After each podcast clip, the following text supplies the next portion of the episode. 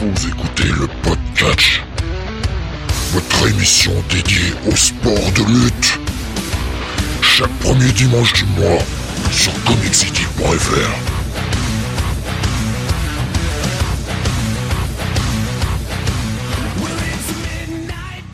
Bonsoir à tous et bienvenue sur le 131e numéro du podcast. Nous sommes aujourd'hui mardi 8 novembre 2022 et avec moi ce soir pour vous parler de toute l'actualité des sports de lutte, le meilleur Don Jonathan. Salut à tous. Toujours en forme, toujours présent, toujours euh, ravi de pouvoir parler de, de ces sports euh, de lutte. Oui, j'aurais préféré parler de la Star Academy, mais euh, ce soir je me contenterai du catch. J'ai cru que t'allais me dire la star d'homme, mais non, même pas. Même pas. Ah non, non, euh, j'y vais franco, hein, monsieur la Star Academy. hein. Euh, écoute, euh, je j'ai entendu dire, oui, effectivement, que, que c'était reparti. Voilà. Oui. Moi, je regarde pas, hein, perso, hein, donc... euh, j'ai- je ne sais pas ce qui s'est passé hein, globalement depuis les débuts, donc euh, voilà. Moi non plus. Je- C'est vraiment un truc, euh, j'en suis, mais je suis très loin de ces sphères-là. Bon, moi, je préfère la bagarre. La bagarre, la, la, la bonne grosse baston, euh, Eh oui. Eh oui. les trucs où ça se met sur la gueule. C'est ça qui nous devrait nous faire la Star Academy. On devrait faire des matchs de catch. hein. Oh, vous êtes égalité pour la finale, et ben tapez-vous. Allez, no holds barred. Allez. Un petit match d'ambulance, celui qui met Nikos dans l'ambulance, il gagne. Pas mal. Oui. Euh, c'est pas mal ça. Au programme de ce soir, nous allons euh, bien parler de deux pay-per-view, euh, un pay-per-view NXT, euh, ce par quoi on va commencer, qui s'est tenu il y a, quelques semaines déjà. Nous allons parler du Halloween Havoc, et puis bah, qui s'est tenu donc le 22 octobre. Et puis nous allons parler surtout de Crown Jewel qui s'est tenu samedi. Un pay-per-view d'Arabie Saoudite avec euh, eh bien une carte assez remplie. On va débriefer ça euh, dans quelques instants. Puis vous aurez aussi, bien sûr, euh, des petites news, que pas mal de petites choses euh, qui sont tombées durant les derniers jours, notamment. On va démarrer tout de suite avec Halloween Havoc. On va faire le plus vieux en, premier. Alors ça va aller assez vite, hein, franchement. Il n'y a rien de, franchement mémorable sur ce Halloween Havoc. Si ce n'est, et c'est ça que je vais retenir d'ailleurs de, de ce pay-per-view, les visuels que j'ai trouvé particulièrement soignés, que ce soit en termes de logo, mais en termes de cartes, et vous allez pouvoir les voir euh, euh, défiler pendant qu'on va parler des matchs. J'ai trouvé que les, les visuels étaient extrêmement soignés, c'était très très beau. Franchement, une, euh, c'est ce qu'il y a de plus réussi dans ce dans ce pay-per-view. C'est bon après, attends, Oui. tout n'est pas mauvais, hein, tout n'est pas mauvais. Attention, je, je vais pas, je ne vais pas en dire que du mal. On va démarrer justement euh, le premier match puisqu'on avait quelques euh, quelques dark matchs donc euh, on en- on n'en parle pas. Le premier match, eh bien, c'était un match pour le un match d'échelle pour le titre vacant North American puisque Solo Sikoa avait pris le titre mais ça avait été rendu invalide parce que c'était j'ai pas bien compris cette histoire, c'est que c'était pas un vrai match ou je sais pas pourquoi ils ont invalidé le truc. J'ai, franchement en termes de storyline, ça me ça me dépasse un peu. Ils ont pas rendu le titre euh, vacant plutôt? Ben oui, ils, Ils, ils l'ont montaient sur, sur main roster ou une connerie Ouais, du mais genre en fait, ils lui ont retiré le titre parce que euh, sa victoire était pas valide, mais j'ai pas très bien compris pour quelle raison. Et Ah. donc, bah, lui, il est monté sur le main roster et ça a rendu le titre vacant, ce qui a permis donc de, de faire ce, ce ladder match. Ladder match dans lequel euh, on voyait s'affronter Nathan Fraser, Von Wagner. Alors, Von Wagner sur un match d'échelle, moi, ça me faisait assez peur. On avait Wesley, on avait Carmelo Hayes et euh, euh, Oro Mensa. Voilà, je suis désolé, j'ai eu du mal à retenir son nom. Eh ben, c'est un match qui a duré 20 minutes quasiment, 19 minutes 17, qui va avoir la victoire de Wesley. Euh, moi, je m'attendais à ce que Carmelo Hayes reprenne le titre. Ils ont décidé de, de mettre en avant Wesley. C'est pas un mauvais choix. hein, le mec est bon, euh, sincèrement. Et d'ailleurs, ce match-là était loin d'être dégueu. Des bons spots d'échelle, de bonnes utilisations du, euh, de toutes les échelles qu'il y avait dans le ring. J'avais très peur pour Von Wagner parce que bah, moi perso je le trouve très mauvais, euh, Von Wagner. Et euh, bah, c'était le big guy du match. Donc il était moins dans des spots flamboyants, par contre il était plus dans des spots où je bouge les échelles, je les envoie sur les gens, etc. Non franchement il y a eu de, de très jolis spots. c'était un match qui était quand même relativement agréable à regarder. Je sais pas si tu en as eu des échos parce que je sais que tu n'as pas regardé ce, ce Halloween Havoc, Jonathan, mais non, mais effectivement, il y avait des, des bons échos. Ouais, J'ai vu autour de ce match et, et du main event. Donc oui, qui sont les deux meilleurs matchs de la soirée, hein, honnêtement. Voilà de d'assez loin en fait. Donc euh, ouais non bah bon petit match, victoire de Wesley en champion euh, North American. Ce qui est un bon choix, le mec est pas déméritant, au contraire le mec est bon donc euh, ouais mais mérite sa petite chance au titre. Alors après, il y a pas de visuel là-dessus, mais on avait oulala, là là, et là ça commence mal. Un segment cinématique.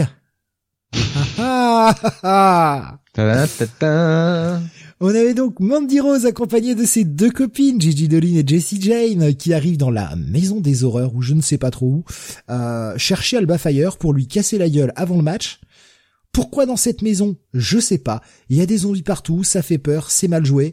Euh, on a Alba Fire qui finalement tue euh, Gigi Dolin et, et Jessie Jane qui chope Mandy Rose, qui lui casse la gueule, qui la traîne dehors pour la foutre dans son coffre de voiture. Mais les deux autres qui étaient mortes, bon, en fait, elles sont pas totalement mortes, elles reviennent. Mais elle est retue. Et elle s'en va. Et là, j'ai fait, oh putain, qu'est-ce que je viens de regarder? C'était nul. Et en fait, faut comprendre, faudrait comprendre que c'était le moyen de les euh, sortir, enfin qu'elles soient pas, qu'elles puissent pas intervenir dans le match euh, entre euh, entre Mandy Rose et Alba Fire, enfin une connerie du genre. C'est exactement ça. C'était exactement le but, hein, leur casser la gueule pour pour qu'elles ne soient pas là. On y reviendra tout à l'heure. Un, bon bidon des familles en backstage euh, aurait aurait fait l'affaire aussi, hein. mais ouais, non, mais non, on a voulu faire ça dans une maison de l'horreur parce que bon, c'est Halloween, tu comprends euh, tout ça. Hein. T'imagines s'ils avaient fait ça, tu sais, dans une bibliothèque ou comme ça? Déjà, Gigi Dolin et Jessie Jane dans une bibliothèque, bon, qu'est-ce qui se passe Mais euh, Et on aurait pu mettre Kiara James, euh, Kiana James dans le rôle de la bibliothécaire du coup. Ouais, c'est vrai, c'est vrai. Bon après, euh, Gigi Dolin, euh, euh, Jessie Jane et Mandy Rose étaient en beauté, Elba Fire aussi, hein, mais mais ça ne soulève, ça ne, moche, hein. ça ne relève pas le segment. dire, hein. Oui, oui, c'est clair, mais ça relève pas le segment, franchement. Enfin, c'était. Non, c'est pas. Franchement, c'est pas leur. Alors, je pense qu'elles ont dû aimer faire ça parce que c'est assez fun et tout, mais honnêtement, c'est pas leur rendre service, quoi. Hein en fait, moi, là, là où j'ai pas compris, alors je, je, ne suis plus euh, depuis un petit moment les NXT euh, euh, donc euh, je, je sais pas trop comment les personnages ont évolué, mais au tout départ, quand Gigi Dolin et Jesse Jane sont arrivés, on avait plutôt une Gigi Dolin qui était un peu en arrière, qui faisait un peu la faux folle, mais un peu quard, et une Jessie Jane qui était un peu badass, un peu bourrine. Et là, le problème, c'est que Jessie Jane jouait la grosse quard, la grosse peureuse qui voulait pas aller dans cette maison, qui avait peur, etc. Et les deux autres qui se foutaient de sa gueule, quoi. Et j'ai pas compris, parce que je trouvais que ça correspondait pas avec ce que j'avais vu. Alors, j'imagine que les personnages ont évolué entre temps, c'est possible. Encore une fois, comme je dis, je ne regarde pas les weekly. C'était une drôle de façon de faire, quoi. Bon, c'était pas super bien produit en plus. Enfin, voilà, c'est pas, c'est pas ouf, quoi. Euh, le match d'après, donc on a ce segment-là, puis on passe sur le match d'après, match entre Apollo Crews et Grayson Waller. Euh, C'était un match où on a fait euh, tourner la petite roue là pour déterminer quelle stipulation ça allait. Alors euh, le, la soirée était présentée par Shotzi Blackheart et putain comment il s'appelle? Quincy Queen eh, ah, Je sais plus là, la diva là, enfin. Donc c'est tombé sur un casquette match. L'affrontement entre les deux était pas désagréable, c'était c'était pas mauvais mais c'était jamais incroyable et on a surtout un espèce de, de segment en plein milieu où euh, en plein milieu du match Grayson Waller va mettre un grand coup de latte, ils étaient sur le, bord du sur le bord du ring sur l'éperon. Euh, il va mettre un grand coup de latte dans Apollo Crews qui va aller se cracher dans le cercueil alors que la porte, la, le couvercle n'était pas ouvert. Donc il pète, la, il pète le, le, couvercle du cercueil, il tombe dedans, il est inconscient. Petite hésitation de l'arbitre, petite hésitation de Grayson Weller. Il s'apprête du coup, puisque le mec est inconscient, à euh, bah, valider le match. Alors oui, certes, il ne l'a pas enfermé dedans, mais il a fait passer à travers le, couvercle. Et le mec est inconscient dedans. Donc après tout, pourquoi pas arrêter le match là Il a gagné, point. Les lumières s'éteignent, et là, il y a des espèces de druides qui arrivent et qui ramènent un autre cercueil euh, plus solide. Et le match reprend. Bon, c'est un match qui a duré 12 minutes 58. Je suis assez surpris de savoir qu'il a duré 12 minutes 58 parce que sincèrement, il m'a paru durer 20 minutes. C'était, ça me paraissait très long en fait. Ça n'a jamais été spectaculaire, ça n'a jamais été mauvais, mais ça n'a jamais été spectaculaire. Un, match euh, oubliable. Gros projet, hein, Grayson Waller à la à la NXT. Euh, je, je vois des choses hein, avec lui, je vois le potentiel, mais euh, hmm je je suis pas je suis pas hyper convaincu non plus. Hein. Bah, il, il, a pas mal de charisme, il a deux trois moves qui sont sympas, hein, franchement, mais ouais pour le moment je suis pas convaincu non plus. Ça faisait plaisir de voir Apollo Crews catcher en revanche. Je sais qu'il est là depuis quelque temps dans les dans les weekly NXT encore une fois, comme je le disais, je ne les regarde pas, mais ça faisait plaisir de le voir un peu catcher et euh, autre chose que pour faire des piges euh, à Raw ou à SmackDown quoi. On avait ensuite le match euh, Roxanne Perez contre Cora Jade. Voilà les deux sœurs et ennemies euh, qui savent. Grudge match, c'est comme si on avait fait Steve contre Mister Onebony, par exemple. ouais, bon, c'était un match de, c'était moi contre Sam. Moi contre Sam, ce sera un match euh, violent. Hein. Oui, ça, oui, là, match de barbelé, hein, je pense. Hein. Ah oui, oui, oui. Sam, je le vois tellement en Mick Foley de Comic City, quoi, tu vois passer à travers la cage et tout. Du... Ouais, ouais. En chemise canadienne, tu sais, euh, comme ça, là, avec euh, la batte, avec les barbelés autour. Euh. Tu vas l'aimer, Scott Snyder? Je pense que ça lui irait pas mal, ouais, c'est clair. Hérétique, Tour de France, hérétique. Tiens, tiens, grand coup de barbelé et tout. Ah Le mec, il t'arrache, tu sais, les, les pneus de vélo à la bouche, tu sais, avec les dents, là. Je vais te la péter, ta chambre à air, là. Sam énervé, quoi. Un Sam sous Sam euh, bah, pirate. je. Il arrive avec un petit cache-œil et tout, ouais, pas mal, pas mal. Il a déjà son gimmick pour entrer. Euh, lui c'est ça, moi je fais Taz. bah il parle à peu près pareil entre le commentateur et. Euh... Oh c'était bas. Oh oui c'était bas. Je, je sais. Je, Pas beau. c'est pas beau. Ouais pardon, pardon, je m'excuse. Euh, donc ouais, Roxanne Perez, Cora Jade, c'était un, un Weapons Wild match où en gros, bah, ça s'est castagné à coups de, à grands coups d'armes. Alors on avait euh, des coups de chaise, des coups de poubelle, euh, des coups de, de, de kendo stick. Enfin, il y avait plein de trucs. Elles ont pas rechigné, sincèrement, la tâche. Elles y sont allées, elles se sont bien données. C'était pas malheureusement pas ultra passionnant. Ça a duré 12 minutes 25 mais on peut pas dire qu'elles ont elles ont retenu leur coup quoi elles ont elles ont quand même charbonné un minimum et euh, ouais, on a eu euh, belle victoire là par un joli petit Canadian Destroyer sur les chaises. Hmm, victoire de Roxane Perez. Bon, on a donné euh, la victoire à la, à la face. J'ai jamais compris pourquoi on a fait tourner Cora Jade. Parce qu'elle était babyface naturelle. Alors oui, elle était un peu lisse, mais ils ont voulu la faire tourner pour essayer de lui donner un peu de substance, mais j'ai pas l'impression qu'elle en ait vraiment beaucoup, quoi. Pour moi, il y a une erreur, quoi. Bah, le problème de Cora Jade, c'est un peu le problème qui illustre toute euh, cette génération un peu NXT 2.0 et, et, et, tout ce que est la NXT aujourd'hui, c'est-à-dire vraiment euh, le centre de formation de, de, de la WWE, c'est que, bon, voilà, elle est un peu green, quoi. C'est pas ouf dans le ring. Les promos, bon, bah voilà, hein, il faut travailler un petit peu. Euh, donc fatalement, tu te dis, bon bah elle a pas trop de personnages. Vu son faciès son physique c'est quand même plus un look de babyface qu'un look de heel. Bah oui. En plus on l'a tourné heel du jour au lendemain euh, sans euh, sans trop de raison en plus le heel turn était raté. Je sais pas si tu te souviens parce que elle venait pour euh, euh bah, je sais plus qui elle avait défoncé. Euh, mais tu sais elle venait pour mettre un coup de de, de skateboard euh, à, à quelqu'un et c'est un skateboard gimmické qui, qui était donc euh, cassé en deux. Et la pauvre euh, quand elle arrive pour mettre le coup le le le le, bah, le skate euh, se barre en deux quoi avant de oui, porter le coup quoi. juste quand elle l'a secoué en, en, arrière là pour le bah, pour lui donner un coup en fait elle y a été tellement fort que ça a pété le skate quoi. Mais je crois mais je crois que c'est sur Roxane Perez qu'elle tourne hein, d'ailleurs c'est peut-être ça, ouais. C'est peut-être sur Roxanne Perez. Oui, parce qu'elles étaient, étaient championnes par équipe à l'époque. Ouais, ouais. Et bon, là, c'était le match bah, pour terminer la rivalité euh, définitivement, quoi, qui passe à autre chose. Bon, Roxanne Perez a gagné, on a fait gagner la babyface. C'est relativement logique. Après, comme je dis, hein, vraiment, les deux n'ont pas démérité. Elles sont vraiment allées au charbon. Euh, elles ont, elles ont donné de leur corps, quoi. Euh, c'était, c'est pas un match incroyable. Enfin voilà, ce sera clairement pas un match qui méritera d'être dans le top 10 de l'année. mais c'est pas c'est pas un, gros dud comme match quoi. Franchement, ça ça se regarde quoi.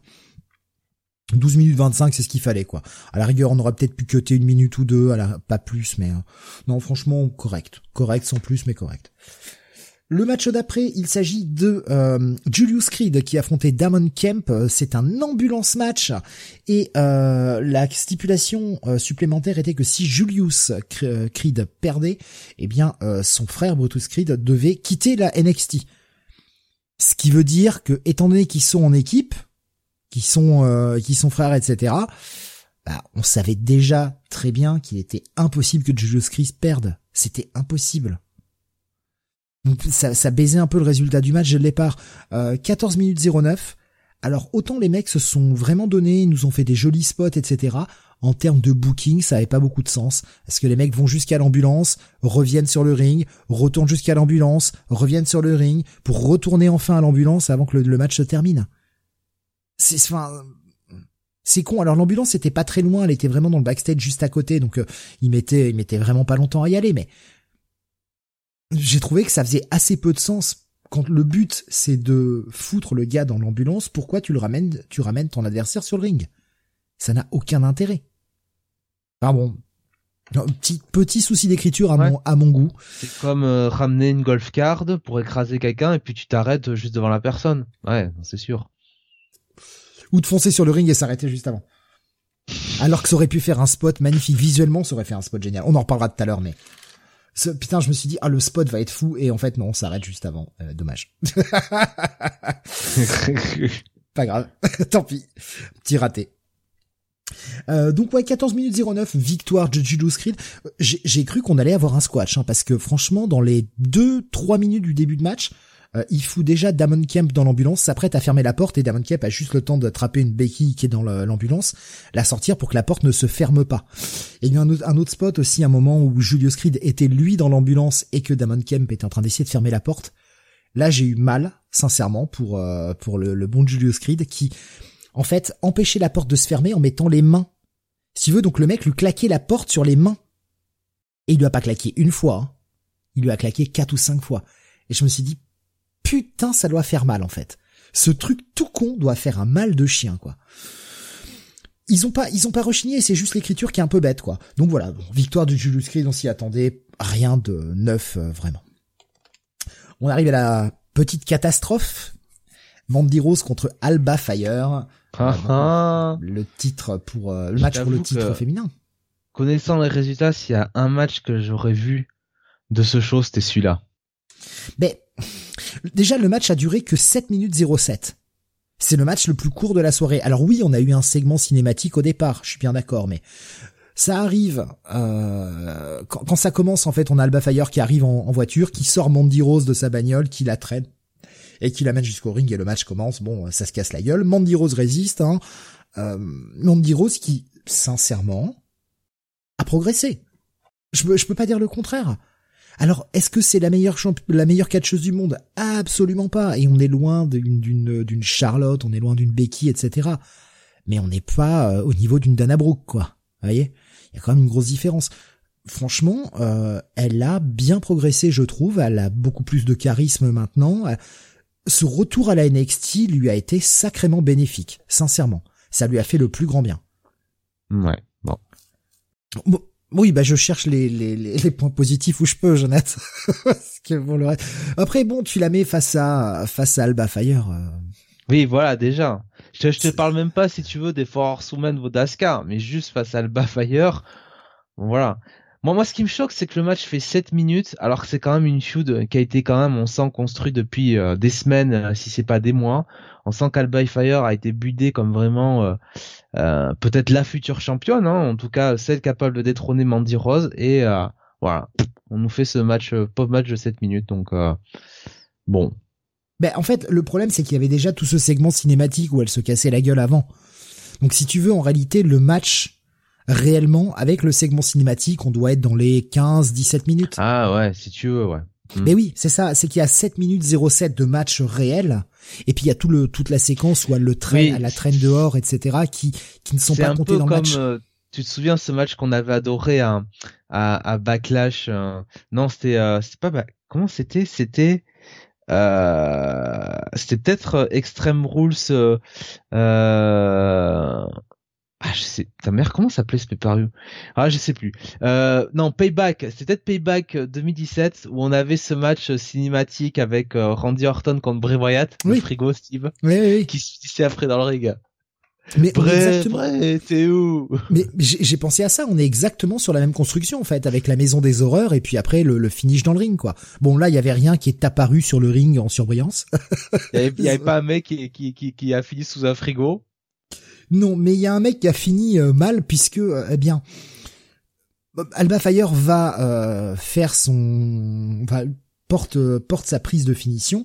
Elle arrive à à piner Mandy Rose qui va perdre. L'arbitre compte 1, 2, et là, l'arbitre se fait tirer les pieds. Et oui, Gigi Dolin et Jessie Jane sont de retour. Et elles viennent sauver Mandy Rose. Donc elles euh, assomment un peu l'arbitre. Alba Fire sort, elle dégomme euh, les, deux connasses. Elle se, jette, l'arbitre prend un jeton. L'arbitre est moitié KO. Elle fait sa prise de finition, c'est le, le gore, je sais plus quoi, euh, sur Mandy Rose, qui est totalement piné. La foule compte 1, 2, 4, 5, enfin voilà, je, je vous le fais en rapide. Sauf que bah, elle se rend tout de suite compte que l'arbitre est dans les choux, donc il peut pas compter. La foule a compté jusqu'à 10. Hein, euh. Elle a remonté l'arbitre. Le problème, c'est que bah, en remontant l'arbitre, pendant que l'arbitre était de dos, euh, les, euh, les, deux copines de Mandy Rose lui mettent un, un espèce de, de, coup de latte en haut dans la tête et un autre dans le dos en même temps. Tu sais, elles font une espèce de prise en sandwich de coup de latte là. Elle la refout dans le ring. Mandy Rose fait le pin. Voilà. Donc Mandy Rose reste championne, encore une fois aidée par euh, ses deux comparses de, de Toxic Attraction, alors qu'elle va Fire a dominé tout le match. Quoi. Donc on est clairement, c'est clairement pas fini cette histoire. Il y aura forcément une revanche qui va qui va arriver. Alors est-ce que ce sera au prochain pay-per-view NXT Est-ce que ce sera ce sera plus tard? Je je sais pas. Euh, Bunny qui nous disait j'attendais pas grand chose de ce show. J'ai franchement beaucoup aimé dans l'ensemble. J'ai pu voir en action des gens que je connaissais pas encore comme Roxane Perez qui est toute jeune et qui m'a franchement surpris. Et concernant ce match euh, féminin eh bien c'est le match le plus faible de la soirée mais même celui-là m'a pas fait chier dans l'absolu. Non c'est jamais chiant mais ce match-là était pas très bon, quoi. Franchement, et oui, je suis d'accord, c'est le, plus faible de la soirée.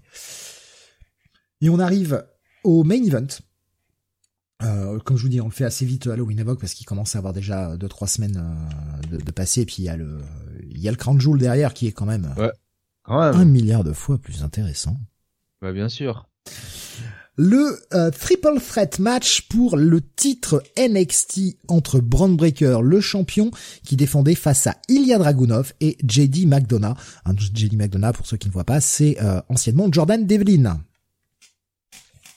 23 minutes 47 de match. Le match de la soirée. Clairement. Très bon match. Euh, les mecs ont, mais ont bossé comme des dingues. Ils ont charbonné comme des fous. Il y a des spots de malades.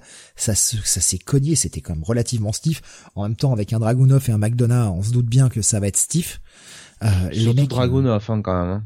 Ah ouais, ouais, mais. Euh, mais quel, mais le mec, mais qu'est-ce qu'ils vont bien, qu'est-ce qu'il encaisse, putain, comme coup? Dragunov, je pense qu'il était, Dragunov, il a été, il a une, il était commotionné à la naissance, je pense.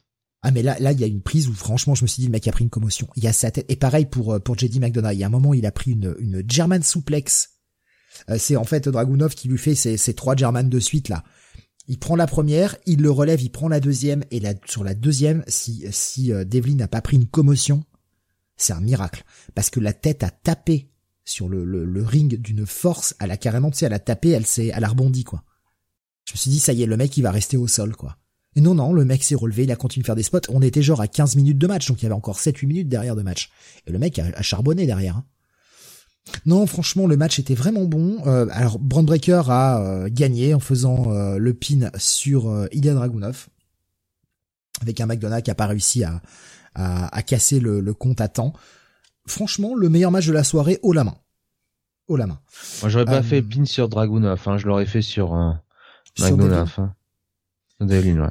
Ouais, après, euh, comme Dragunov s'était fait un petit peu casser la gueule par McDonough à l'extérieur euh, juste avant, enfin, le, fait que Breaker fasse le pin dessus, ça ne dessert pas Dragunov il n'en sort pas plus fort. Ouais, mais euh, Dragunov c'était euh, la dernière arrivée euh, à la NXT et bon c'est ouais c'est il y a Dragunov quand même tu vois. Donc l'ex-champion NXT UK qui avait quand même mis fin au règne incroyable de, de Walter. je l'aurais un petit peu plus protégé que que Jordan Devlin, tu vois. Bunny nous dit excellent main event, un peu frustrant car les deux meilleurs ne sont pas récompensés. Breaker est vraiment en dessous. Un match que je pourrais remater, donc vraiment un bon main event. Breaker est en dessous parce qu'il est moins, euh, il est moins flamboyant dans son catch. Bah, il est moins, il est moins agile, quoi. Il est moins, il est moins a un catch à l'ancienne. Il a vraiment un catch à l'ancienne, Braun Breaker. Euh, le mec, tu l'aurais mis, euh, c'est ça, tu l'aurais mis dans les années 80. Le mec était une méga star. Après, je ne le trouve pas forcément aussi en dessous que les autres. Ouais, 80 ou début des années 90, ouais, son catch passait bien. Mais c'est vrai que quand tu vois un Devlin à côté ou un Dragunov, oui, il paraît moins bon. Après, je trouve pas que Breaker soit mauvais, quoi. Non, non, le... Non, mais clairement, c'est pas, c'est pas un point mort, hein, Breaker. Il, est jeune encore, hein. Il a, il a tant commencé, hein. Mais Braun Breaker, il a commencé genre il y a même pas un an et demi, euh, deux ans. Donc euh, voilà, il, est tout jeune. Hein. Et, et clairement, bon, euh, c'est un peu le. Ans, je crois, un truc comme ça? Il a, il a 25 ans, ouais. Ouais, 25 ans, ouais. Donc franchement, il a une marge de progression encore. C'est le projet. De toute façon, voilà, oui, c'est c'est un peu, c'est un peu le. Et forcément, c'est un peu le projet de de de la de la WWE parce que c'est quelqu'un qui a été formé à 100% euh, par la WWE dans le Performance Center, bien sûr. Euh, Mais bon, euh, ça se voit surtout dans ces transitions, c'est pas fluide. Au mieux, ce sera le nouveau Reigns. Le nouveau Reigns pour la WWE, c'est un sacré compliment. Hein. oui. Si c'est le nouveau Reigns, putain. mais je suis, je suis d'accord sur les transitions, faut encore qu'il travaille un peu. Ça paraît, il y a des moments, c'est pas très fluide. Mais encore une fois, hein, quand tu vois ses premiers matchs, quand tu vois là où il en est maintenant, il y a eu une sacrée amélioration. Et le, mec était gifté dès le départ. Moi, il y a juste son, son gimmick là que j'aime pas trop, où les gens font ouh ouh quand ils arrivent là, tu sais, en mode footballeur gros con là. Non, mais ça c'est c'est par rapport au père Rick Steiner qui est un peu qui est un peu comme ça. Mais ça en fait c'est même pas de sa faute parce que en fait dès qu'il est arrivé, donc ils l'ont appelé Bronze Breaker, tu sais, pour vraiment mm. justement le détacher de de sa lignée euh, de, de, Steiner. Et dès qu'il est arrivé, si tu veux, bah, le public l'a l'a l'a traité un peu comme euh, comme le fils de son père. Alors tu me diras c'est logique, hein. Mais bon, euh, bon. Après Bronze Breaker, c'est vrai qu'avec son son look, son sa grenouillère et puis sa manière de catcher, c'est vrai que lui aussi fait pas trop l'effort pour se détacher de euh, de son de son père et, de son oncle, mais euh, bon. Euh, ouais. nous dit pareil, hein, c'est pour Rick Steiner le chien. Oui oui, mais euh, je trouve que c'est un gimmick de con. Ça fait là le problème c'est comme le mec est jeune etc. Ça fait un peu genre tu sais collège football mais façon connard quoi. Je trouve pas que ça lui rende service. Voilà. Après c'est mon avis hein. Peut-être que pour d'autres ça marche, ça fonctionne façon, c'est un gimmick qui est repris par la foule, donc déjà ça fonctionne. Après tout, euh, même si le gimmick on l'aime pas, euh, regarde, euh, regarde le, gimmick de, Max Caster et, et Anthony Bowens. Moi, je, suis pas fan du truc, mais la foule adore. Et c'est ce qui compte en fait. C'est que la foule adore. Ça me plaît pas, bah tant pis, c'est pas grave. Si la foule aime, c'est c'est ça qui est important quoi. Faut qu'il y ait un truc. C'est beau ce que tu dis, Steve. Mais tout, tout ne peut pas nous plaire. À un moment, faut, faut, c'est pas grave. oui. je veux dire, ça nous plaît pas, c'est pas grave. Tant pis. Si ça plaît aux gens, si ça plaît à la majorité, voilà, on est qui pour pour pour imposer le truc, quoi, tu vois. Bon. On est quand même des influenceurs. Hein. euh, Orton n'est pas traité comme son père, nous dit Bunny, et physiquement, il s'en est bien sorti. Ouais, vivement qu'il revienne, hein, Orton. Ouais, mais euh, euh, Bob Orton Jr., euh, c'est quand même, euh, comment dire, c'est quand même un catcheur qui a laissé moins de traces dans, dans l'imaginaire collectif, en tout cas des gens, des fans euh, de l'époque quand Randy Orton a débuté, que les, les Steiner Brothers. Hein. Surtout Scott, Big Pop-Up, Big, oui, Pop-Up Pump. bon, Bien voilà, on a fait le tour hein, pour ce Halloween voilà. hein, comme je l'avais dit, on fait assez vite. Un show qui était euh, qui était pas mauvais, pas incroyable. Euh, on a vu de bien meilleurs takeovers, hein, sincèrement. Mais en même temps, enfin, je, je m'attends plus à grand chose des des takeovers euh, d'NXT. Ça fait euh, bah depuis qu'on est passé sur l'ère 2.0 où c'est quand même franchement en dessous. Mais après, c'est pas possible de reproduire ça parce que déjà, euh, faut rappeler quand même que quand euh, quand il y avait ces fameux takeovers euh, à l'époque euh, de donc NXT Black and Gold, faut quand même voir qu'à l'époque la NXT c'était aussi l'instrument de, de, Triple H pour pour tuer la ROH. Donc ça voulait dire que très souvent il allait chercher des stars euh, dans dans d'autres promotions, y compris la ROH, hein, quand il va prendre euh, l'ensemble de l'Undisputed euh, era là-bas, Samuel Joe, Shinsuke Nakamura, Finn Balor, Kevin Owens, Sami Zayn, Pac, enfin tous ces mecs-là, c'est pas des mecs qui sortaient, si tu veux, du Performance Center comme comme Ron Breaker qui avait un ou deux ans d'expérience, c'est des mecs qui avaient 5, 10 ans, même plus d'expérience catchesque, donc qui étaient prêts à tout de suite euh, performer et faire de, de, gros gros matchs. Hmm. Gargano, Champa, euh, pareil. Donc, donc clairement, on peut pas avoir le même la même qualité euh, avec des catcheurs qui, qui sont aussi green aujourd'hui. Faut faut faut faut faut faut se le dire. tu vois en, en, parlant de tuer la ROH, je le glisse là, je sais qu'on en reparlera à la fin, mais je le glisse là, mais euh, en, en préparant les dates là pour le, le les, les, prochains pay-per-view, je me suis gentiment aperçu que donc on avait un prochain euh, pay-per-view ah, un PLE takeover, appelez-le comme vous voulez, le samedi 10 décembre qui s'appelle NXT Deadline.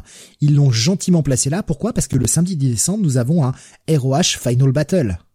Ouais, ouais. Là, là, ça se voit par contre. Hein. Là, là, ça se voit. Hein, que c'est pour essayer de bah. Disons que bon. Euh à la limite, le show NXT qu'ils avaient fait, souviens-toi, le, week-end euh, du show à Cardiff.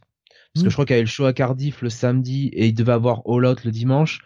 Bon, tu pouvais te dire à la limite, bon, allez, Triple H, il arrive, il veut renouer la, la, la tradition. le, show, le show à Cardiff, il avait été annoncé vachement avant parce qu'il fallait booker le, le stade. Non, mais je parle du, du show euh, du show NXT. Oui, oui, le show NXT ouais le dimanche, ouais, ouais. Voilà. Tu pouvais te dire bon, il veut renouer à la limite, c'est en allant chercher, il veut renouer avec la tradition du euh, takeover qui est toujours le, le week-end de SummerSlam, quoi, tu vois. Euh, enfin quelque chose comme ça.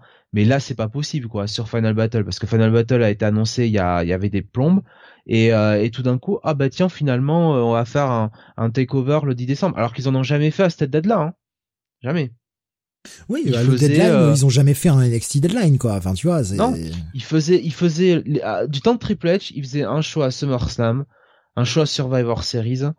Il y en avait un euh, au Royal Rumble, un à WrestleMania, et ils en faisaient un, je crois, après pour le week-end du Money in the Bank. Ils en faisaient cinq par an. Voilà. Il n'y a jamais eu de show euh, au mois de décembre. Donc bon. Benny nous dit, moi je trouve que ce genre de week-end nourrit l'appétit des fans. Je me demande si ça n'apporte pas plus de fans au final. Ouais, quand les quand les, les deux shows tombent le, jour et le lendemain. Si par exemple le NXT Deadline était tombé le dimanche 11 décembre, à la rigueur, ROH t'as le Final Battle le samedi 10, le dimanche 11 t'as le NXT Deadline. Mais là, les deux shows vont se dérouler en même temps. Faut faut arrêter. C'est c'est la technique que faisait Vince à l'époque quand il a créé euh, les Survivor Series pour un peu plomber euh, Star Starcade, c'est c'est la même chose. Je veux dire, c'est c'est la même technique ancestrale de la WWE.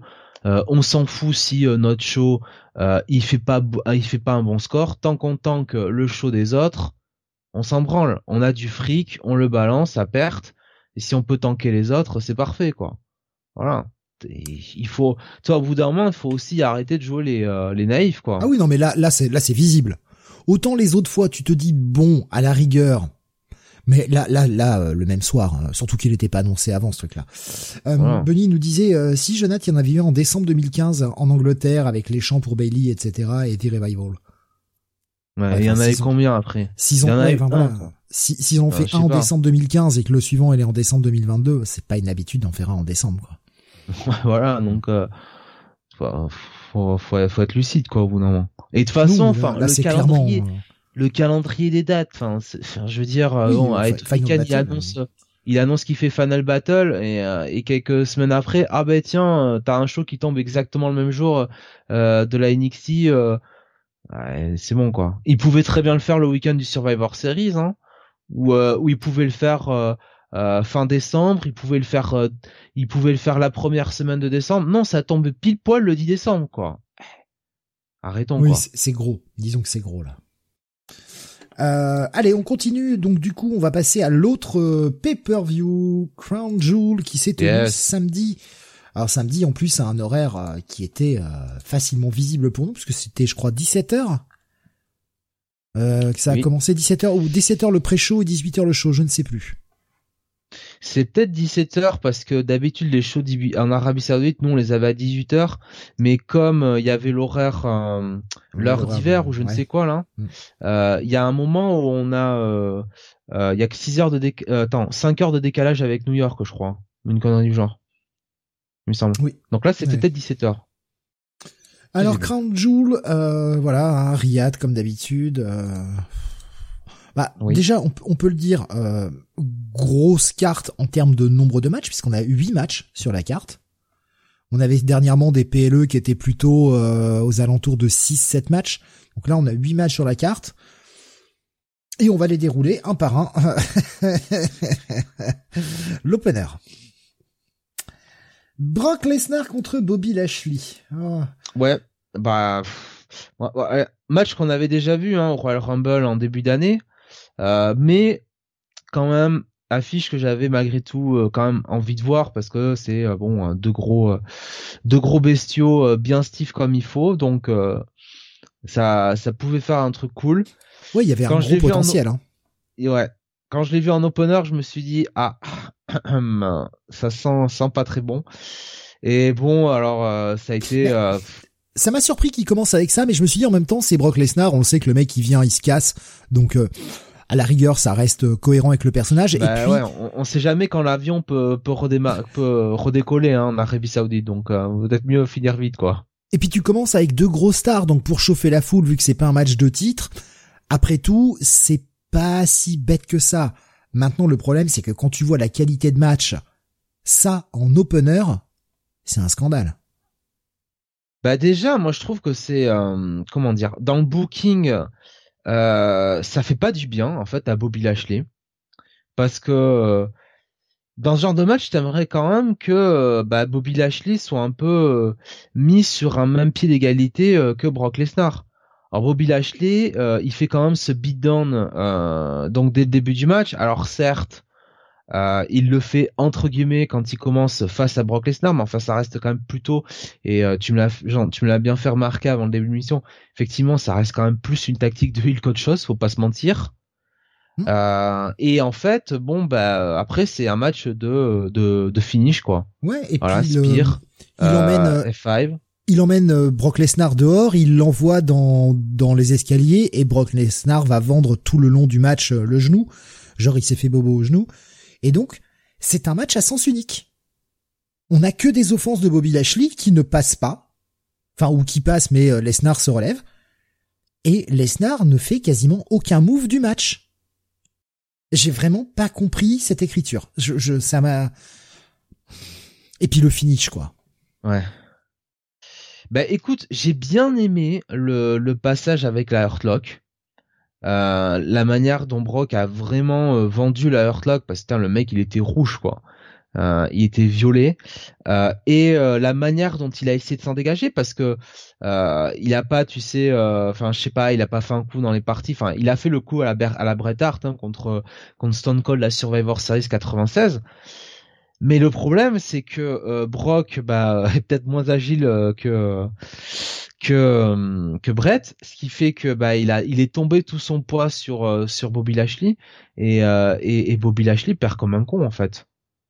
Donc à la limite j'aurais préféré tu vois que quitte à faire le, finish comme ça, les deux chutent de la même façon, mais que Bobby du coup au vu de la chute, vu que Brock lui tombe dessus et vu l'effet du mouvement, bah soit obligé de lâcher la prise.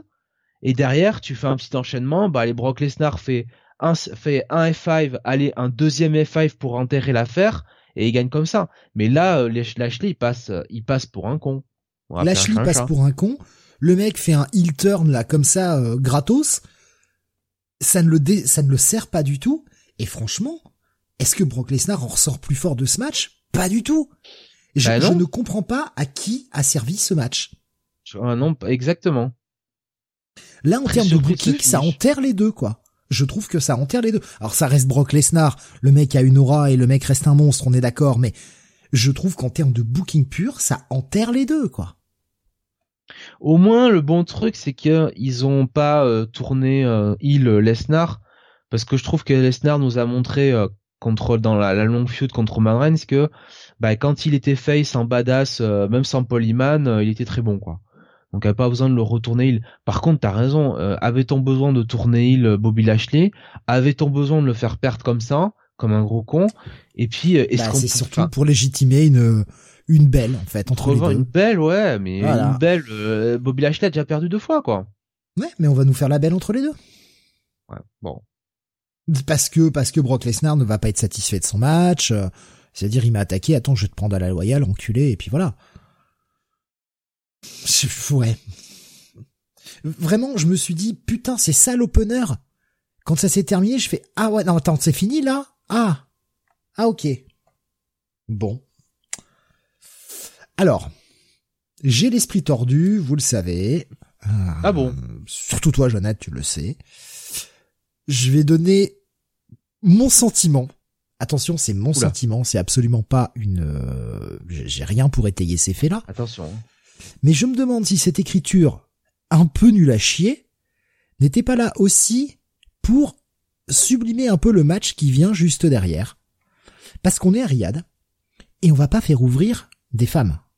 Un show. Hein, quand même. Faut, faut, faut rester cohérent, quoi. Le problème, c'est que le match tag féminin qui vient juste après est je l'ai trouvé moi très bon. Et je me demande s'il n'y a pas, parce qu'on sait que Triple H est un peu, un peu troll, est-ce que le père Triple H était pas là en mode, bon, alors ce match-là, il est écrit avec le cul, on va faire ça vite fait à la con, là.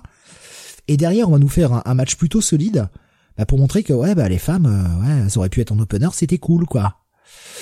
Je sais pas, encore une fois, c'est mon sentiment, je cherche la petite bête. Euh.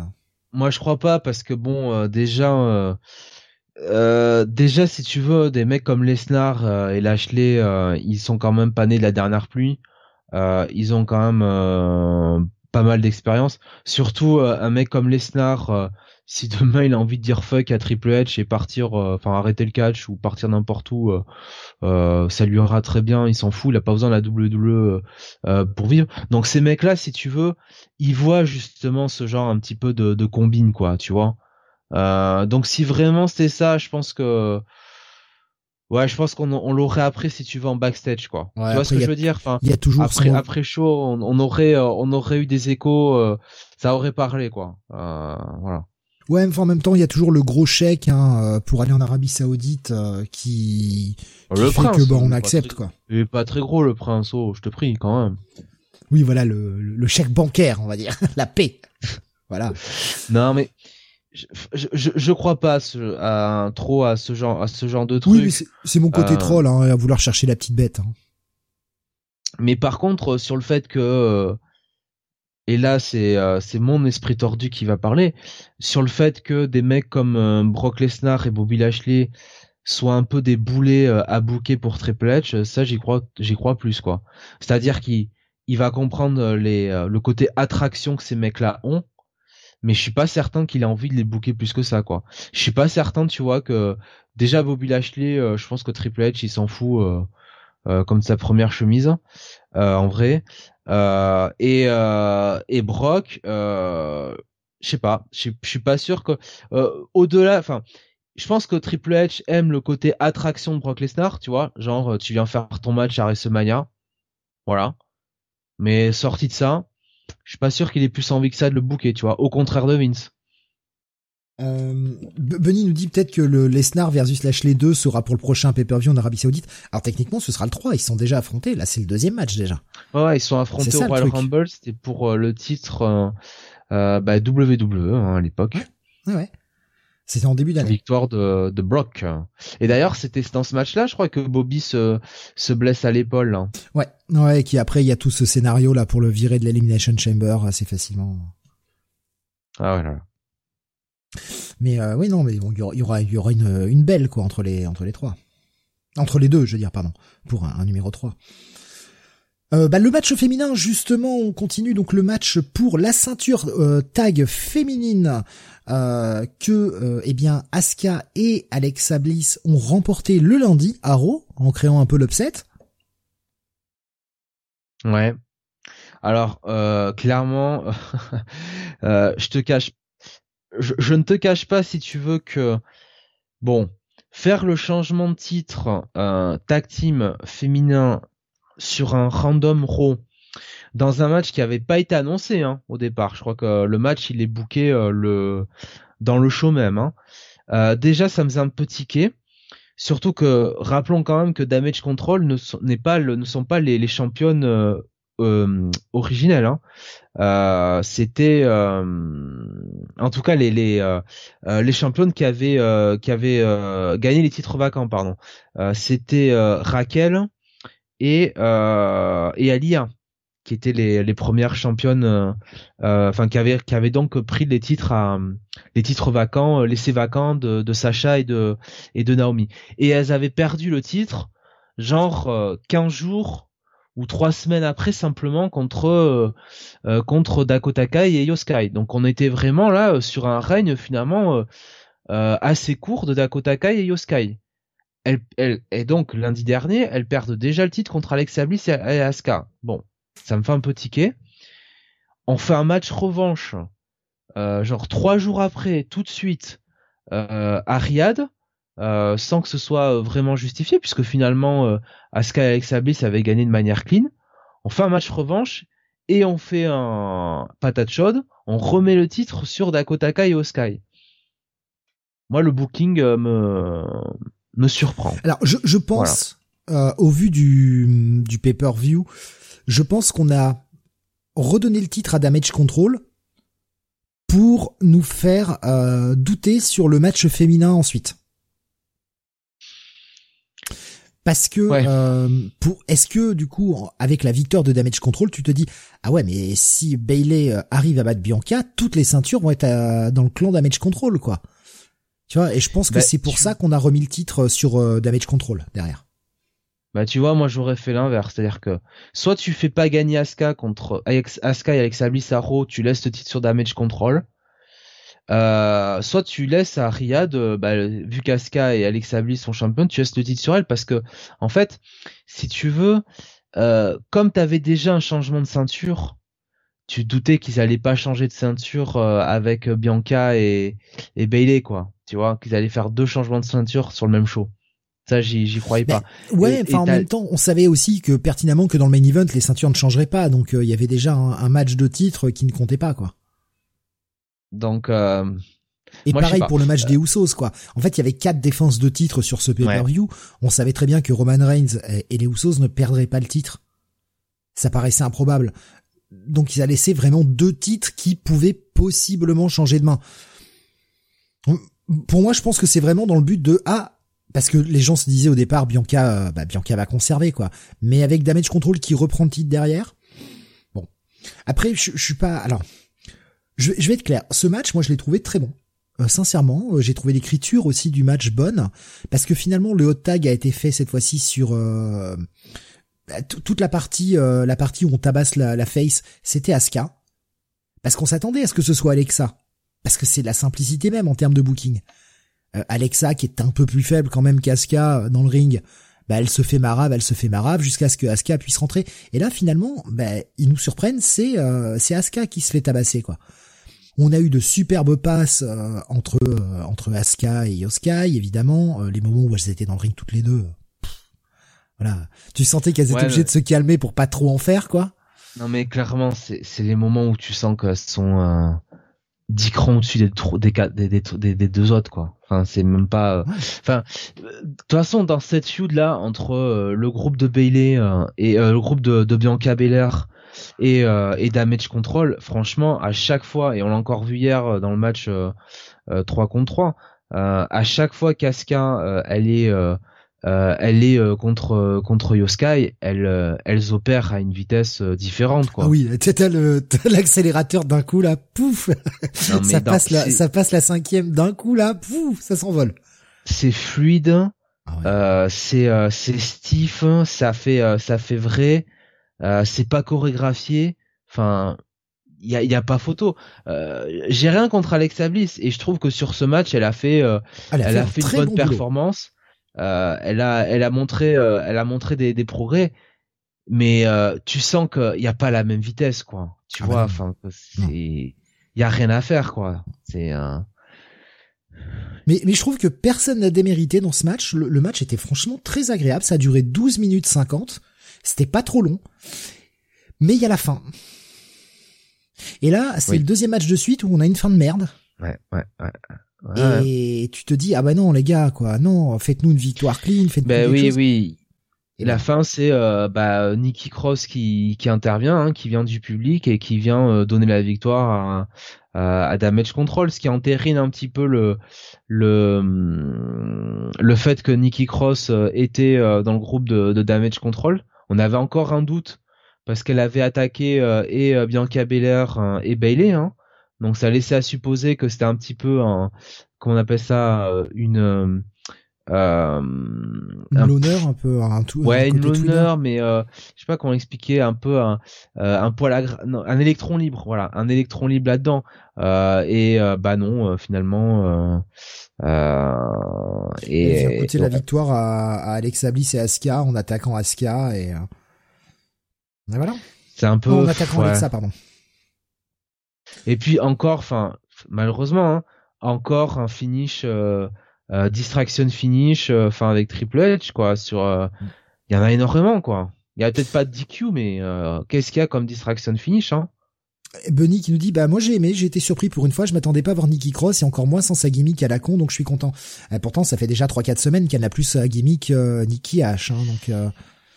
bah, je crois qu'elle est revenue le, lundi en fait sur le, le de la semaine dernière en réalité ou il y a deux semaines, je sais ah, plus. Il y, a déjà, il y a déjà trois semaines, euh, elle, euh, elle, elle arraché son masque et tout en mode j'en peux plus et euh, on la voyait dans, une vignette, dans une vignette en mode elle reprenait le cuir un peu comme avant. on revoyait la qui, cross d'avant quoi. Qui, qui attaquait vraiment Bianca Belair et Bailey, ça, ça ah oui non mais je veux dire qu'elle ait viré sa gimmick, sa gimmick Nikki ah, Almost super héros là, ça fait ouais trois quatre semaines déjà ouais. Après oui effectivement le côté à l'attaque oui c'était c'est assez récent, c'est il y a deux semaines seulement. Donc euh, non bon bah ouais c'est dommage. En fait le problème c'est que bah on a un finish euh, un peu pourrave sur le premier match et on a un distraction finish sur le deuxième match donc on a un finish qui est quand même pas clean et euh, on a un finish un peu de merde sur le deuxième match et tu te dis bon bah ouais dommage quoi. là oui le, le booking le booking craint un peu.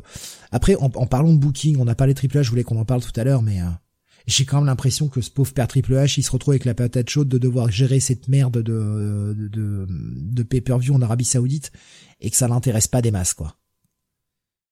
Il essaye de faire du booking à la Vince parce qu'il sait que c'est ce qui plaît euh, en Arabie mais, euh, Saoudite. Euh, mais ça n'a pas l'air d'être son kiff. Hein. Il est marié à Stéphanie et je pense que Stéphanie, à l'époque, c'est pas elle s'est pas beaucoup formalisée quand son père a passé cet accord-là avec et, et Nikan était aussi dans la boucle, hein, donc bon. Euh, ouais, bien sûr, mais je pense que bah, le mec hein, ne s'attendait euh, pas à devoir récupérer déjà les rênes si tôt et euh, bah de devoir honorer le contrat parce que les pénalités doivent être monstrueuses s'il ne le fait pas. Et puis ça rapporte un max de blé, mais je pense que ça l'intéresse pas beaucoup. Steve, l'Arabie Saoudite, c'est un contrat de 10 ans, quoi. Hmm? Je veux dire, il savait qu'à un moment ou à un autre, euh, bon. Ouais, mais après. Il allait reprendre, il allait reprendre la WWE, hein. Je pense qu'on s'attendait pas à ce que le père Vince dégage comme ça, quoi. C'était pas. Ben, je t'avouerais que si au début de l'année euh, tu m'avais dit que oui, euh, ça se finirait de cette manière-là, euh, oui. Ah mais les podcasts Awards cette année vont être complètement dingues. Je crois qu'on a vécu l'année la, plus folle du catch. En fait, c'est ce qu'on dit souvent, c'est en réalité depuis que All Elite Wrestling est arrivé en janvier 2019, euh, on a vu des trucs, euh, des trucs, mais mais mais fou quoi, des trucs qu'on n'aurait pas pensé vraiment. Euh, voilà, on a été dans de toute depuis que la WCW est morte. alors il y a eu un moment, la TNA a, a, bien marché tout ça, mais franchement, depuis les années, le début, des, allez, on va dire sur le début des années 2010, il y a rien qui se passait, quoi. Tu vois, de vraiment, euh, de vraiment étonnant comme ça, quoi. Là, t'as l'impression que tous les mois, enfin, pas peut-être pas tous les mois, mais tous les deux mois, on a un truc improbable qui se passe, quoi. Ah, cette année, quand même, euh, on en a eu, hein. On en a eu. Ah, bien euh, sûr, bien sûr, mais bon. Bref. on va continuer avec donc le troisième match. Donc, bon, on l'a dit, hein, Damage Control qui reprennent les ceintures. Et euh, le troisième match, le match en cage, Drew McIntyre face à euh, Carrion Cross. La revanche, hein, après le paper spray de... Oh là là. De Scarlett Paul, Bordeaux. La lacrymo. Oh là là là là là là. Ah, ça c'était ce victoire, cette victoire était absolument nulle. Hein, donc la revanche en cage, comme ça, euh, bah, comme ça ils sont obligés de se battre. Personne peut s'échapper. Ah bah non, c'est un steel cage match. Le but c'est de s'échapper. Bon. Ouais. 13 minutes d'un match Et qui était ouais. extrêmement mauvais. J'ai pas d'autres mots. C'était extrêmement mauvais et hyper décevant. J'irai peut-être pas vers extrêmement mauvais. De toute façon c'est un match avec euh, malheureusement euh, Karrion Cross, donc euh, un, un match avec Aaron Cross où en plus euh, il est pas dans cette gimmick qu'il avait un peu à la NXT si tu veux de, de mec euh, imbattable quoi, tu vois, qui squash ses adversaires. Donc c'est Karen Cross qui doit worker des matchs longs, qui doit qui doit vendre, qui doit faire du selling. Donc c'est clair que c'est pas terrible. Et puis en plus tu rajoutes à cela euh, le fait que ce soit un match en cage, donc bah, les matchs en cage de la WWE où tu peux gagner euh, en sortant de la cage, ce qui ne fait aucun sens parce que le principe même de faire des matchs en cage, c'est que bah, les deux adversaires peuvent pas s'éviter. C'est faire en sorte que ça se décide au centre du ring et que bah, euh, euh, le heel très souvent bah, ne puisse pas s'échapper, puisse pas euh, partir pour euh, pour éviter l'adversaire et surtout que personne ne puisse intervenir quoi. Et alors là, ça a été le festival hein, avec Oh euh, notre ami notre ami Scarlett. hein. Putain. Voilà. Donc déjà, Donc- moi, à un moment où tu as, euh, bon, enfin, en plus c'est une grosse et une longue domination de Garion Cross qui est molle, c'est long. Pour ça que j'ai trouvé Ouais. mauvais le, le, le match parce que en termes de rythme, il est vraiment baisé le match. Ah, c'est mou quoi, on s'emmerde. Drew reprend un peu l'avantage, fout Karrion Cross au sol, s'apprête à faire son Claymore Kick, et là, il y a Scarlett qui lui parle à travers la cage. Et là, ce mongolo, il s'arrête. Et il la regarde, il fait, oh, je fais quoi? Ah, ah bah, je fais quoi? Mais mon con, t'es dans la cage, qu'est-ce que tu veux faire? Bah tu bourrines, t'en as rien à foutre de sa gueule, au pire tu mets un coup sur la cage, à partir comme un moustique, et puis tu fais ton Claymore Kick et c'est réglé. Non, non, non, le mec se laisse distraire. Hein? Mais je sais pas quoi faire. Putain, mais Drew passe pour un débile, quoi. Ouais, parce que franchement, moi, enfin bon, euh, j'ai rien contre Scarlett, hein, mais euh, enfin, en quoi Drew peut être influencé, tu vois, par Scarlett, quoi? Enfin, qu'est-ce qui fait que, oh là là, Scarlett est à l'extérieur du ring que je m'arrête totalement, quoi. Je si perds la, encore, je- si encore elle avait joué encore avec sa, sa bombe au spray, tu vois, il est dans le coin, pff, elle essaye d'en mettre un coup, tu vois, il a vu arriver la bombe à la main qui s'écarte, que ça le distrait de ce côté-là, oui, mais là elle est juste en train de lui dire, ah non, non, t'attaques pas mon mari, hein. Et lui, il se retourne et regarde, ah bah je fais quoi? Mais il passe pour un mongolo, quoi. Putain, ça c'était champion WWE pendant deux Et, ans. euh, et je vais Enfin, dire, car Karrion Cross passe aussi pour un mongolo du coup, parce qu'il n'est pas capable de battre un type qui est complètement débile, quoi. Mais oui, mais oui, ben, le moment où il grimpe sur la cage et Drew se relève pas assez vite. Le mec est obligé de ralentir là pour attendre que Drew vienne le chercher. Mais oui. Alors après, Ouais, le move est très beau. Faut être honnête, le move est très beau, l'espèce de superplex du haut de la cage et tout. C'est très joli. Et en plus, ça doit faire un peu bobo quand même. Mais...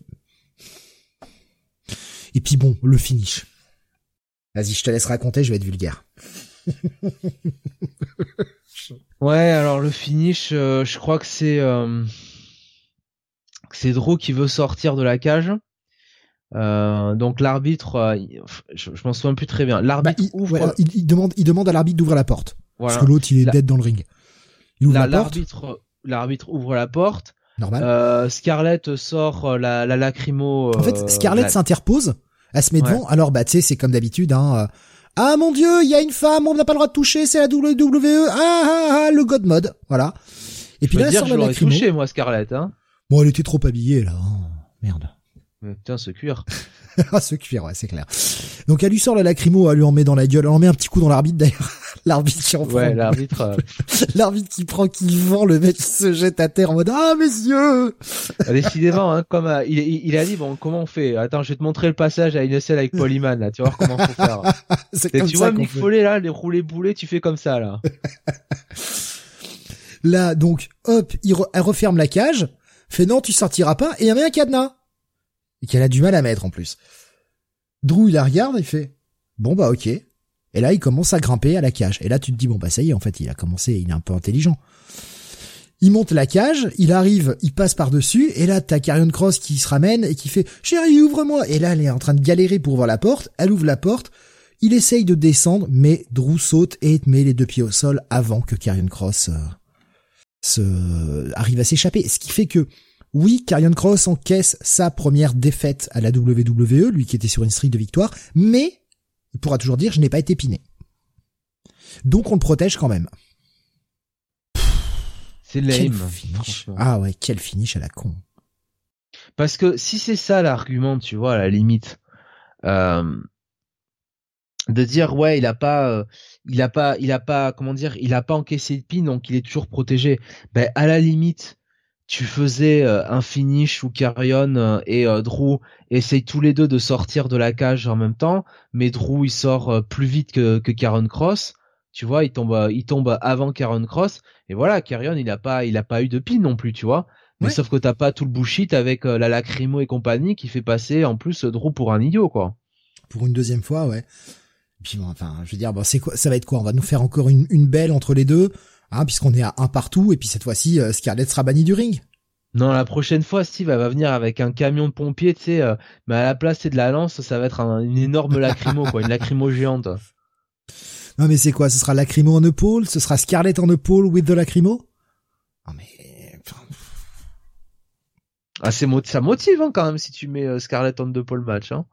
Ouais, c'est vrai que euh, t'as envie de grimper vite au poteau hein, quand même pour aller la détacher. ouais, bon, bah franchement le match était pas bon. Je trouve que le match était pas bon. C'est, c'est, je, j'attendais un peu plus ce match parce que après la chiasse qu'on avait eue là de leur dernier affrontement avec le coup de la lacrymo et tout, je me dis bon, en cage, ça va peut-être donner un peu mieux, quoi. On a quand même eu un Drew relativement faiblard dans ce match. Une grosse domination de Carrion Cross. Il y a si, il y a le petit Claymore Kick sans élan, là, qui était pas mal, que nous a fait, euh, que nous a fait Drew. Ça, c'était pas mal comme truc, mais bon, ouais. Je vais pas retenir grand chose de ce match. Hein. Donc si c'est si c'est si c'est une feud qui était censée euh, vraiment mettre over Karen Cross euh, et, euh, et vraiment l'envoyer bon déjà dans un vers un match contre Roman Reigns ou même essayer d'en faire euh, une star parce que rappelons Karen Cross là pour le coup on est vraiment sur un projet de Triple H hein. c'est lui qui l'a amené à la NXT c'est lui qui l'a vraiment buildé comme intouchable à la NXT bah écoute si c'est ça le ça le but pour l'instant enfin comment dire si euh, si le but c'était de vraiment euh, builder euh, comme un, un, un fort main eventer euh, Karen Cross, je trouve que depuis son retour à la WWE, ça marche pas quoi. Et là, on peut même pas dire, bah tiens, c'est parce qu'il avait la tête d'un méchant de, de Mad Max ou parce que Scarlett n'était pas là. Hein. Là, il y a tout le package, il y a la, comment dire, il y a le, le, côté noir et blanc sur l'entrée, la, euh, la fumée euh, où on voit plus rien, euh, Scarlett qui chante, mais bon. Ouais, mais Scarlett n'a pas pu faire les pauses suggestifs parce qu'on est en Arabie Saoudite, c'est peut-être ça qui l'a bloqué. Ah ouais, ouais, ouais, ouais, ouais. Ça change tout, hein. Ouais. Ou alors faut qu'il reprenne le casque de gladiateur, hein. Bien sûr. Peut-être qu'il va gagner en Et Drew qui vient très Steve avec une jambe gauche totalement défoncée, en train de, de, de, voilà, tu vois, de, de marcher comme ça difficilement, tu vois. Non mais désolé, euh, j'ai la jambe fracassée euh, sur le premier film. ouais, non mais c'est vrai, bon. C'est lame. On arrive au quatrième match. Le match du... Euh, alors ça c'est le match que je... Clairement je n'avais pas envie de voir. C'est dommage hein, parce qu'il y a beaucoup de star power, mais c'est déjà un match qui m'emmerdait. Je vais, je vais expliquer pourquoi. Judgment Day, donc Finn Balor, Damien Priest et Dominique Mysterio face à The OC, représenté par AJ hein, Styles, Luke Gallows et Carl Anderson. Et pourquoi je n'avais pas envie de voir ce match? Ben Parce que Rhea Ripley. Ah, Quand j'entends partout en ce moment, mais... euh, Rhea Ripley MVP, il faut lui donner une chance au titre ou quoi que ce soit. Mais, mais dans quel monde vous vivez, les gars? Rhea Ripley, ah ouais, ouais, elle a du charisme, ah ouais, elle est forte. Elle est forte pourquoi? Parce qu'elle catch contre des mecs qui donc n'ont pas le droit de la toucher. À un moment, enfin... Non, quoi. Et moi, le facteur Rhea Ripley dans les matchs, j'en peux plus. J'en peux plus, c'est pas équitable. Qu'on gagne comme des heals ne me pose pas de problème, mais quand je vois les catcheurs à chaque fois lever les mains en mode « Ah non, non, je touche pas, j'ai pas le droit », moi, ça me sort du truc. Je n'en peux plus.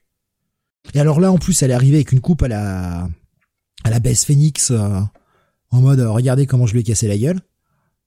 ce match, j'avais pas du tout envie de le voir. Heureusement, sincèrement, le match en lui-même est super bon. Ouais, la qualité de, du match est bonne, mais euh, moi j'ai mais moi, en deux trois semaines, euh, j'ai vu, euh, j'ai déjà tout vu quoi de, de mmh. ce de de aussi quand Judgment Day. Ils ont absolument pas pro, protégé protégé l'affiche. et et et comment dire? Et, et effectivement je te rejoins là-dessus le facteur Rhea Ripley qui est toujours présente et impacte toujours les résultats des matchs, moi aussi, ça, au final, ça me sort des trucs parce que en fait, ça fait passer tout le monde pour des cons. Ça fait passer euh, Edgy Styles, euh, Anderson et Lou Gallows pour des cons. Ça fait passer les arbitres pour des cons et les officiels à WWE parce que, enfin, les mecs ils revoient pas les matchs, ils voient pas qu'à chaque fois Rhea Ripley euh, intervient et euh, distrait les les arbitres et euh, provoque la défaite des adversaires. Enfin, il n'y a pas quelqu'un, il n'y a pas un officiel à WWE pour dire non mais Rhea Ripley est exclu des abords du ring, tu vois? Donc, euh, donc voilà, effectivement, tu sors du truc. Alors la justification, c'est de dire oui, mais euh, ça va entraîner euh, l'arrivée d'un talent talent féminin qui va être en opposition de Rhea Ripley. Mais oui, mais putain, ça fait deux mois qu'elle est là dans le, bah, dans voilà, et qu'il se passe il faut rien. Combien de temps quoi? Enfin, c'était déjà le cas. Enfin, on avait déjà ce problème-là. Souviens-toi quand Finn Balor était obligé, était contre le Judgment Day quoi. Donc. Mais c'est, enfin, c'est, c'est, moi, je, enfin je, je, trouve ça horrible quoi. Alors là on nous vend euh, du euh, ah c'est peut-être Miyahim qui va arriver, ah euh, c'est peut-être Tiganox qui va revenir machin. Mais on s'en branle, ça fait plus de deux mois que ça dure, ça devient pénible. Alors les, les délires avec Mysterio et tout, je suis pas contre. Au contraire, ça, ça donne un petit peu de, de, de charisme à Mysterio, ça l'élève un peu, etc. Et ça c'est très bien. Et Dieu sait qu'il en a besoin. Et faut être honnête, dans ce match, Rhea Ripley n'est intervenu que sur la toute fin. Durant le reste du match, elle n'a, elle n'a pas interféré. Mais, mais ça c'est pire parce que à la limite, si elle intervient qu'à la fin, tu te dis mais hein, pourquoi t'interviens pas dès le début quoi à ce moment-là? Ouais, mais enfin, tu vois, si tu veux, ce qui était pas plus, c'était pas plus mal qu'elle n'interfère pas. Mais le souci, c'est qu'elle a tellement fait dans les matchs précédents. Bah du coup, j'attendais, euh, en fait, j'attendais avec euh, avec beaucoup de désespoir le moment où elle, elle allait intervenir. J'étais, je sais que ça va arriver, je sais que ça va arriver. Et après, on avait du bon catch et je me suis dit, putain, elle va finir par tout gâcher. Et bah ouais, bah pas manqué. Et en gros, pendant 14 minutes qu'on durait ce, les 14 minutes qu'on durait ce match, j'attendais que Rhea Ripley intervienne. Oui. Et vienne foirer le match. Ça n'a pas manqué, ça a intervenu sur la fin. Heureusement, ce n'était que sur la fin. Donc on a quand même eu de la très belle action. Mais le résultat est le même. Et du coup, je ne suis jamais rentré dans le match vraiment à cause de ça. Alors, j'en profite parce que comme elle était aux abords du ring, qu'elle était du coup beaucoup filmée par la caméra, euh, les deux gars mobiles en fait, on avait euh, un, un mec à la caméra du côté de l'entrée et un mec euh, à la caméra pareil sur l'épaule du côté des commentateurs, donc un de chaque côté du ring. Est-ce que tu n'as pas eu un problème avec la réalisation de ce pay-per-view, Jonathan il y a rien qui ça t'a peut-être pas gêné toi hein, honnêtement non non non non c'est ça m'a. Non, non, je t'avoue, non là. Euh, tant mieux, tant mieux si tu l'as pas eu. C'est peut-être que moi, mais là tu m'aurais dit c'était un pay-per-view TNA, je te croyais. Les deux caméramens qui étaient aux abords du ring étaient les plus gros tâcherons qui m'étaient donné de voir de mémoire oh. récente. Il n'y avait pas un plan qui était correct. Le réal pue la merde. Sincèrement, le réal pue la merde, leur donne des mauvaises instructions et les mecs filmaient avec le cul c'était extrêmement pénible tout au long du pay-per-view, ça a été extrêmement pénible dès que c'était les mecs aux abords du ring qui filmaient.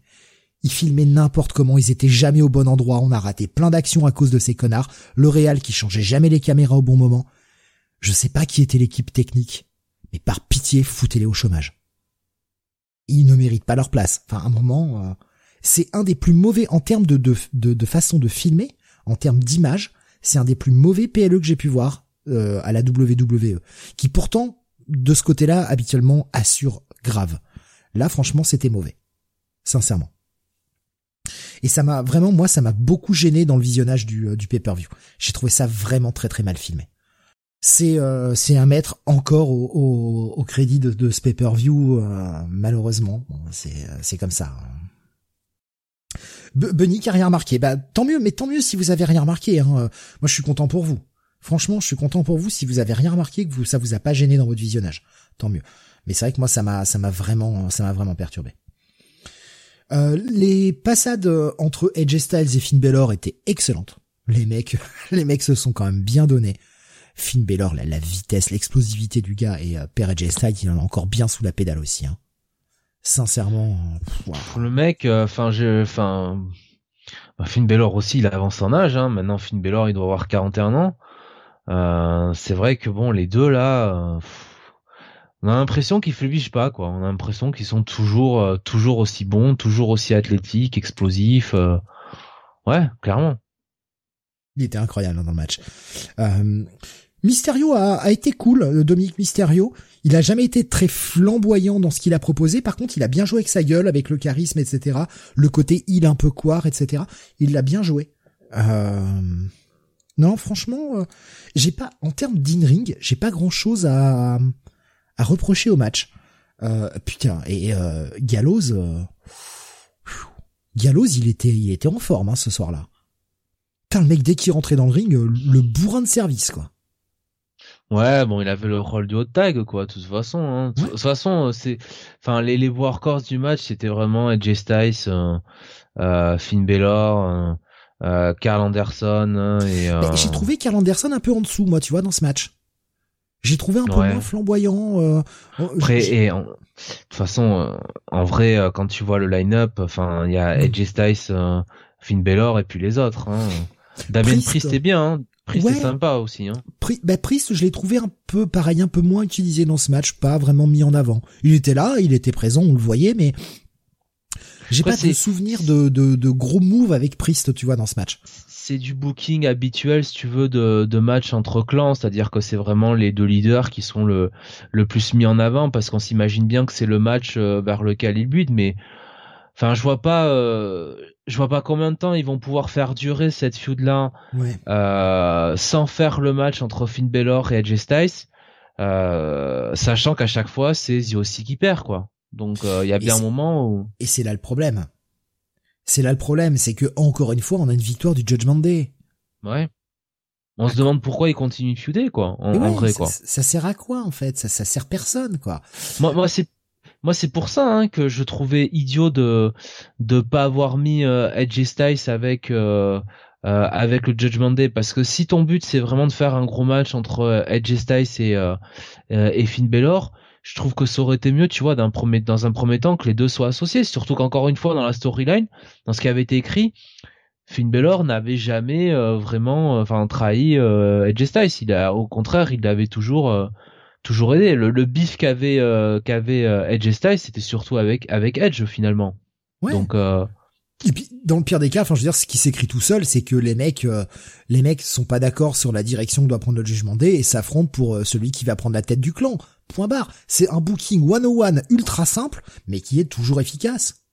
Ouais, où Edge Styles dit, bah voilà, en fait, euh, je voulais détruire le coup classique, je voulais détruire Judgment Day de l'intérieur, tout ça. Euh, et voilà. Mais c'était plus logique que, euh, bah là où finalement c'est un affrontement un peu bateau, où on a plus l'impression que c'est là un peu pour occuper tout le monde, quoi. Il n'y a pas vraiment de... Et t'as raison hein, sur le fait que occuper tout le monde, puisqu'apparemment euh, Gallows et Anderson ne seraient pas signés à la WWE. Ah, ils sont juste là. Ils seraient, de ce que j'ai entendu, ils seraient juste là en freelance, ils font des piges, mais euh, ils seraient pas signés à la WWE. Donc euh, c'est peut-être juste un petit moment temporaire. À voir. Hein, euh, encore une fois, ça reste des rumeurs, euh, donc voilà. Bunny nous disait, je me suis fait chier sur ce match comme pour le précédent, même avec Styles, Baylor et Priest. J'ai l'impression qu'ils s'en foutaient tous. C'est même moins bon que certains matchs vus à Raw et SmackDown. Encore une fois, on, les voit trop quoi s'affronter. C'est eh tout le temps la même chose quoi. Enfin, c'est toujours la limite. C'est toujours Judgment Day qui gagne en plus. Et en plus, mais, mais comme comme comme quand euh, Edge et Styles s'affrontaient Edge, à chaque fois c'était Edge qui a gagné. Quand Edge fait euh, Judgment Day, que Edge et Styles avec lui euh, Finn Balor ou d'autres à chaque fois Edge Styles perdait, je sais pas quand Edge Styles gagne quoi. Enfin concrètement, donc euh, en vrai, euh, voilà quoi. Moi, j'aimerais revoir Priest en solo, putain. Priest aller chercher le titre pour des États-Unis ou un truc comme ça, quoi. Putain. Mais en plus, l'idée de Judgment Day, tu vois, l'idée de Judgment Day, en, gros, c'est c'est pas idiot, mais ils sont pas obligés, en fait, d'avoir euh, tous le même programme, quoi. Il y avait un truc qui était sympa à un moment, c'est-à-dire qu'on avait, euh, comment il s'appelle, euh, Finn Balor qui avait vraiment, on sentait ça, son petit programme avec AJ Styles. Mais à l'époque, c'était tu vois quand Finn essayait de faire comprendre AJ Styles, non mais mec, euh, moi je suis pas en bif contre toi, euh, je suis ton pote et tout. T'avais Dominique qui avait sa feud un peu avec Rhea contre Rey Mysterio. Et et t'avais Damien Priest qui était avec Finn plus occupé avec Edge. et qui avait aussi Damien Priest surtout un bif avec Matt Riddle. Donc t'avais chacun des membres de Judgment Day qui avait vraiment euh, son programme, on va dire individuel, et il y avait le programme en gros, on va dire en gros euh, contre Edge quoi, Edge contre Judgment Day quoi. Mais à l'intérieur, tu vois, chaque membre avait son petit truc de son côté, et je trouvais ah bah tiens ça c'est intéressant dans l'écriture surtout pour l'héros. Et depuis qu'Edge Styles il est revenu avec aussi bah ils ont mis tout ça de côté et t'as les deux groupes qui sont euh, tout le temps face à face et ça change pas quoi chaque semaine, t'as as euh, une itération euh, de match entre les deux, les deux groupes, quoi. C'est dommage, quoi. Mais c'est le malheureusement, je trouve le problème quand il y a des clans à la WWE. Pour moi, ils ont du mal à les écrire. autant si tu regardes, alors bon, là on parle presque plus d'affiliation à la NJPW, mais ils sont chacun affiliés dans un groupe et ils sont pas toujours ensemble, ils ont chacun leur truc à faire. Même quand tu regardes à la à la EW, les clans, ils sont pas toujours euh, Alors, il y a certains clans oui, euh, qui sont un peu toujours ensemble mais mais il y a des clans qui évoluent dans leur truc, dans leur programme ils ont chacun leur petite leur petite feud, mais ils sont dans un clan et tu les vois de temps en temps ensemble et c'est tout. À la WWE, le problème, j'ai l'impression que c'est qu'à chaque fois, c'est le même cas pour Damage Control par exemple. Alors oui, Bailey a son match pour le titre et on avait euh, Dakota, Dakota Kai pardon et Yoskai qui avaient la chance pour le titre euh, tag. Mais quand tu regardes dans les weekly, elles sont toujours en train de faire des matchs à trois. Elles sont toujours toutes les trois ensemble. Ouais. Mais tu les vois jamais seules en fait. Et c'est le problème de la WWE, ils savent pas écrire des clans, je trouve. Mais déjà, alors, euh, je pense c'est peut-être, je pense c'est mieux fait à la NJPW qu'à Red Wrestling, pour être honnête. Déjà, est-ce que tu vois, par exemple, en revenant sur le cas de Judgment Day, euh, ou, ou, mieux encore du groupe des Styles, ce que tu vois, les mecs, ils pourraient pas avoir, mais juste un match individuel ou tag team contre quelqu'un d'un autre groupe, quoi, tu vois. Quitte à ce que l'autre groupe, leurs ennemis, euh, viennent, tu vois, euh, euh intervenir euh, à la fin du match pour bien montrer, ok, c'est la feud, mais qu'au moins on n'est pas tout le temps les mêmes matchs entre les deux groupes. Parce que encore une fois, quand à Crown Jewel, ils ont annoncé ce 3 contre 3, ben moi je me suis dit, ah ouais, d'accord, mais on l'a pas déjà fait un milliard de fois ça déjà? Ben oui, c'est ça. Donc au moins, enfin voilà, au moins qu'ils qu'ils aient des qu'ils aient des matchs, euh, tu vois, des, des matchs différents pendant les shows weekly et que tu dises bon ok euh, le match entre les deux groupes le, le, gros match ça va être le pay-per-view quoi. Ben oui. Et, et là c'est complètement écrit à l'envers. Ça, ça, dessert tout le monde. Puis cette défaite encore une fois de The aussi euh... oui. mais tu veux faire quoi après? Tu, tu veux encore que The aussi affronte euh, Judgment Day? Ça n'a aucun sens. Ils se font bolos toutes les semaines c'est pas possible. Même quand ils gagnent, parce que lundi, Carl Anderson, il a gagné, ils se font passer à tabac derrière et finalement, qui c'est qui en ressort vainqueur? C'est Judgment Day. Ouais. Donc, de toute façon, même quand ils ont une victoire, ils sont perdants. Je vois pas pourquoi cette feud dure encore. Ça n'a aucun intérêt. C'est comme ça. Donc 14 minutes de match, bon voilà. Euh, on va peut-être avancer, à moins que tu veuilles rajouter encore quelque chose peut-être sur ce match, Jonathan. Sinon, euh, bon. Bah, on avance. Ah là là, l'accident de voiture. Braun Strowman contre Omas. ouais, victoire de Braun Strowman euh, en 7 minutes 20, donc 7 minutes de plus que ce que devait être ce match. 4 minutes trop long. Alors, je vais, tu vois, je vais te le dire tout de suite. C'est le meilleur match. bien pire. Oui, c'est le meilleur match d'Omas. Oui, voilà. Là, tu t'avances quand même. Il a fait son meilleur match ever. C'était pourri. non, c'était pas terrible. C'est le problème, c'est qu'on est sur la même, mais exactement la même construction que Brock Lesnar, Bobby Lashley. Avec une domination constante de Homas, qui va finir par se faire détruire par Braun Strowman, qui a fini par réussir à le soulever. Parce que tout le match, Braun Strowman essaie de le soulever et se prend des patates. Et, et à la fin, il le soulève, il le met au sol et l'autre peut pas se relever.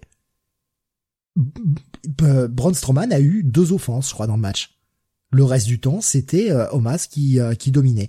Exactement la même construction que Lesnar Lashley. Le problème, c'est que tu me refais ce match en milieu de carte, je l'ai vu déjà en opener. Et avec des mecs moins talentueux. C'est con.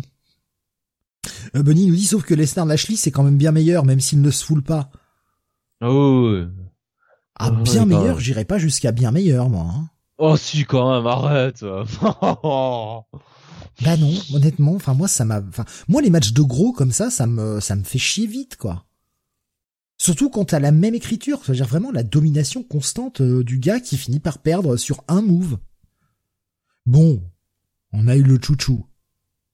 Ah. Ah le chouchou qui s'est fait stopper. Hein. ouais, il a, il a pris un beau stop là. Hein. il lui a mis le, coup là sur les deux tempes en même temps là. C'est vrai que pour une fois qu'on voit le chouchou se faire arrêter, euh, c'est rare. Ouais bon, c'était pas, c'était pas ouf quoi. Bah, franchement. Bah, c'était clairement de façon un match qui était là euh, pour pour le pour le pour le, prince quoi. Enfin, c'est genre de match avec euh, enfin d'attraction, on va le dire comme ça que voilà hein, que le, le prince que, que ce, ce, ou en tout cas l'idée que qu'on se fait que l'Arabie Saoudite aimerait euh, comme match quoi tu vois. Ouais, on veut André the Giant bah mais il est mort. Eh ben mettez-nous ce qui lui ressemble le plus. Mettez-nous en masse. Ouais. Voilà. Alors ça marche en termes de taille en termes de talent c'est pas ça hein. en termes de charisme non plus. Surtout surtout en termes de charisme.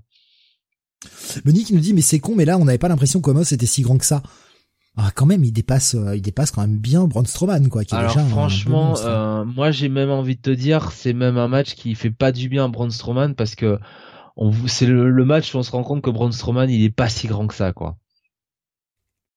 2m21 quand même le Péromas. Hein. Ah ouais. Par contre, euh, il me semble petite envergure de bras, hein, mine de rien, moi, ça. Il a pas, il a pas des bras hyper longs, quoi. Mmh. Ouais. Après, il me met une patate, à mon avis, tu vois. Enfin, je, je, je, voilà, je, mon avis, tu sais, je, je quitte mon corps là, littéralement, quoi.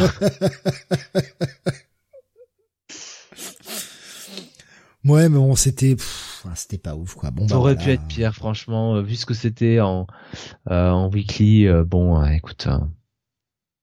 Omas en, en, encaisse sa première défaite réelle, puisque bon, il s'était fait sortir dans les Rumble, mais c'est pas considéré comme une défaite il encaisse sa première défaite réelle. De toute façon, là déjà, c'était c'était euh, forcément un truc qui allait desservir l'un des deux.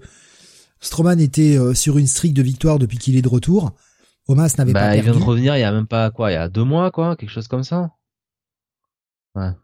Peut-être un peu plus, mais euh, bon, ouais. Il n'y avait pas de bon perdant quoi là-dedans. Non, non, c'est clair.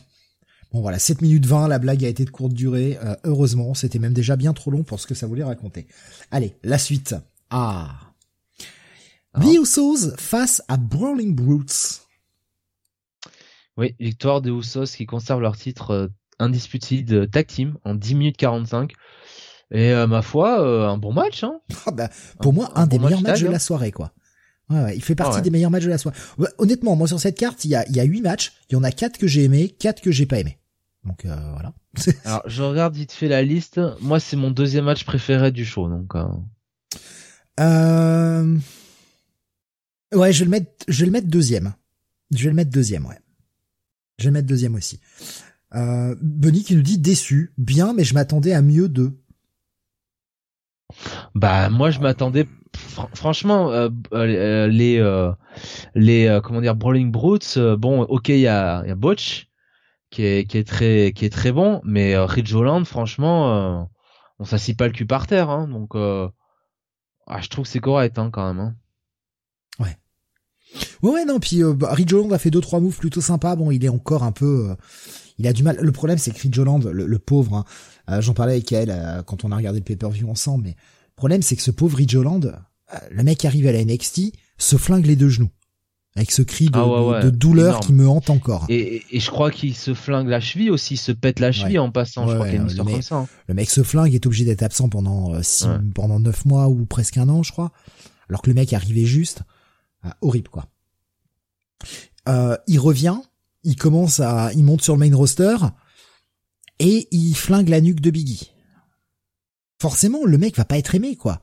Et là, je trouve que la construction du match a été plutôt pas mal parce que au final, on a fait le pin sur euh, sur Butch et non pas sur Ridge parce que moi je m'attendais à ce que le pin soit sur Ridge encore une fois. Et non, justement là c'est c'est Butch qui prend le pin. Et c'est bien, ça reconstruit un peu, faut le reconstruire en fait Ridge Le problème c'est qu'il faut vraiment le reconstruire. Le mec a un physique, le mec a il faut qu'il travaille encore. Il est il est pas euh... je le verrai pas en solo pour le moment, à mon avis, ça risque d'être un peu compliqué. Euh, en tout cas dans un vrai run solo. Il a le potentiel, mais il a euh, il a ses casseroles derrière lui qui sont involontaires. Hein. Je veux dire, sa blessure, elle est involontaire et, et le fait de blesser Biggie, c'est involontaire. Mais mais ouais, il a ses casseroles au cul quand même. Et par contre, euh, moi voir Butch recatcher façon Pete Dunne, arriver avec un gear façon Pete Dunne, eh ben ouais, eh ben là je dis oui. Alors oui, il a un nom de merde, mais euh, il, repète les doigts, il a à nouveau sa grenouillère. Enfin, c'est Pete Dunne quoi. Ah, moi j'aimais son look avant Butch quand il était un petit roquet là qu'il fallait que oh tu sais que que que que que Sheamus calme un petit peu là euh, tu vois quand il sautait il sautillait autour de lui hein hein, hein Spike hein? Il y a Nico Chris il dit François Ridge Hollande bah, comme l'appelle Stury hein euh, Ridge Hollande fils de François hein. c'est c'est vrai que bon, nous nous on y pense hein, forcément non, mais le match était cool. Il y a eu vraiment de la bonne action. C'est pareil, hein, les Houssos ont bien charbonné dans le match. Oui, bah oui, ils sont toujours très bons de toute façon, les Houssos, hein, en vrai. 10 minutes 45, euh, j'en aurais bien pris une ou deux minutes de plus même, tu vois. On aurait coupé une ou deux minutes à Stroman euh, pour nous mettre une ou deux minutes de plus à ça. Euh, j'aurais bien, j'aurais bien pris. Et on a même eu un, un ou deux, une ou deux fois quand même se dire ah peut-être que Brawling Brutes va prendre le titre. Bon, de toute façon, on s'y attendait à ce que les Houssos conservent. De toute façon, ils vont pas leur enlever le titre.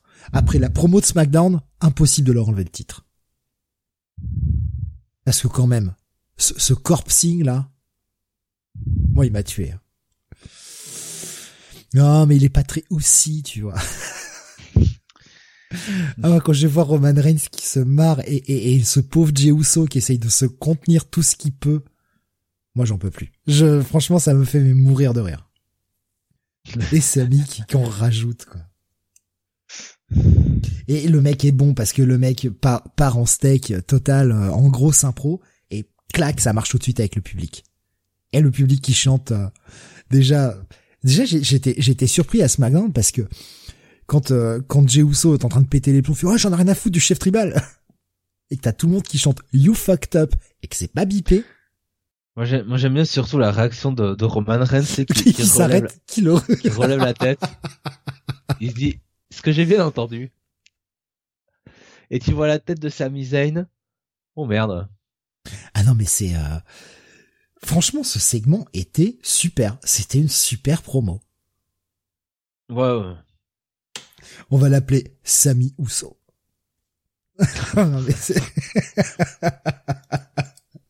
c'est con, mais putain, ça fonctionne à mort, quoi. surtout la réaction de sa visage, tu sais, en oh, mode. La tête, oh, oh, trop bien, moi, le meilleur jour de ma vie, ah. Samy Ousso, putain, on va, on va me faire perdre mon nom de famille euh, pour m'en donner un autre. non, mais c'était super, c'était hyper bien joué, quoi. Franchement, un excellent segment, hein, vraiment. Par contre, euh, bon, la finalité, enfin, si pour certains la finalité, ça doit être Sami Zayn qui prend le titre à Roman Reigns, là, je, serais... je suis moins d'accord, quoi. Par contre. Oui, non, non, non, mais faut arrêter de rêver par contre là à un moment. Voilà. Calmez-vous, quoi. Calmez-vous. Euh, allez, on continue. Avant dernier match de cette soirée, le match féminin euh, pour le titre euh, Raw. Bianca Belair qui défendait face à Bailey dans un Last Woman Standing match. Oui, et, euh, la stipulation quoi.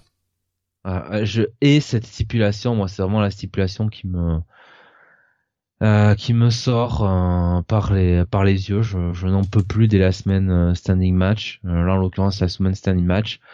Il y a trop de trop de à coups, trop de ah là là le côté dramatique, l'arbitre qui compte, one, two, hein, le, le catcheur qui demande de compter. Moi pour moi ça ça ça saccade trop le match. autant faire franchement autant faire un All's Bard mais oui. ou un False Count Anywhere quoi. Voilà. Mais oui, je suis, je suis d'accord, le, le last, last man ou last woman standing, c'est trop long. Et puis surtout que là, ça commence. Hein, je veux dire, Bailey met trois patates à, à Belair qui se trouve au sol.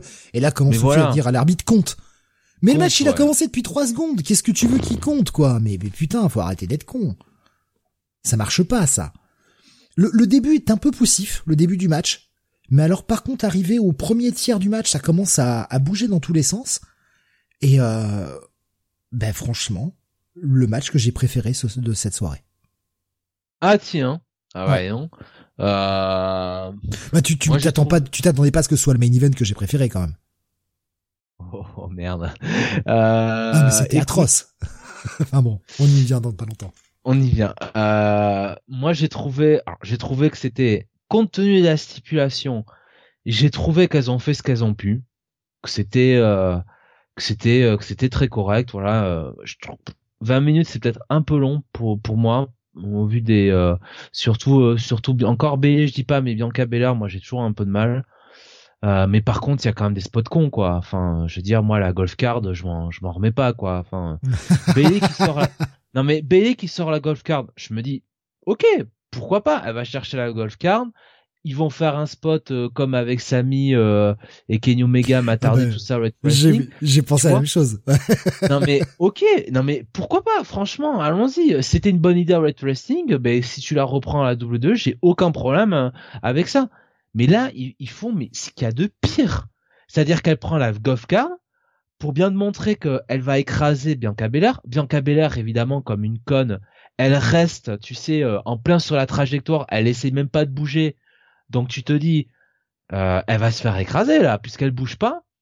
Mais là, non seulement Bianca Belair cherche pas à esquiver, mais Bélé s'arrête devant Bianca Belair, quoi. Ça n'a aucun sens.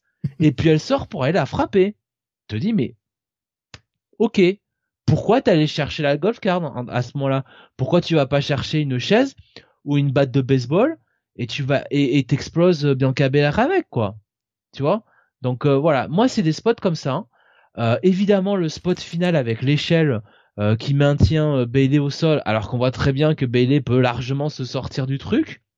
Donc voilà, c'est des trucs comme ça qui me qui me qui me sortent.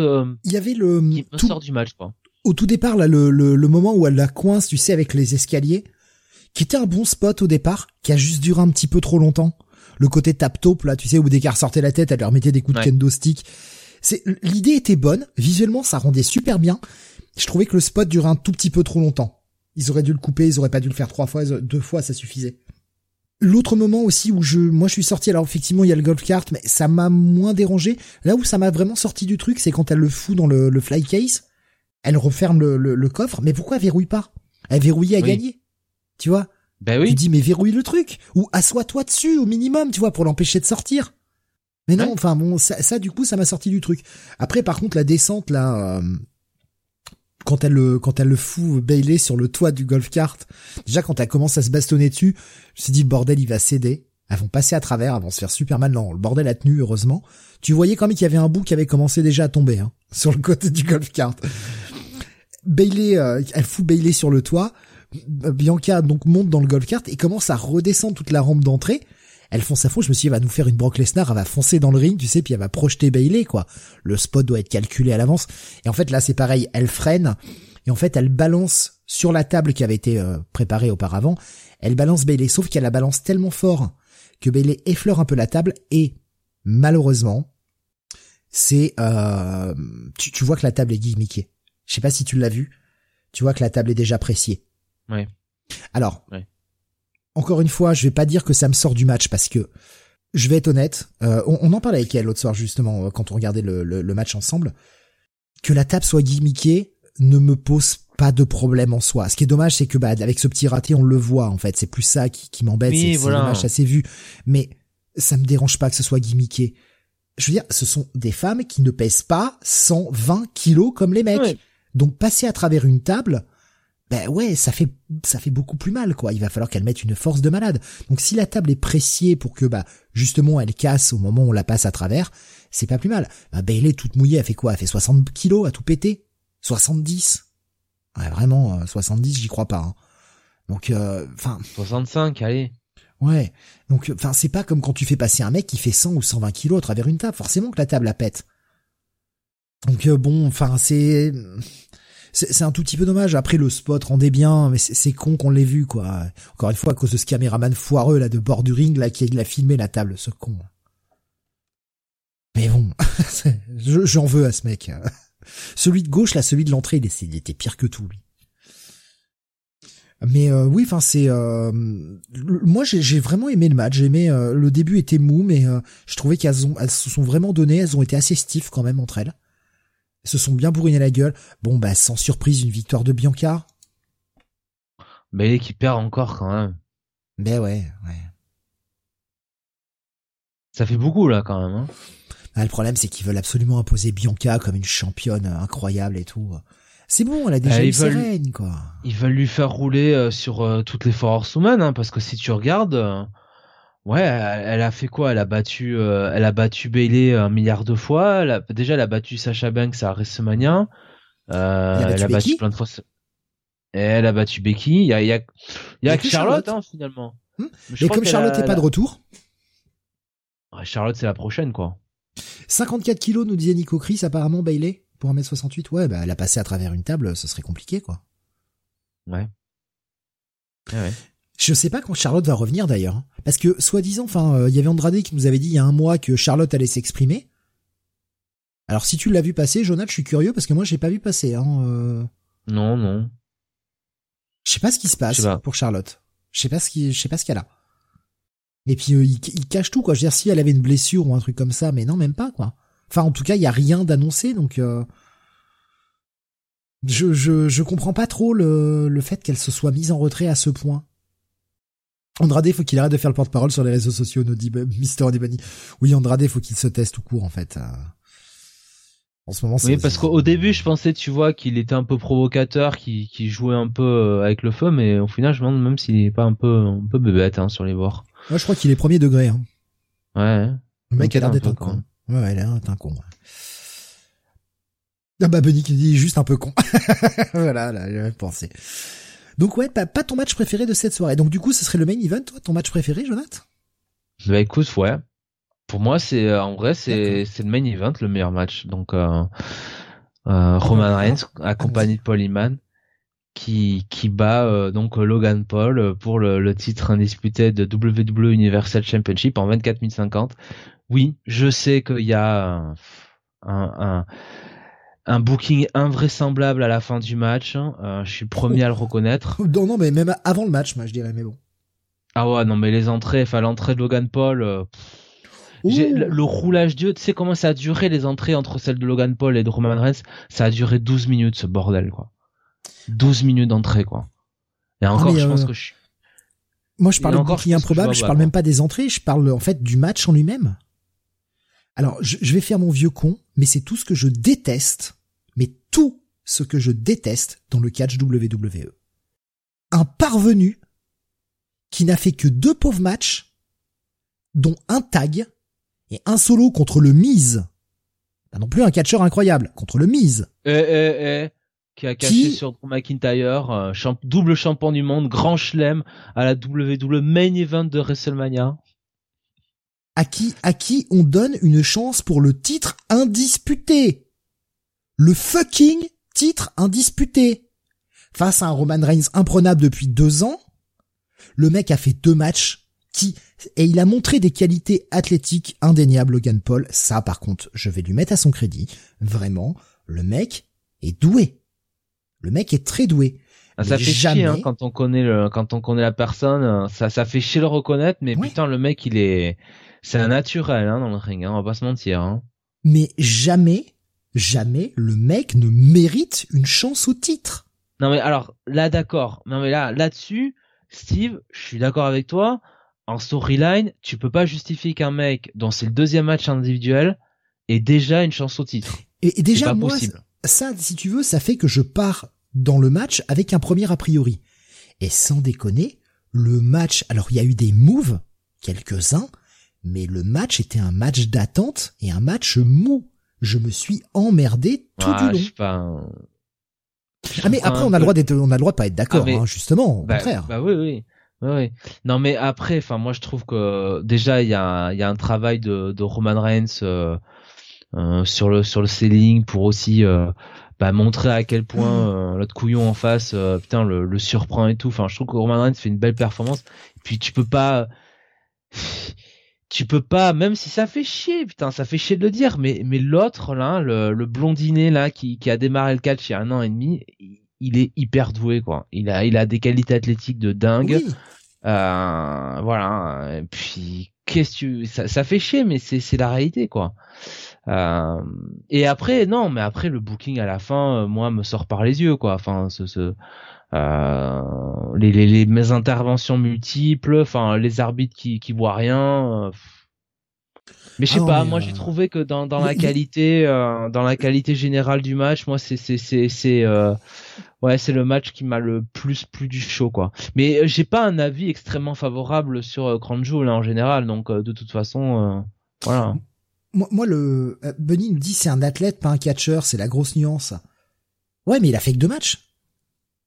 Bah, trois, attends, pour c'est son troisième match, son deuxième match en tant qu'individuel. Moi, je veux bien que ce soit un, que ce soit un athlète, mais enfin, rendez-vous compte quand même que c'est un main event de de PLE.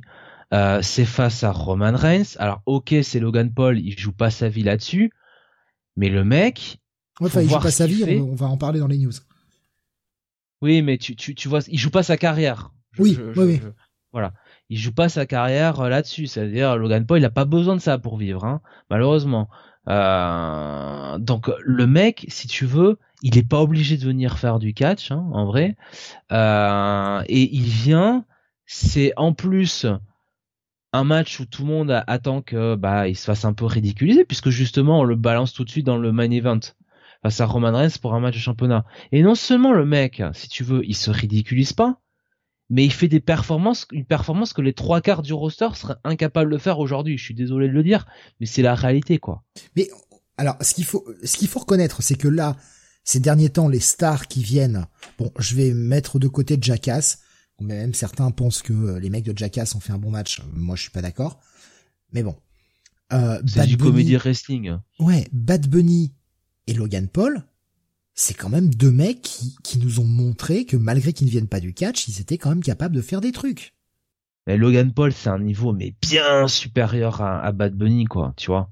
Oui, oui, oui. Le, le mec a Bad travaillé. Bunny, c'est en fait Bad Bunny, c'est toi ou moi, si tu veux, toi, moi ou Bunny, euh, qui serait, euh, qui essaierait de faire un match du catch. On connaît les codes, on sait, euh, on sait ce qu'il faut faire quand ça bump et tout ça, on fait de notre mieux, mais à la fin de la journée, on reste des mecs normaux. Là, Logan Paul, c'est vraiment un mec qui est un athlète hors du commun, quoi. Enfin, quand il fait la buckshot lariat, alors j'ai tiqué de voir qu'il fasse la buckshot lariat dans Page, hein. Bah, surtout euh, un petit blondinet avec les cheveux frisés, pareil. Euh, oui, tu te dis. Oh, mais la vitesse, la fluidité du move, quoi. Voilà. Enfin, il est extrêmement explosif. Non, non, il est explosif dans ses dans ses moves et ça. Mais vraiment, encore une fois, ça c'est à mettre à son crédit. moi, le problème que j'ai avec le match n'est pas la n'est pas la qualité athlétique de, Logan Paul qui est euh, très bonne. Non mais moi je parle si tu veux pour le pour son pour son deuxième match quoi si tu veux. Je le parle dans ce contexte là son deuxième match en euh, en individuel quoi. Après euh, c'est bien sûr qu'il n'est pas parfait en tant que en tant que catcheur loin de là hein. ah non mais oui mais ça mais encore une fois ça ça non plus c'est pas le problème. Le problème est qu'il est une chance au titre. Déjà ça ça me entièrement d'accord. Et ce qui me pose problème c'est que c'est l'adversaire qui a mis le plus en difficulté Roman Reigns. Et ça, par contre, ça, ça me pose un vrai problème. Parce que ça fait passer tous les gars sur lesquels Roman Reigns a roulé ces derniers mois pour des tanches. Disons que tu peux toujours arguer que euh, Brock a quand même plus mis euh, en difficulté Roman que, que Logan Paul, heureusement. Mais c'est vrai que derrière, on met de côté Brock, qui est toujours un personnage à part à la WWE. Euh, effectivement, euh, qui euh, a autant mis en défaut, en défaut Roman Reigns C'est même le match contre Drew, il en a pas autant chié. Alors, il en a chié dans le ring in ring parce qu'il y avait plus de, il y avait plus de répondants, il y avait etc. Mais moi, c'est tout le moment où, alors Reigns gagne, mais gagne, voilà, difficilement. Et après, tout le moment tout le moment où il remonte et qu'il est en train de vendre et qu'il est en train de pleurer dans les bras de Polyman, j'ai gardé mes ceintures, oh là là mon dieu, j'ai mal à la mâchoire, tout ça. Mais, mais on est où? On est où? Et puis l'autre tanche là, de, de Logan Paul qui va nous ramener son putain de frère son espèce de dégénéré de frère Ouais, là alors là, ça m'a, ça m'a achevé, ouais. Non non mais attends, si c'est pour avoir cette famille de dégénérés dans le catch, non merci. Non merci, c'est pas pour moi ça. Ça c'est pas mon délire. Parce que les mecs ils sont là que pour faire du bif et alors arrêtons d'être naïfs, les gens sont là pour faire de l'argent. Hein, euh, ce sont des catcheurs. Mais ils ont quand même un respect pour ce sport, ils ont un respect pour ce mode de vie. Euh, là, c'est des mecs qui viennent faire une pige de temps en temps, c'est des freelances, ils viennent faire un match tous les trois mois, il faut les payer plus cher que des gens qui se crèvent le cul toutes les semaines, cinq jours par semaine, à faire des house shows. Ben non. Ouais, mais Non. c'est, c'est, c'est, malheureusement, c'est, c'est, je suis, c'est, euh, qu'est-ce que tu veux, c'est le, le côté part-timer, c'est des mecs, euh, voilà, euh, les matchs de boxe de, de, de Jake Paul, euh, contre Ouais, enfin, le, mec, le, mec, le mec fait des, le mec fait des matchs de boxe. Alors ouais, il est invaincu. Il fait des matchs de boxe contre des gens qui sont pas boxeurs. Ouais, mais le mec est pas boxeur à la base, si tu veux. Moi, moi, je suis d'accord avec toi. Hein, c'est, euh, c'est du, c'est du grand cinoche. Hein. Mais bon, euh, voilà, qu'est-ce que tu veux Ils sont. Ouais. C'est, en fait, moi, c'est tout ce qui est autour du match et toutes les retombées de ce match qui me posent des gros, gros, gros problèmes. Et puis, putain, c'était mou quand même, quoi. C'était très mou. Je sais pas. Bah, Moi, je trouve, Benny euh, nous dit ça baisse pas mal le kayfabe. C'est, et c'est ça mon problème. En fait, mon problème est tout ce qui va autour de ce match. Le match en lui-même, bon, c'est un match, quoi. De toute façon, en même temps, Roman Reigns, euh, ça a toujours été chiant.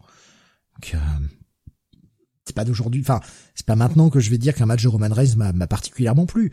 Le catch de Roman Reigns, surtout ce Roman Reigns, il, là, est un, catch très lent, très mou, un, catch d'attente, quoi. C'est pas mon, c'est pas mon délire. J'aime pas trop ce genre de catch. Mais, bon, c'est avec le personnage. Mais là, face, face à, à Logan Paul, non, quoi. Non, non, non. C'est pour ça que moi, j'ai détesté ce match, vraiment. Puis les, les multiples interventions, tout ça. Les deux gogoles là qui se font casser la gueule, là, qui, qui étaient potes de de, de Logan Paul, De Logan Paul. ouais. et qui, euh, quand la cloche a sonné, les mecs arrêtent de vendre, tu, tu en vois un passer sur le côté du ring, genre, je cours un petit peu baissé pour pas me montrer, mais je repars vite dans le public. Mec, putain, qu'est-ce que ça te, qu'est-ce que ça te coûtait de vendre 30 secondes de plus? Sérieux. C'est des gens qui ont pas, pas- pour moi, c'est pas des gens qui ont du respect pour le business catch, quoi. Et ça, ça me pose problème. Alors, Logan Paul a sûrement du respect pour le, pour le business, mais alors son frère et ses deux potes, là, en ont absolument aucun. En tout cas, de, de, de, de mon point de vue, de ce que j'ai pu voir là. Non, mais là, c'est le booking, c'est, c'est pas eux. Je pense pas qu'il faut prendre. euh, Et, et, et, si c'est pour avoir Logan Paul et tout son entourage de personnes ultra toxiques qui, qui viennent foutre un pied dans le milieu du catch, ça m'intéresse pas. Déjà que le mec, Ah, je peux pas le saquer, ça m'intéresse pas, quoi. Euh, Logan Paul a signé un contrat euh, sur plusieurs années, quoi. Mais oui. Et oui, malheureusement. Pour nous. Donc si c'est pour l'avoir en main event de WrestleMania, si c'est pour l'avoir en main event de ce genre de conneries-là, je suis pas la cible. Je suis vraiment pas la cible. Et ça ramène du, ça ramène des entrées, je, veux bien l'entendre, mais moi ça me séduit pas. Bon, Roman Reigns a conservé. Mais j'ai quand même la sensation qu'il en a chié, et c'est ça mon problème, quoi. Il devrait pas en chier face à Logan Paul. Pas autant, en tout cas. Ça dépend. Enfin, encore une fois, c'est euh, s'ils sentent qu'ils peuvent faire une superstar avec Logan Paul, euh, bon, euh, je, je me mets du, du je me mets, je me fais l'avocat du diable. hein, encore une fois, hein, je me mets du côté de Triple H et, Stéphanie. Et Dieu sait qu'on aimerait bien se mettre tous du côté de Stéphanie. Ah non, non, Euh, Stéphanie. mais hein? Non, on aimerait se mettre dans le côté de Stéphanie, dans Stéphanie. Oui, oui, aussi. Euh, mais t'as fait un investissement sur Logan Paul. Tu lui as fait euh, un contrat euh, sur plusieurs années, vraiment grande pompe, tout ça.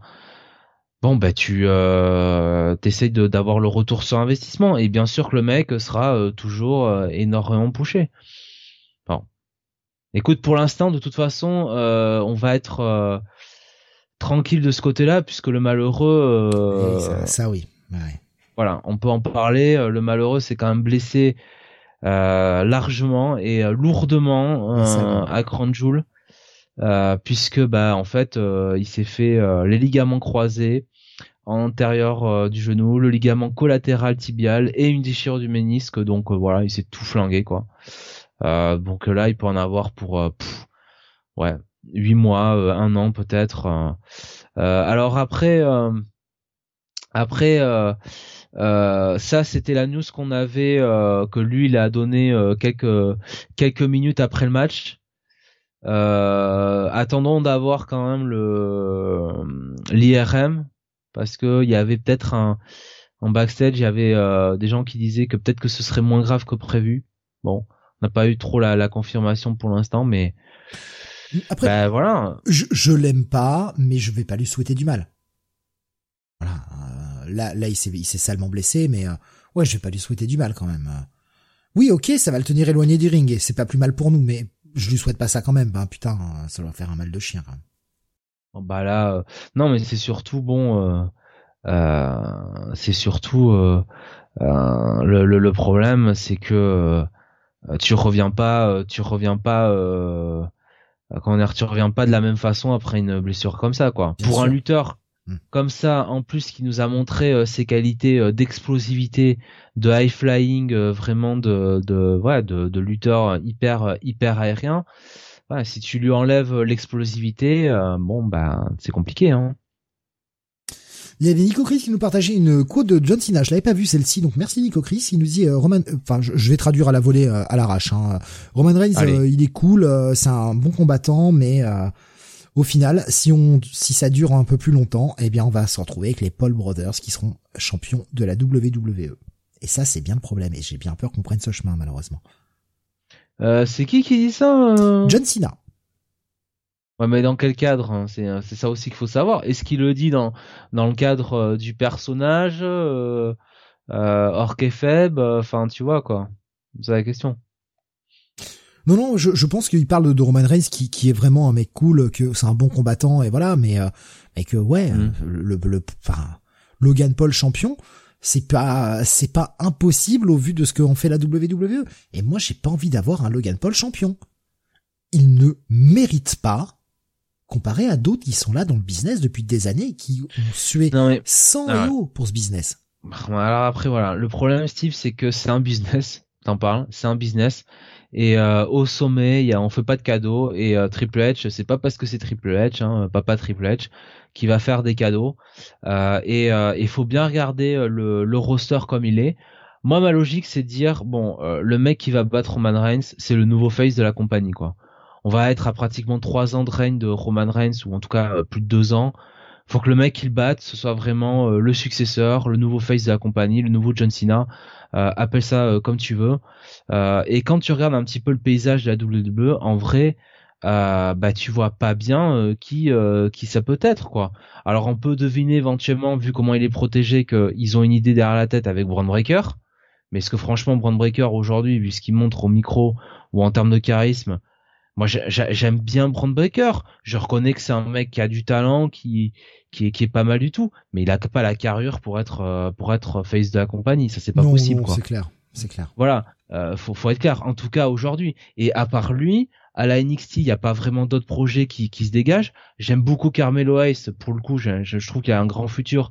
Mais Carmelo Hayes, ça sera jamais. Euh, bah c'est plus un qu'un face quoi mais ça sera jamais vraiment main eventer de euh, de la WWE. Ils aiment beaucoup Grayson Waller. là, je, je, je roule des yeux. Pareil. Enfin, Grayson, c'est plus un heel qu'un face, quoi. Non, mais voilà. Donc, il y a pas vraiment, il y a pas vraiment ce mec-là. Et dans le main roster, il n'existe pas euh, à l'heure euh, à l'heure actuelle. Donc oui, c'est possible que Triple H se dit, bah, tu sais quoi, en fait, bah, euh, finalement, Logan Paul, il a 27 ans. Et, euh, et après tout, il a 10 ans de moins que Roman Reigns, et ben on va miser sur lui quoi. Parce qu'il a son fan, sa fanbase derrière lui, parce que ça va, ça va, ça va aller euh, frapper dans les médias tout ça, et voilà. J'ai, euh, ouais, c'est possible. J'en ai peur, hein, mais c'est possible. Ouais. Mais euh, au final, ce grand ce sera pas Austin Theory. Hein. on va y venir, on va parler de Raw là dans, dans, dans, quelques instants. Petit dernier mot euh, sur ce Grand Joule, euh, Jonathan Non, non, c'est bon, on peut passer. Euh... Non, mais enfin au final, ce que t'as pensé du, du pay-per-view, euh... enfin du PLE. Écoute, moins pire que ce qu'on peut s'attendre avec les pay-per-view en Arabie Saoudite, ça reste, c'était correct. Mais encore une fois, euh, un premium un premium live event assez oubliable quand même. Ouais. Voilà. Franchement. Ouais, pas, pas incroyable. Euh, perso, moi, pour ma part, hein, je l'ai dit, bah, Bianca Belair euh, mon match préféré. Euh, juste derrière, on a les Usos face à Brawling Brutes. Les Usos, d'ailleurs, on a appris que, je crois que c'est Jay qui a combattu avec un, poignet cassé quand même. Hein. Le mec nous a fait ce match-là avec un poignet cassé, quoi. Tu sais que Britt Baker, pour la majeure partie de son run de championne, elle avait le, poignet, le poignet cassé. Hein. Donc ces catcheurs, de toute façon, on le sait. Hein. ils sont quand même, ils sont quand même pas banals, quoi. Franchement, ils ont une résistance à la douleur. Hein. Il y avait le, damage control euh, contre Alexa Bliss et Asuka, et puis le, Judgment Day euh, dit aussi, ou même si j'ai pas aimé la fin, euh, le, reste du match était quand même relativement cool. pour ça, je dis qu'il y a la moitié de la carte qui était quand même cool, l'autre moitié que j'ai pas aimé, quoi. Bon. Pas mal, c'est la moitié quand même. Voilà. On n'a pas parlé de la promo de de Bray Wyatt. Oh là là alors déjà moi bon alors je, je... est-ce qu'il va est-ce qu'il est va nous dire où il veut en, aller quoi? Où ce qu'il veut aller avec son avec ses promos? Parce que j'ai l'impression d'écouter la même promo toutes les semaines à SmackDown depuis un mois quoi. Ah, là, ça commence à forcer ouais. Euh, là c'est la troisième fois qu'il vient parler. Euh, la troisième fois il nous raconte la même chose. Euh, je suis moi, je suis Bray Wyatt. je suis pas un méchant. j'ai abandonné le masque, j'ai pris des raccourcis. je suis moi, je suis Bray Wyatt. Alors, tout ce qui était ARG jusqu'à son retour, donc ARG c'est Augmented Reality Game, hein. donc c'est-à-dire le, fait qu'il euh, y a des, il y a des euh, QR codes à scanner, euh, le fait qu'il y a des indices dans les codes sources de la page qui mènent à tel truc, qui vous mènent à un autre truc, donc vraiment un jeu de, recherche en ligne. Tout, tout ça, ça a vachement plu au public et c'est une bonne idée. C'est bien d'utiliser ça pour la WWE. Mais là, le problème, c'est que depuis qu'il revient, c'est pas, c'est pas inintéressant, mais on commence à déjà à s'emmerder. On a la troisième semaine, on s'emmerde. C'est la troisième fois qu'il vient parler, on se dit bah ouais mais ok mais ta promo elle avance pas. Et t'as oncle Claudie qui vient lui faire euh, oh. ah, ah les masques ah ah ah les masques ah. Mais en plus enfin moi ça me choque même quand il dit euh, euh, qu'il portait ce masque. Mais attends on nous avait fait pendant deux ans et quelques tout ce bins avec le film pour nous expliquer que c'était une une autre personnalité de Bray Wyatt quoi tu vois que c'était c'était même pas une question de masque en fait. Tu vois ce que je veux dire? Que c'était euh, bah que c'était un monstre quoi, littéralement le monstre de film d'horreur quoi. Et là il nous explique bah non en fait quelque part c'était moi avec un masque. Ouais, j'ai pris un raccourci euh, mais euh, ouais, je veux me racheter. C'est un peu c'est un peu mal tourné, même pour lui qui quand même est toujours très bon sur le storytelling, sur euh, un petit peu toute cette explication, cet univers qu'il a j'ai trouvé que c'était un peu un raccourci quoi pour euh, évacuer le Find. Et alors l'histoire d'Uncle Odie là, oh alors les gens qui sont comme des fous à savoir qui est le Uncle Odie, qui est sous masque, tout ça, mais mais moi je vois ce, ce visuel là de, de carnival, de carnaval là comme ça là à l'écran, je me dis mais c'est pas possible quoi. Mais c'est surtout qu'en plus, enfin, euh, tout le monde le sait qui était sous le masque. Alors après, le fait, est-ce que le mec qui est sous le masque, c'est vraiment le gars qui veut se faire passer ou c'est juste un, un, mec qui est là pour l'acteur? C'est Beau Dallas, c'est la même la même euh, boucle d'oreille que Beau Dallas. Mais après la, question c'est est-ce que bah Claudie, enfin en tout cas Beau Dallas avait pris le, masque donc Claudie juste bah, pour qu'il y ait quelqu'un qui puisse donner la réplique à à, Bray Wyatt? Ou est-ce que c'est pour nous dire quelque chose? Bah ça on verra dans les prochaines semaines quand ils se décideront à avancer un peu. Bon, voilà, c'est euh, mais ouais, je, suis d'accord, ça commence, ça y est, c'est la troisième fois, ça commence à tourner en rond. Euh, le faire venir pour nous faire ça, est-ce que c'était franchement utile? Et puis le petit moment juste avant le match là, avec Alexa Bliss qui voit le symbole qui fait ah qui bégaye et tout. Punaise, punaise. Si on pouvait oublier qu'Alexa Bliss a été Lady Find à un moment là, mais oui, ça, déjà, ça lui rendrait service à elle déjà et puis ça nous rendrait service à nous parce que ça nous éviterait de repenser à, à Randy Orton euh, qui euh, vomit du pétrole quoi. Je suis le premier à dire que dans les comics c'est bien qu'on fasse des références au passé, qu'on utilise la continuité, mais des fois quand l'idée est vraiment conne, si on décide de l'oublier, de faire comme si c'était passé, on est passé à autre chose et on n'en parle plus jamais, c'est très bien. Alexa Bliss euh, en mode Lady Find, c'est très bien qu'on n'en reparle plus quoi. ouais.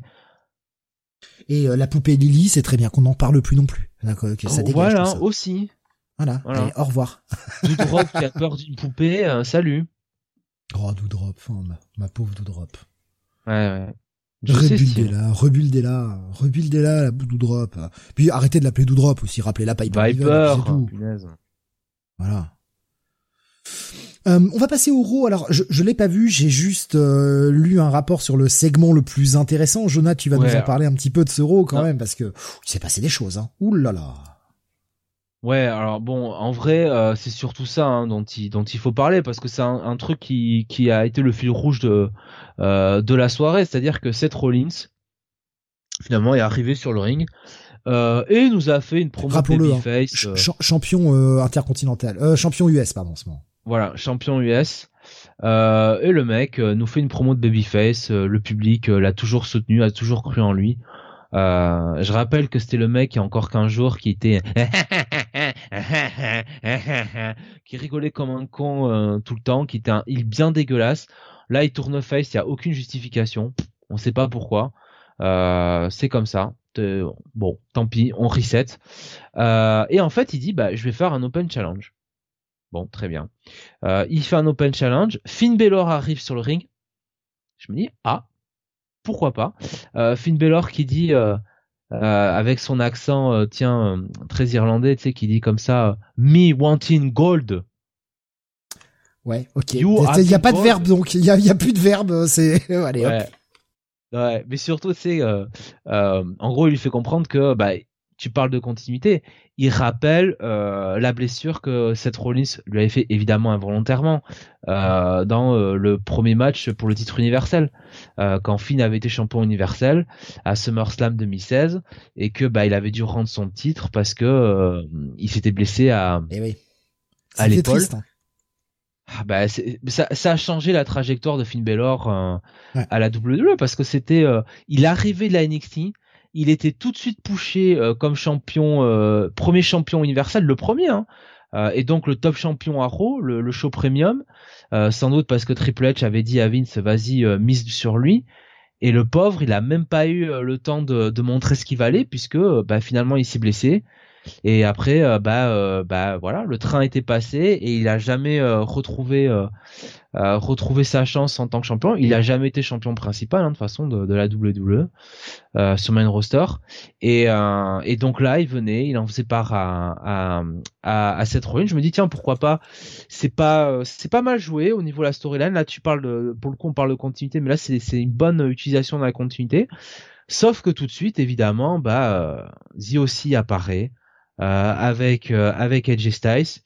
Euh, et Edge Styles et aussi arrivent et disent bon ben voilà les, la raison pour laquelle on perd contre vous c'est parce qu'il y a Rhea Ripley mais maintenant on a une solution au problème euh, donc Miaim fait son apparition et euh, Baston Rhea Ripley et aussi Baston. Ah putain, ça y est, donc Miaim est arrivé. Ça, je, tu vois, je savais pas. Je savais que c'était en rumeur, mais je savais pas qu'elle est arrivée hier soir. Tu vois, j'avais pas vu passer. Et, euh, et puis euh, bah euh, finalement Seth Rollins pendant ce temps lui lui part. Voilà tranquille on l'oublie comme un heal hein, d'ailleurs comme un heal Salas voilà donc grosse baston on s'en fout en vrai. Il nous annonce qu'il y aura un wargame féminin parce qu'il y a quand même une promo une promo entre le groupe de, de, Bianca et le groupe de, bah, de Damage Control hein, de toute façon donc euh, on va avoir euh, avec un petit passage euh, japonais contre japonais en promo entre Asuka et et Yoshirai où quand même on a Asuka qui qui dit ah tiens à Yoshirai ah tiens t'arrives à parler? Toi la toi la stupide T'arrives à parler, toi, idiote comme t'es. Et puis, et puis vraiment, Asuka qui répète un milliard de fois la suite, Baka, Baka, Baka, Baka. Donc, avec toute la démesure d'Aska, hein, toute la, voilà le, le que qu'on peut lui connaître. C'était c'était plutôt fun, euh, mais bon voilà wargame féminin. Euh, on a euh, euh donc euh, les Usos qui vont rencontrer pour la milliard pour un milliard la milliardième fois les le New Day, voilà à SmackDown. et puis surtout qui, qui tu as dit? Le ah oui, le New Day, ouais. ouais, bah, ça avait été annoncé déjà euh, lors du lors du pay-per-view, ils en avaient parlé. Euh, Mais là, on a eu encore euh, encore un segment quoi. et puis évidemment, le fil rouge continue hein, autour, je vous le dis de de de Seth Rollins. Il est interviewé en backstage par Katie Kelly. et il dit, yeah, the, the, there will be an open challenge in this show. I swear to God vois, enfin grosso modo. Euh, et, euh, et il dit comme ça à Cathy Kelly, euh, hum, j'espère que ce sera pas toi. Hein. voilà. Qu'est-ce qu'il est drôle. Euh, bah, c'est un babyface maintenant Steve, donc il faut faire des mauvaises blagues, hein, ce serait trop drôle, hein, sinon. Euh, voilà. Et finalement, le donc euh, en fin de show, le, le moment fatidique arrive. Il, il, il l'open challenge, hein, il attend, il attend son adversaire. Euh, et euh, et si tu veux, euh, bah il y a hum, comment il s'appelle déjà? Mustafa Ali qui arrive sur le ring. et Mustafa Ali bah dit bah moi je vais te challenger. Hein. Sauf que Bobby Lashley arrive derrière lui le bastonne. Voilà, donc euh, Mustafa Ali, au revoir. Euh, on a euh, alors euh, Bobby Lashley qui a un semblant de match contre Seth Rollins, mais en fait c'est vraiment un passage à tabac. C'est juste Bobby Lashley qui est là pour pulvériser Seth Rollins. Pour faire le setup et le payoff, vous me direz c'est quoi? Eh bien c'est Austin Theory qui arrive sur le ring. Et Austin Theory qui va je, je vous mens pas, cacher son monnaie in the bank match sur un titre mid-card eh qu'il avait déjà, qu'il a perdu contre Bobby Lashley et face à un adversaire qui visiblement est ouvert à l'Open Challenge. Donc Austin Theory aurait très bien pu arriver avant euh, Mustafa Ali et prendre l'Open Challenge ou même la semaine prochaine. Non, le mec, il veut cacher le truc. Donc soit il veut profiter de, du bas de la base du, du beatdown de, de, de, de, de Bobby Lashley. Mais sauf qu'il cache sur un titre mid-card. Déjà, c'est un peu idiot. Mais en même temps, il n'y a plus de titre majeur à Raw puisque tout est à SmackDown avec Roman Reigns. Soit. Il cache sur cette Rollins qui est au sol. Mais sauf que cette Rollins qui cote de tous ses finishes et Bobby Lashley revient pour pulvériser littéralement euh, Austin Theory, donc il, en fait, il empêche de gagner, hein, euh, puisqu'il sort l'arbitre du ring. L'arbitre évidemment euh, est assommé, parce que quand tu sors quelqu'un du ring, le mec, il est assommé, hein, c'est pas un catcheur. Bah c'est c'est les arbitres ça. Dès qu'il tombe du ring, ça y est. Il passe à tabac, donc Austin Theory, il y a aucun officiel de la WWE qui vient intervenir ou quoi que ce soit, il y a aucun arbitre qui vient, il le passe à tabac. finalement, l'arbitre se réveille commence à faire le compte de 10 parce que cette Rollins était au sol tout ça. Il fait le compte de 10 euh, pour euh, le temps que Austin Theory rentre dans le ring. Austin Theory rentre à 9, prend un curve stomp de Seth Rollins, perd 1 2 3. Donc le mec a perdu son cash-in de Money in the Bank. Comme ça, Triple H élimine Austin Theory qu'il n'aime pas de façon clairement. Bah ouais. Et, euh, et en même temps, bah entérine le fait que bah Lashley est tourné heel quoi. Il y a un mec qui sort grandi de cet angle, c'est Seth Rollins qui est invulnérable, visiblement, face à Bobby Lashley et Austin Theory. Sinon, t'as Mustafa Ali qui est le geek de service. T'as Bobby Lashley qui euh, pète un câble, on sait pas pourquoi, qui tourne heel, on sait pas pourquoi. Et t'as Austin Theory qui voit euh, son grand push totalement euh, foutu en l'air. Et qui perd son son money de main. Si c'était une question de OK, on veut pas d'Austin Theory en champion, il faut lui faire perdre de cash on pouvait pas lui faire perdre un match à SmackDown contre Roman Reigns, sans déconner, sur un random SmackDown. C'était si demandé que ça. Ça, aurait vraiment euh, enlevé de l'aura Roman Reigns d'affronter Austin Theory, sincèrement, et de le battre. Il y avait vraiment besoin de faire ce match-là comme ça, et que le mec passe pour un double con parce qu'il cachine pour un, un, titre mid-card, et ensuite il perd le match face à un mec qui est déjà blessé. Enfin, c'est, j'ai rien compris de ce booking. J'ai rien compris. Ouais. C'est vraiment bizarre. Alors, euh, en fait, ça va servir juste à, à, Rollins et à Lashley. D'un côté, on entérine le, le heel turn de Lashley, de l'autre côté, on entérine le, le baby, le, le, le, face turn de Seth Rollins. Mais ouais, drôle de décision quand même. Et, et qu'est-ce qu'on va faire Qu'est-ce qu'on va faire de, de Austin Theory maintenant? Bah, Où il va euh, je sais pas, il perd tout le temps de toute façon.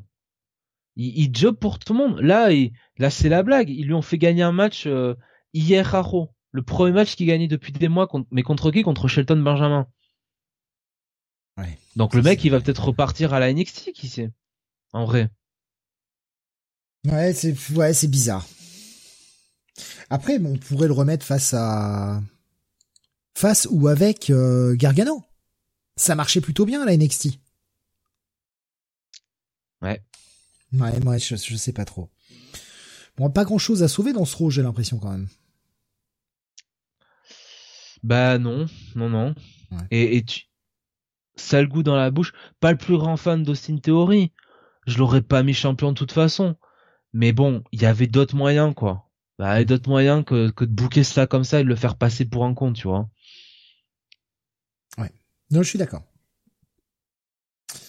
Euh, ben on va passer aux news pour terminer cette émission. On va passer aux news euh, de. Bah, on va commencer par la WWE, on ira sur la W derrière. Euh, je vais commencer par la news qui m'a le plus surpris. Ah. Euh, je, te l'ai surligné sur le conducteur, Jonathan. C'est la dernière. Euh, on ah a appris que Shinsuke Nakamura va avoir un match à la Noah contre le Gret Muta le 1er janvier 2023. Et pourquoi cette news m'a surpris? Bah, Parce que un mec signé AEW allait se battre dans une autre fédération. Alors oui, c'est au Japon. Oui, c'est euh, c'est une fédération moins suivie. Mais un mec signé WWE qui va dans une autre Fed alors qu'il est encore en contrat. Enfin, ça reste un cas spécial parce que c'est quand même le, le Great Muta quoi. Enfin, c'est Keiji Muto. Ouais, mais moi ça m'a. Enfin, je, me suis dit putain quand même quoi. Euh, il y a, euh, il y a aussi alors je me suis demandé, est-ce que ce serait pas, tu sais, un espèce d'échange? Alors, c'est la Noah, on sait que c'est pas la NJPW, mais euh, on savait que Carl Anderson devait normalement affronter euh, Ikuleo euh, pour le titre Never, qu'il a actuellement, euh, le même jour que Crown Jewel. Et finalement, eh bien, on a donné un autre, un autre adversaire à Ikuleo et Carl Anderson a fait son match en Arabie Saoudite. Donc, est-ce que c'est un espèce d'échange de bons procédés? Mais je trouve que ça crée un précédent qu'on n'avait pas vu à la WWE depuis euh, bah, extrêmement longtemps en fait. Bah oui, mais clairement. Depuis les années 90 en fait. Euh, voilà, c'était une première news qui m'a euh, bien bien bien surpris euh, ces derniers jours. On continue avec celle que tu veux, Jonathan, on enchaîne avec celle que tu veux. Bah la première, Niken qui a qui a re-signé avec la WWE, on s'en doutait un petit peu. Donc voilà, il a signé un nouveau contrat le 19 octobre dernier euh, et qui prendra fin le 5 août 2025. voilà, donc 1 350 000 dollars par an avec un bonus pour atteindre des objectifs annuels de 2 160 000 ainsi que 3 575 000 de d'attribution d'actions. Voilà. Non mais ces chiffres, ces chiffres sont tarés. Alors Steve, euh, je je te cache pas que pour la position qu'il a, je, suis même surpris que ce soit si peu en réalité. Non mais attends, euh, un, million, un million trois cent cinquante mille de fixe par an avec deux millions cent soixante mille dollars euh, eh sur objectif. Je veux dire, le mec est payé donc plus de 3 millions par an à faire des coupes et à virer des gens. Ah ouais, quand même, ouais. Et on lui file quand même 3 575 000 dollars d'actions. Mais, mais c'est abusé, quoi. C'est abusé, vraiment. Les mecs a signé jusqu'en 2025. Oh la vache, quoi. Ah, ça m'a laissé sur le cul, moi, cette news. Franchement, quand j'ai vu le salaire. Oh. Putain, mais il y a des catcheurs qui sont même pas payés ça, quoi. Et c'est eux qui font le show, putain. Bref. Euh, parlons de parlons de papa, papa Vince. ouais, bah Vince euh, ne reviendra pas, hein, évidemment, euh, euh à la, WWE. il est fini, c'est fini pour lui à la, WWE. et en fait. Les officiels se rendent compte qu'un retour de Vince, ça sera un grand pas pour la pour la fédération et le dernier bilan financier a encore plus convaincu les personnes qui pensaient que le de Vince. Un, pas en arrière. Ouais, et euh, le dernier bilan financier euh, les incite à euh, bah, voir que bah non en fait il y a pas besoin de Vince et justement ce sera un, ouais, comme tu dis un retour en arrière si s'il revenait. Mais c'est ce que je disais au moment où il partait. Hein. La WWE c'est la c'est c'est c'est là que c'est incroyable, c'est que Euh, c'est une fédération qui euh, a eu des scandales euh, à ne plus savoir quand en finir. Et t'as l'impression que à chaque nouveau scandale, bah, on fait comme si ça n'existait pas et les mecs ils se relèvent plus fort quoi. C'est c'est quand même assez fou quoi. C'est quand même ouais, bon. Ils, se rendent compte que depuis que le mec est parti, il y a des il y a des spectateurs qui sont revenus, le booking de Triple H qui est différent, etc. Finalement, eh ben la, la WWE s'en sort mieux maintenant qu'il est parti que la pente sur laquelle ils étaient ces derniers temps. Donc ouais, ça entérine le fait que bah, il ne reviendra pas. Et puis, et puis, euh, on a eu le résultat de l'enquête. Euh, 19,6 millions de dollars que Vince a, a dilapidé en chut, tais-toi, ne dis pas que tu m'as sucé de force. Ah là là là. Et l'enquête aurait coûté 19,4 millions à la WWE. Mais ça, c'est-à-dire que le mec, il a passé et encore, on a du mal à savoir si c'était euh, vraiment, euh, il avait caché cet argent, donc. Euh, est-ce que c'est vraiment son fric? Est-ce que c'est fric de la compagnie? Je trouve que la révélation n'est pas très claire là-dessus. Mais pour 19,6 millions de dollars, on a claqué 19,4 millions pour savoir qu'il en a claqué 19,6 depuis toutes ces années. Franchement, c'est une honte. Comment cette enquête a pu coûter presque 20 millions de dollars? Mais il y a eu du détournement de fonds. C'est pas possible. un truc qui va pas. 20 millions de dollars une enquête. Non mais euh, c'est ce que Tony Khan a payé aussi euh, pour euh, CM Punk et les Elite. non mais attends mais c'est quand même enfin franchement là tu te dis il y a, y a, quand même des gens qui doivent se servir dans, dans le pot quoi c'est pas possible. D'où une enquête coûte 20 millions de dollars. Une enquête pour, pour, pour de la merde comme ça, en plus. Pour un truc aussi ridicule, quoi. Enfin, ridicule. C'est pas non plus un, scandale d'État, quoi. Donc, euh, bon, je, ouais, je, je, ça, me dépasse. Et puis, euh, on finira sur la WWE avec bah, des changements en perspective euh, dans les tout ce qui est pay-per-view et compagnie.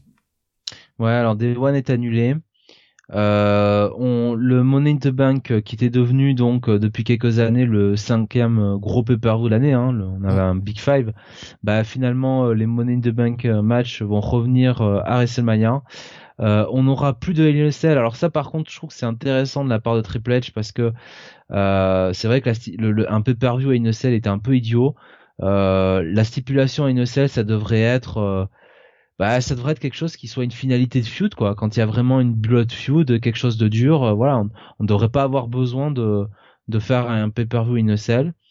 Euh, on va avoir le retour par contre de TLC et peut-être de King of the Ring. Alors King of the Ring, ok, euh, parce que c'est un pay-per-view traditionnel à WWE. Par contre TLC, euh, là.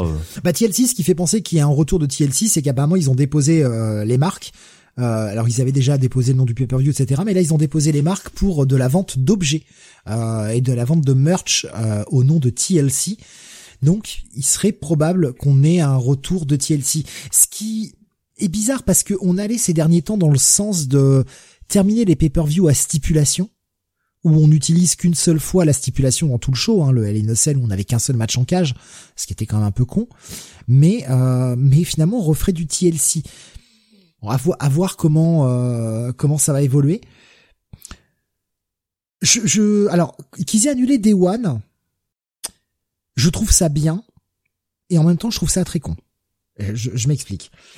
Day One l'année dernière était, enfin cette année plutôt en début d'année, hein, le pay-per-view le 1er janvier, c'était pas franchement une réussite ce Day One. Le truc c'est que cette année ça tombe encore un, ça tombe un dimanche. Donc à la rigueur, tu peux encore faire un pay-per-view un dimanche. Mais l'année prochaine, ça tombera pas un dimanche. Tu fais comment ton pay-per-view? Tu le fais un mardi? Tu le fais, enfin, si c'est censé être Day One et qui c'est censé être toujours le 1er janvier, effectivement, c'est se tirer une balle dans le pied puisque bah là, ça tombait bien ces deux années de suite, mais les prochaines années, ça va nous foutre la merde. L'année prochaine, ce sera un lundi et euh, bah ça va coincer. Donc, l'annuler, ouais. Mais pour moi, en fait, Day One devrait être le nom du Raw et du SmackDown du 1er janvier, enfin en tout cas de la semaine du 1er janvier, et servir pour faire la draft. Non mais c'est trop, enfin... Pour moi, la draft, soit tu l'as fait en septembre, soit tu l'as, enfin après SummerSlam, soit tu l'as fait après WrestleMania, mais, euh, euh, là, là, c'est, là en janvier, alors que t'as WrestleMania qui est censé être la, le le le pay-per-view final de, de la saison, pour moi c'est trop, euh, tu sais, non, c'est c'est c'est pas un bon timing quoi de le faire à ce moment-là. Tu fais ta draft, tu fais ta draft en début janvier et puis tu peux commencer à rebattre tes cartes dès, dès le Royal Rumble en fait. Non mais Parce que t'as le Royal Rumble en fin janvier qui permet t'as de des t'as des t'as des quand même des- en, en théorie dans dans un dans, dans un, un show bien booké t'as quand même des histoires au long cours. Euh, tu vas pas euh, tu vas pas euh, euh, tout tu vas pas rabattre les cartes comme ça à, à- à- juste juste au, au début de la route pour ce mania quoi. Enfin pour moi c'est euh, bon après hein. La, la route pour WrestleMania, elle commence réellement après le Rumble. ouais mais en vrai elle commence à, elle commence juste avant le Rumble quoi. Dans les faits. Quand tu regardes les feuds qui sont buildés euh, euh, souvent ce qui découle du Rumble euh, enfin bref on va pas on va pas passer des lustres mais bon moi je moi pour moi c'est pas un bon timing de toute façon de faire la la draft à ce moment là quoi. Ça Mais c'est ouais, enfin là le problème c'est que la draft, on sait pas trop quand elle va tomber. Ils veulent en faire une apparemment, mais quand est-ce qu'elle va tomber? Après WrestleMania c'est ça la meilleure des choses à faire c'est après WrestleMania Ben, Il y avait des, des rumeurs qui disaient encore une fois avant le Survivor Series. Il y a des rumeurs qui disent juste après le Survivor Series. On n'en sait pas beaucoup plus pour le moment. C'est ouais, c'est assez étrange. Parce que surtout que bon, ils ont quand même fait quelques échanges. hein. On a un Mysterio qui est passé à SmackDown pendant que Corbin est revenu à Raw, accompagné de de JBL. Euh, Ils font des échanges comme ça et euh, ouais, c'est bizarre. Allez, on va passer de l'autre côté maintenant avec la AEW ouais euh, qui, euh, bah, qui, qui qui prépare euh, gentiment son son full gear hein, dans deux semaines. Samedi Eh ouais, 19. dans deux semaines. Euh, on a eu la confirmation que Bandido a signé hein, officiellement avec euh, avec All Elite Wrestling euh, son contrat. Euh, il avait fait forte impression dans dans ce main event de euh, de Dynamite où il avait affronté Chris Jericho pour le titre ROH Mhm. et euh, All Elite Wrestling l'a signé et euh, effectivement je trouve que c'est euh, c'est euh, c'est une très très bonne idée. Alors, Euh, Par contre, ouais. tu vas lui montrer un peu de respect. The Ocho, Chris Jericho. Ah ouais. Pardon, moi, c'est- pour moi, c'est, c'est, c'est juste Job. hein. C'est la version île de Job, donc, euh, Et le mec, il change de, de, de, de surnom tous les mois. Putain, il fait rire. quoi. le mec est fou, quoi. The Euh, Ocho, quoi. Mais il a très le marqué, mec, hein. Il a très marqué. Mais oui, mais il a raison. Mais le mec est génial, quoi. Putain, c'était The Wizard il y a encore pas deux mois. Maintenant, c'est The Ocho, quoi. Ça me manque, hein, quand même, les boules de feu, hein, mais bon. Mais c'est génial, il fait, il cesse de se réinventer, hein, sans déconner. Hein. Il est doué, hein, putain le mec. Hein. Et c'est cohérent toujours avec ses storylines, puisque là on est à un Chris Jericho plus combatif quand même en ce moment, quoi. Ouais. Il a, il a prolongé, hein. Il a signé un, Ouais. un contrat jusque, je sais plus, en 2025-2026 avec All Elite Wrestling. Ouais, 2025, Euh, je crois avoir vu passer, mais ouais. je, je, j'ai pas confirmé, mais ouais, je crois Il était déjà, il était déjà sous contrat jusqu'en 2024, enfin, fin 2023, début 2024, et euh, là, il a prolongé, je crois, de, de deux ans, du coup, ça doit être ça, fin 2025, je sais plus. Donc, euh, oui, bah, bah, en même temps, qu'est-ce que tu veux dire, quoi, hein, un Jericho, euh, il fait le café, quoi. hein. Ouais, bah, complètement, ouais, c'est sûr. Non, non, mais franchement, euh, le, le mec est incroyable. Hein. Le mec est vraiment incroyable à son âge. Le mec se réinvente, il est bon dans le ring, il est in shape. Un autre, euh, qui fait pas le Ah. café, selon moi. euh, euh, Jeff Il est- Jarrett. et All Il est in shape lui Voilà. aussi quand même. Il est in shape. Ouais, j'ai vu les photos, le mec, le mec est quand même. euh, Il est in shape, mais, mais quand j'entends, quand je vois la, la slap nuts, la guitare qui explose, encore, tu vois, on parle de mec qui se réinvente. Lui, il se réinvente pas, quoi. C'est la même gimmick depuis 30 ans, quoi. La guitare, slap nuts, ce putain d'accent euh, euh, du Tennessee, j'en peux plus. Bon, bref. Euh, et alors lui, par contre, il aura un rôle en backstage. Là, c'est un peu plus intéressant parce que mine de rien, quand même, il faut rendre une chose à Jeff Jarrett, c'est que lui, son père et je crois euh, sa grand-mère, enfin euh, toute la famille a quand même euh, été dans le, le business euh, du de, de la, enfin en tant que promoteur de catch depuis des années, des années. Et lui, en l'occurrence, bah, c'est quand même lui qui, avec son père, a démarré euh, ce qui était le, euh, eh ben la proto TNI, hein, de toute façon. euh, euh, donc euh, donc c'est c'est lui qui pendant longtemps a géré euh, à gérer euh, la TNA. Donc, euh, il sait un peu comment ça se passe en backstage. Et là, en fait, il va occuper le même rôle qu'il occupait de, depuis quelques mois à la WWE, c'est-à-dire que, en fait, il va prospecter sur les marchés un peu américains pour, euh, euh, voilà, euh, le développement un peu commercial, euh, euh, développer les live events, pourquoi pas à partir de 2023, avoir un peu une fonction comme ça dans les bureaux. Et, et ça, ça pour le coup, ça peut être très intéressant parce que Jeff Jarrett a quand même de l'expérience. Je pense pas de toute façon que Tony Khan, à mon avis, va se laisser trop influencer par Jeff Jarrett sur les idées de booking parce que de toute façon, il y aura toujours des garde-fous comme comme Chris Jericho, euh, Brian Danielson ou Moxley qui, qui seront là. bon, on aura bien le, match euh, Jared Sting à un moment ou à un autre. Hein. Voilà. Euh, mais non, mais ce que je veux dire dans le booking, genre, euh, tu sais, Jared hmm. qui, qui veut tout changer, qui veut mettre, euh, euh, tu sais, qui veut ramener Vince Russo, des conneries, des dingueries du genre. non, mais tu vois, toi, je, je, je, des trucs comme ça, quoi. Et là, la semaine prochaine, bah, demain, demain soir, tu vois le carton Vince Russo isolé élite. non, voilà. Non, non, je pense pas qu'on aura droit à ça. Je pense que son Tony Khan, il sait ce qu'il fait, il, il gérera son truc. Par contre, là, ce qui m'inquiète plus, c'est effectivement le rôle à l'écran. Euh, moi, j'ai pas envie de voir Jeff Jarrett, franchement, à Dynamite, quoi. Voilà. Euh, alors oui, euh, il y aura un match, on se doute bien contre contre Sting. J'en ai rien à foutre quoi. On est en 2022. Il n'y a pas assez de place déjà pour tout leur talent. Eh euh, moi, la promo de Ricky Starks que j'attendais depuis quelques semaines, je l'ai eu à Rampage. Alors c'est très bien parce que ça ça renforce Rampage et je suis content de voir qu'on on renforce un peu Rampage. Mais ça me fait chier de me dire qu'on fait un segment pour Jeff Jarrett à Dynamite et que j'ai pas Ricky Starks à Dynamite. Tu vois? Donc c'est des trucs comme ça. J'ai pas envie de Jeff Jarrett à l'écran, quoi. Voilà. Je suis désolé, quoi. Bref. Mais je comprends, hein. Je comprends. Et euh... Si ça reste un rôle, tu vois, un peu de manager à la Tully Blanchard, pourquoi pas? Ça me gêne pas. Ou Arn Anderson. J'ai peur qu'on soit sur un rôle à, Sting, à la Sting et qu'on ait tous les à tous les pay-per-view le match de Jeff Jarrett. Et franchement, au secours, quoi.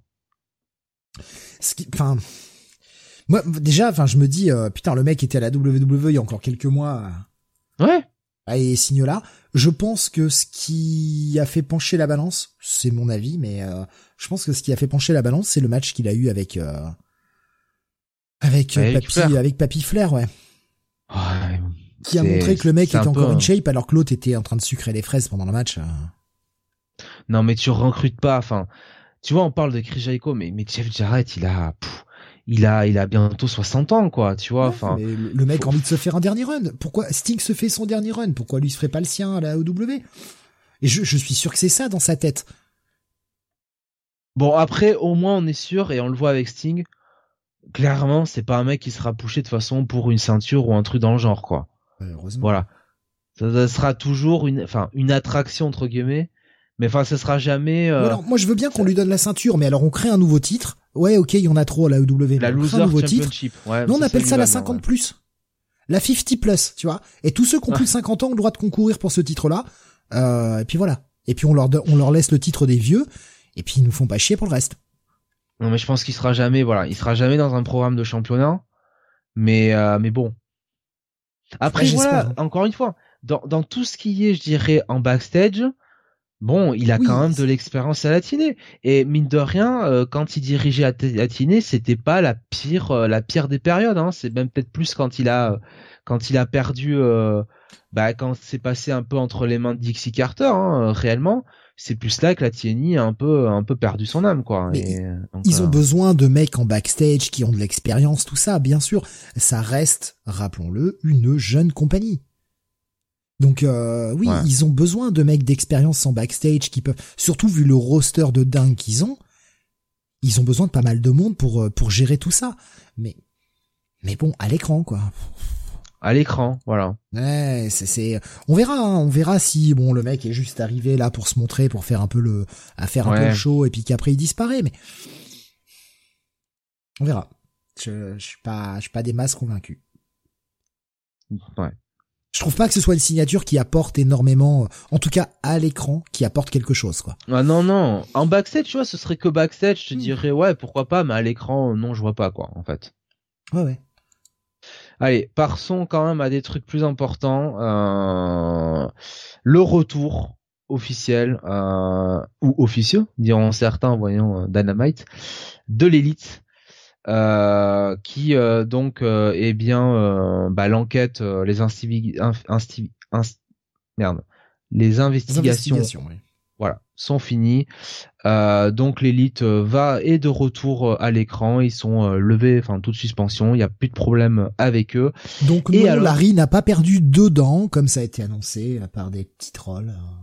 Ouais, ouais, ouais. Euh, et alors, ce qui est intéressant, c'est que tout de suite, euh, ils ont été euh, remis à l'écran à All Wrestling du côté de Dynamite avec un vrai angle. Et pas inintéressant parce que en fait, c'est une manière de montrer que sans eux, All Wrestling ne se serait pas fait et que visiblement, on a commencé à l'oublier, quoi. On a commencé à oublier pourquoi All Elite Wrestling existe et c'est fait via des promo packages où on voit euh, l'élite qui est euh, bah, qui est snappé de l'écran, qui, qui disparaît, où on voit carrément euh, All Wrestling qui se transforme en All Wrestling tu vois, le E disparaît.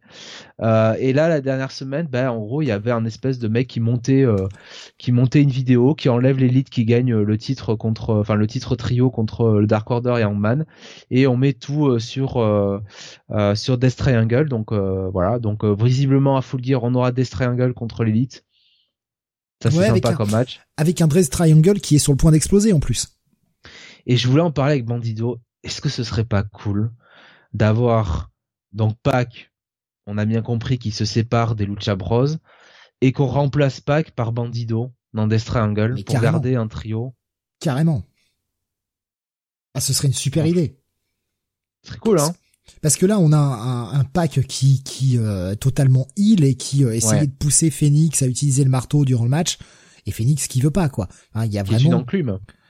Oh, joli monsieur, je sais beau. Eh oui on a on a un, un, un Death Triangle qui qui, qui vacille euh, clairement avec un mec heal et des mecs qui sont plutôt face quoi. Enfin, on a un face avec Phoenix, on a un heal avec euh, Pac et on a un, un, Pentagon qui est qui est un peu entre les deux quoi. Mais je pense qu'il va choisir son frère forcément. Ou alors ils se ils font péter le clan et ça permet de lancer Phoenix en solo. Ce qu'on a envie de voir, un Phoenix en solo, mais est-ce que ça va prendre je sais pas, mais bon, on peut essayer au moins, c'est pas grave. De toute façon, au pire, tu le remets en équipe avec Penta, t'as toujours l'une des euh, meilleures équipes du monde, donc, euh, donc voilà. Et puis bon, le, fait que les frères ennemis, enfin, tu sais que les frères se séparent, est-ce que ça sera, ça ne va pas nous rapprocher un peu de la storyline euh, Luchasaurus Jungle Boy, tu vois? Je me dis, est-ce que ce serait pas, on serait pas un peu en train de revenir sur la même storyline Ouais. Non, je pense que je pense que virer Pac et prendre Bandido, euh, c'est la meilleure solution. Hein. C'est ce que tu disais, Jonathan. Pour moi, c'est la meilleure solution aussi. Hein. Et, puis, donc, bah, on a eu un retour. Et, aussi. Et, donc, ouais, non, mais juste, euh, juste sur euh, sur l'élite, bon, voilà, ils sont de retour, c'est quand même cool. Mm. Euh, et, et ça va quand même apporter beaucoup au roster de Wrestling. Et, je suis je suis intrigué quand même par par ce, ce début d'approche qu'ils ont qui ferait pas un petit peu la NWO euh, façon euh, façon l'élite euh, pourquoi pas hein, c'est pas moi ce moi ce que j'aurais aimé en fait si tu veux en fait pour tout te dire c'est qu'ils fassent euh, qu'ils poussent le bouchon à faire un épisode tu vois genre euh, où vraiment comme si l'élite n'avait pas existé alors qu'ils font leur retour le public est dans la blague, donc ils font comme s'ils ne connaissaient pas l'élite. Et en fait, tu renommes la, la, la, compagnie juste pour ce show-là, la euh, la AT, la ADTI, tu sais, All Death Triangle euh, Wrestling, tu sais. tu vois? Ou genre, dans, dans, dans, dans ce, ce lore-là, c'est Death Triangle qui a créé euh, All Elite Wrestling, quoi, tu vois? Et l'élite n'a jamais existé quoi. Alors c'est c'est impossible à faire. Hein. Bah, après tu peux tu peux laisser AEW mais tu tu appelles ça All Extreme euh, Wrestling ou All Entertainment Wrestling, tu vois? Tu remplaces le E de élite par un autre mot en E quoi vraiment que le public soit dans la blague quoi. Tu sais euh, genre mais c'est qui ces mecs? On les connaît pas tu vois. Enfin bon c'est ah, je pense que ça va être compliqué de faire euh, faire marquer le public à ce point. Ils vont déjà le retour de l'élite les gens vont les popper comme des fous quoi. Ben oui et, euh, et l'autre personne qui est revenue, bah, c'est Cole Cabana, hein, qui, euh, bah, toujours dans cette logique de Chris Jericho qui va affronter euh, tous les ex-champions de, de la ROH, bah, Chris Jericho a affronté dans le dernier Dynamite Cole Cabana, voilà. Donc le retour de Cole Cabana à l'écran. Est-ce que ça remet pas un peu de un peu de pièces dans la machine du Franchement, en vrai, le timing, il est un peu, euh, il est un peu malvenu. quoi, moi, je me demande si là, euh. bah, là, je me demande si c'est pas Tony Khan qui prend sa petite vengeance sur CM Punk, tu vois. En mode, putain, mec, tu m'as fait chier, tu m'as tout pourri là. Tu m'as vraiment cassé les couilles avec tes conneries à faire le gamin. Eh ben écoute, tu sais quoi? Je vais te faire passer encore plus pour un con. Maintenant que l'élite revient, donc clairement que l'enquête est terminée. En plus, on ramène Colt Cabana et ça te fait passer encore plus pour un enfoiré en mode ouais ouais euh, tant que j'étais là, euh, Colt Cabana n'avait pas le droit de venir. Je pense que Tony Khan prend sa petite vengeance. C'est pas c'est pas bien malin, on est bien d'accord. Mais à mon avis, c'est une petite vengeance du gars. Tu peux prendre une petite une petite vengeance, euh, mais bon, attends un petit peu. Tu vois, genre après le dire quoi, peut-être pas tout de suite quand même quoi. Ah là c'est sale hein. Franchement, c'était sale. Franchement, quand j'ai vu ça, j'ai fait ouh oh, oh, Ah ouais, quand même. Bon, c'est pas très grave, hein. on a vu pire hein. je pense que bon euh, euh, la, la, la, la, le scrum là, le le show, enfin le show. Le, le bordel qu'a foutu euh, CM Punk euh, sur le scrum avec Tony Khan qui pourrait introduire à côté, je pense que c'est autrement plus autrement plus grave euh, que que ramener Colcabana sur ce show. Hein, donc. Euh. Oui, oui, bien sûr, mais euh, je, je, il y a quand même un petit, un petit côté Nick à, à, à CM Punk qui est, qui est là, tu vois. C'est le petit coup de pied en passant, quoi, histoire de, de le terminer, quoi. Ouais. CM Punk hein, qui clairement, donc ne, ne, là, on est quasiment sûr le mec ne reviendra pas. Hein. Ou alors, ah, c'est un. Faut jamais dire jamais. Mais tu, tu disais, excuse-moi ou alors c'est vraiment le Red Herring des Red Herring, genre euh, on sait qu'au bout d'un moment il va revenir, mais on va tous nous faire croire que c'est vraiment mort. Mais euh, non, euh, je pense que là c'est fini quoi. À moins qu'ils s'entendent en backstage, voilà tout ça, mais le temps peut faire son œuvre. Encore une fois, le mec il a ne, il a il est blessé pendant des mois et des mois, au moins six mois avec ce qu'il a. Tu sais jamais. Disons que en fait, dans cette histoire-là, moi l'élite, je peux me tromper, mais je pense que l'élite avec le temps est capable de dire ok on peut worker avec le mec allez euh, on est professionnel on fait avec. Le problème c'est que j'ai pas je, crois pas que c'est ce que serait capable de faire CM Punk quoi. Je, je le vois pas.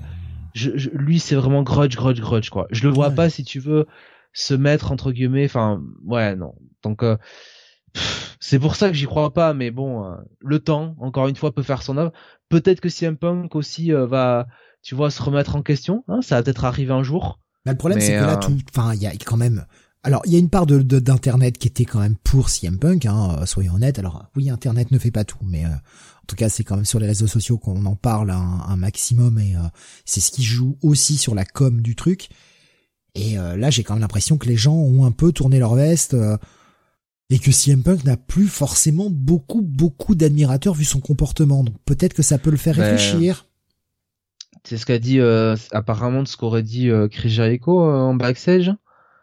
Euh, après donc le bordel, hein. enfin donc dans les, enfin le, soir même hein, dans les mhm. vestiaires après que ça ça a foutu le bordel et tout ça.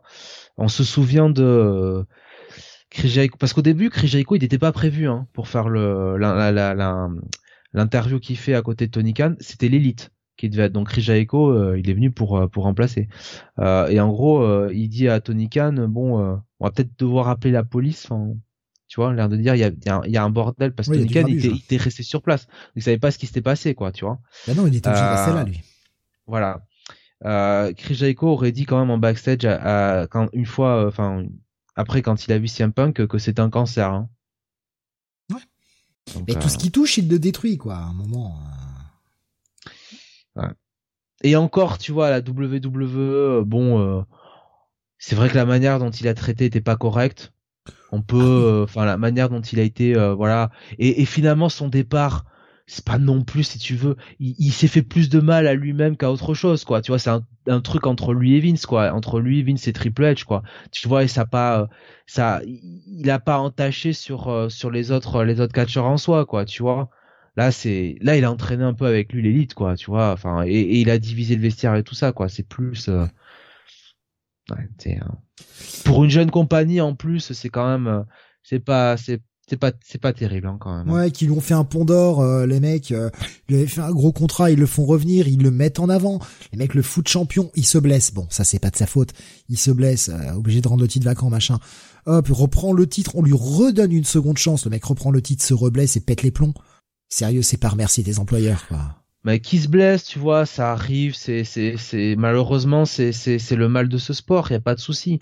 Mais la conférence de presse, ouais, c'est un, c'est impardonnable. tu, tu, tu traches tes collègues, Je vais, les gens avec qui tu bosses dire, et tu traches ton patron. Merde, quoi. En vrai, en vrai, ce qui se passe dans le vestiaire, c'est pire. Hein. On est bien d'accord. Hein. Mais pour l'image de la promotion, ce qu'il fait sur la conférence de presse avec Tony Khan à côté là, où il le prend littéralement en otage, hein, oui. et il prend en otage les journalistes, euh, c'est ouf quoi.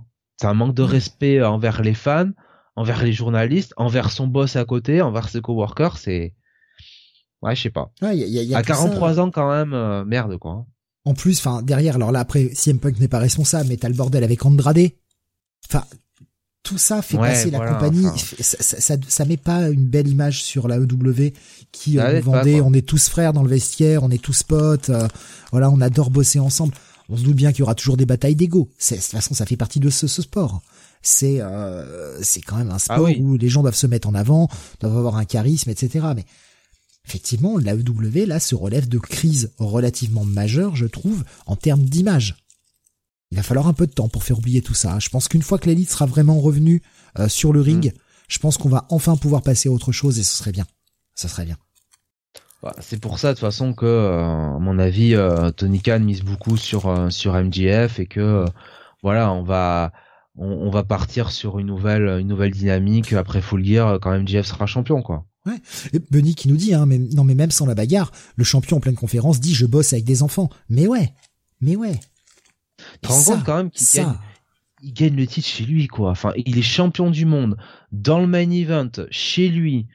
Euh, mec, pourquoi t'es pourquoi t'es aussi vénère quoi en fait? Mais déjà Pourquoi t'es le manque de jamais respect. heureux quoi? Et, et sans, sans même parler de tout ce qu'il dit, le manque de respect de ouais je fais de la pub pour la petite pâtisserie à côté là et je bouffe mes trucs comme un gros dégueulasse là, je parle la bouche pleine devant les journalistes en mode j'en ai rien à foutre. Sérieux. Ouais, c'est lunaire, sérieux. c'est lunaire. Bref. Heureusement donc bon le- la, la compagnie euh, voilà continue hein, heureusement et elle continue de tourner sans lui. Hein, et oui CM Punk n'est pas le centre du monde. Heureusement d'ailleurs parce que putain quel sale monde de merde hein, je voudrais pas y vivre. Mais euh, eh bien elle prépare son on l'a dit hein, son prochain gros pay-per-view le quatrième de l'année Full Gear qui sera samedi 19 novembre. Donc 2 heures du matin chez nous hein, comme d'habitude. On a déjà quelques matchs annoncés sur la carte. Euh, Oui, donc un Fatal Four Way pour le titre ROH quand même entre Chris Jericho, Brian Danielson, Claudio Castagnoli et Sammy Guevara. Alors, la carte est très belle. J'aurais pas mis Sami Guevara dedans, par contre. Mais bon. Ben, j'en aurais mis quand même un ex-champion ROH. Hein. Ouais, ouais. Bon. Ou même tu mets un Wheeler Utah, quoi. Putain. Mais pas un Sami Ou un Guevara. Daniel- En fait, un, surtout un Daniel Garcia quoi. En vrai. Mais oui. Mais oui. À part, encore une fois, s'ils nous font un Daniel Garcia contre Wheeler Utah euh, à, euh, à. Full Gear. Ah ouais, ouais, ok, ouais. Tu vois, s'il a. Mais, mais, Oui, mais la ouais, carte, moi, la carte n'est pas complète hein, pour le moment, bien sûr. Voilà. On vous donne que ce qui a Euh, été on aura, on a le retour euh, du tournoi euh, annuel euh, pour euh, le, le le Eliminator Tournament Final, donc pour être number one contender hein, Ah, euh, et, à- et avoir à Winter is Coming. Euh, on a les brackets. Ouais, alors les brackets sont étonnants, pour dire le moins. Bah, de toute façon, c'est des brackets qui tiennent compte du fait que euh, le gros, les grosses stars de Light Racing vont être euh, concernés par euh, d'autres matchs sur la carte. Donc on, on va pas se mentir. Mais euh, en fait, pour moi, c'est surtout un bracket qui, en vrai, entérine la victoire de, enfin, le fait que MJF va être champion, quoi. Parce que quand tu regardes le bracket, donc d'un côté tu as, euh, on va dire bracket à gauche, tu as Eddie Kingston contre Ethan Page. Ouais. Match qui peut, qui sur le papier va être cool, hein, je pense. Bandido contre Rush. Ça aussi, ça va être cool. Donc, quand je vois ce bracket là, pour moi très clairement, euh, soit Eddie Kingston, soit Ethan Page, je vais en finale quoi. Je vois pas Bandido, je vois pas Rush. Ouais. Euh, de l'autre côté, c'est encore plus straightforward. On a Lance Archer contre Ricky Starks et on a Brian Cage contre Dante Martin. Donc très clairement, on a Ricky Starks contre Brian Cage en demi-finale parce qu'en plus c'est les deux anciens euh, euh, coéquipiers. Hein. Ils ont déjà eu une feud entre eux. Euh, et clairement, Ricky Starks va en finale puisqu'il push Ricky Starks. Ouais. Donc, Mais c'est pas une bonne idée pour moi. alors attends, finale, c'est quoi? C'est Eddie Kingston ou Ethan Page contre Ricky Starks. Et ben moi je vais dire, si j'étais Tony Khan, le tournoi, je le fais gagner à Eddie Kingston parce Ah, que moi je aussi. trouve que Moi aussi. Je trouve que pour un premier challenger au titre à MJF, Eddie Kingston, Euh, c'est parfait. c'est parfait parce que le mec est euh, low main eventer, on va le dire comme ça. Mhm. Il a eu des grosses victoires contre Chris Jericho. Il a déjà eu un programme pour le titre de champion contre euh, euh, contre John Moxley. Surtout lui, il va quand même avoir la répartie contre MJF au niveau des promos. Euh, et comme en vrai, euh, faut arrêter de se prendre voir à la face, MJF va sortir total heal de Full Gear. Eddie Kingston, c'est vraiment le genre, tu vois, d'underdog babyface qui va vite marcher. Et surtout, j'ai pas envie de voir Ricky Stark se perdre Mais contre oui. MJF tout de suite. Mais oui. En fait, le, le problème de ce, de ce second bracket, là, Lance Archer, Ricky Starks et Brian Cage, Dante Martin, c'est que si tu pousses les jeunes stars, tu nous fais un Ricky Starks, Dante Martin en demi-finale. Ouais, super match, on a envie de le voir, c'est les jeunes talents. Mais le problème, c'est que si tu veux les pousser tous les deux, il y en a déjà un des deux qui prend la défaite, là. Et est-ce que ce serait pas mieux de se garder cette affiche Ricky Starks, Dante Martin pour plus tard? Mais ce sera Brian Cage de toute façon face à Ricky Starks. Je vois pas Brian Cage perdre contre Dante Martin. Il pushera Brian Cage pour le foot contre Ricky Starks parce que justement Brian Cage est un heel bien dégueu, un heel et Ricky aura le la- l'appui du l'appui du public quoi. Ah, de toute façon Starks il le push donc il sera sur la oui. carte de toute façon de Full Gear. Benny qui nous disait euh, encore un bracket qui n'a aucun sens d'où ça sort quand on se prétend suivre les rankings. Euh, c'est, euh, Alors les rankings apparemment euh, depuis euh, bah, depuis All Out euh, ils s'en détachent. en vrai. apparemment c'est ce qu'ils voulaient faire. Je pensais qu'ils allaient attendre le 1er janvier pour s'en détacher, mais ils ont déjà commencé apparemment. Ouais. Mais après enfin moi enfin Et il nous disait que fout Brian Cage dans un bracket AEW. Je croyais qu'il était ROH à présent. Ouais, enfin euh, la compagnie appartient au même gars, Ouais. donc euh, c'est un peu pour eux. Parce que dans ce cas-là, que fout le le, le, le champion ROH à, à défendre le titre ROH Oui, dans un voilà. pay-per-view, euh, non mais. Brian Cage, Brian Cage, il est là si tu veux pour euh, rappeler un peu la storyline avec Ricky Starks quoi. Et rappeler que c'est voilà qu'il y a les problèmes de nuque avec Ricky Starks. Je pense que c'est plus pour builder Ricky Starks qu'autre chose que Brian Cage est là en vrai. Mm. Donc euh, donc voilà. Euh, il y a quand même un outsider il y a un outsider là-dedans, c'est Ethan Page parce qu'Ethan Page a, a- a un historique avec MJF euh, de la MLW, le circuit indé et surtout il y a toute l'histoire autour de la firme. Et euh, dans les shows d'Anamite, ils vendent un peu le fait qu'Ethan Page va, euh, euh, voilà, va va gagner ce title, enfin ce title Eliminator Tournament et affronterait Ricky Sta- euh, MJF parce qu'MJF en a contre la firme. Mais en vrai, enfin MJF, enfin je veux dire, il, est il en cohue avec la firme. Enfin, on va pas se mentir, quoi. Enfin, c'est clair. Donc donc là-dessus, je vois, enfin. Mais je vois, en fait, je vois pas MJF, je vois pas MJF sorti de Full Gear en, en face, quoi. C'est ça que je veux dire, quoi. Mais de toute façon, enfin, euh, quand, quand j'ai vu les brackets, je me suis dit ça va être pour Eddie Kingston parce qu'on, voilà, je suis entièrement d'accord avec toi. MJF va prendre le titre, Moxley va pas le garder. Euh, Moxley déjà devait prendre des vacances, donc à mon avis, il va aller prendre Voilà. ses vacances et puis voilà. Euh, donc euh, MJF, a déjà perdu contre Moxley à All Out plus. 2020 pour le titre. ouais, en plus, donc euh, non, non, bon là, il prend le titre et puis c'est c'est bon. Et qui est-ce que tu mets en face de MJF Eddie Kingston en premier challenger, c'est super bien parce qu'en plus, hein, je veux dire, en termes de catch, tous les deux vont pouvoir nous faire quelque chose de plutôt cool. Ouais. Et le, une défaite pour Eddie Kingston, même encore une défaite pour le titre, ne le desservira pas. Le mec est over auprès de la foule, Oui. ça ne changera pas. Il est tellement fort en promo de toute façon.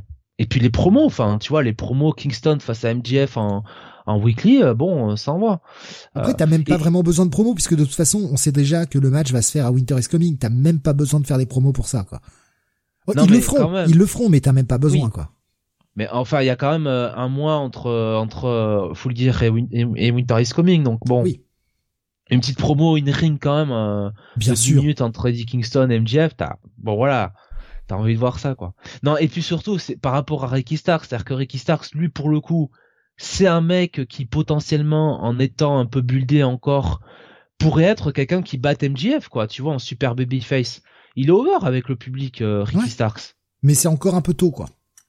Bah tu veux pas faire perdre MJF et euh, Mais- Ricky Starks il perdrait tout de suite. Ouais, ce serait con. C'est, trop tôt pour le, pour le, pour le faire perdre et c'est trop tôt pour lui donner une chance au titre. Parce que de toute façon, tu ça. peux pas reprendre le titre à MJF même à peine un mois après, euh, après qu'il l'ait gagné. Alors le contre-argument sauf, c'est de dire sauf si le gars se blesse et qu'il est vraiment obligé de s'absenter, donc on va quand même faire le match, tu vois, mais, euh, Ouais. Alors le contre-argument ce serait dire oui mais alors ça veut dire qu'il serait sur la carte de Full Gear et qu'il perdrait contre euh, contre Eddie Kingston. Tout ouais, dépend mais c'est pas pareil, quoi. Tout va, Voilà, tout va tout dépendre dépend du match aussi.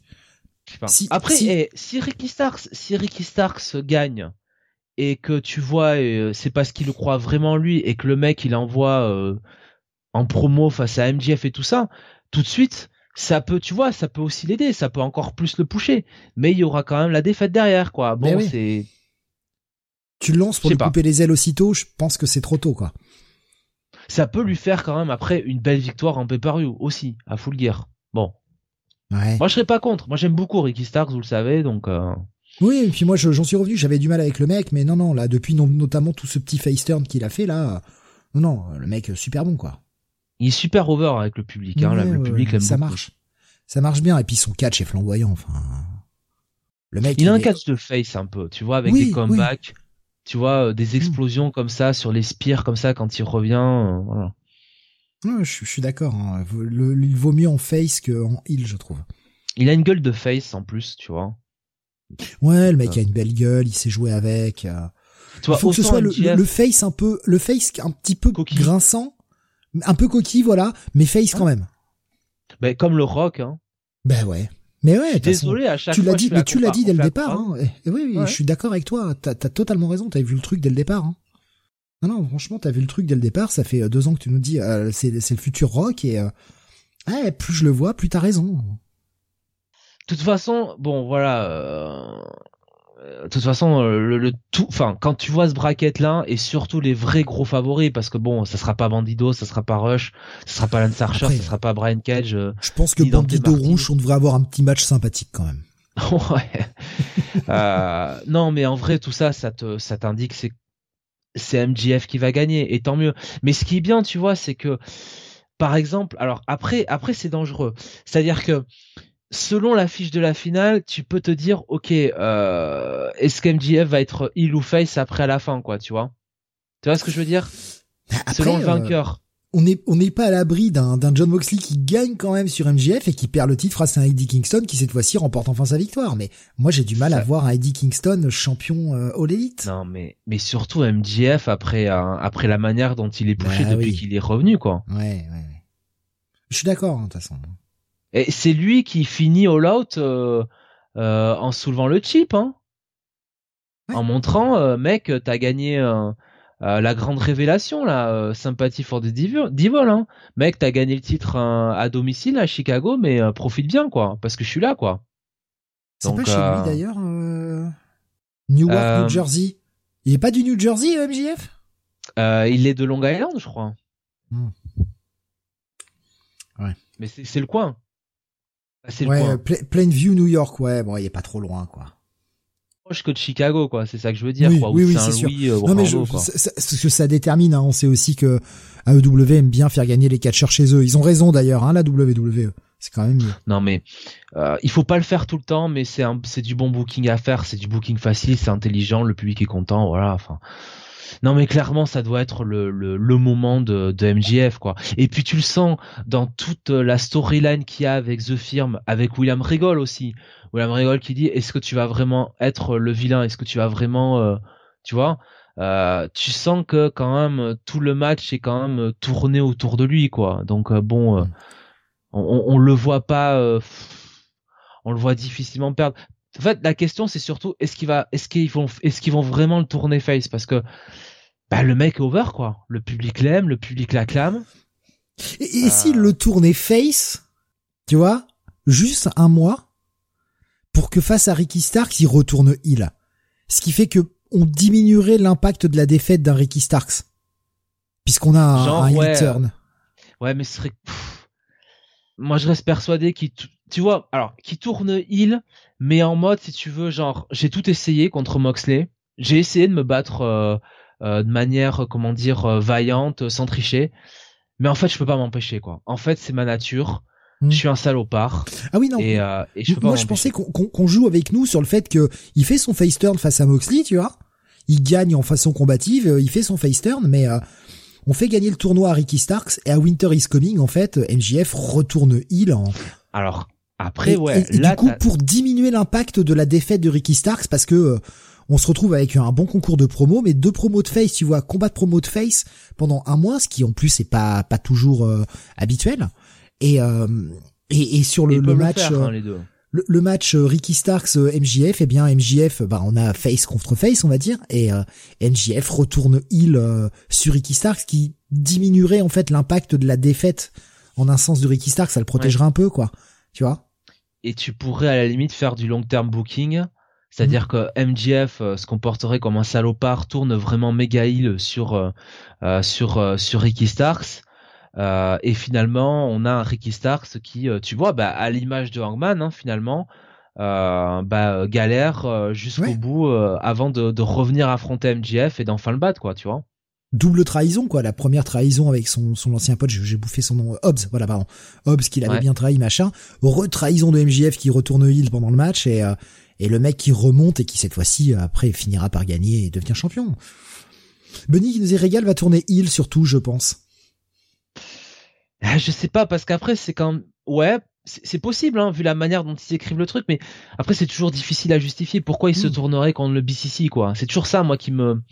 L'idée est pas inintéressante, hein, le fait que Rigole, enfin, enfin que MJF soit un peu l'héritier de Rigole, mais euh, comment tu justifies un peu la trahison de, de Rigole par rapport au BCC Moi, c'est ça surtout qui me. Mais John Moxley perd le titre, tu vois. Euh, et il reste mais pas encore Danielson, quoi. Tu il vois, reste il y a pas avec des losers. Ouais, mais Danielson se fait encore battre par Jericho. même si ce serait bien qu'il prenne le titre ROH Danielson, euh, mais voilà, tu vois, où, on entérine un Brian Danielson qui tourne heel parce qu'il est quand même euh, assez fringe hein, en ce moment, je trouve.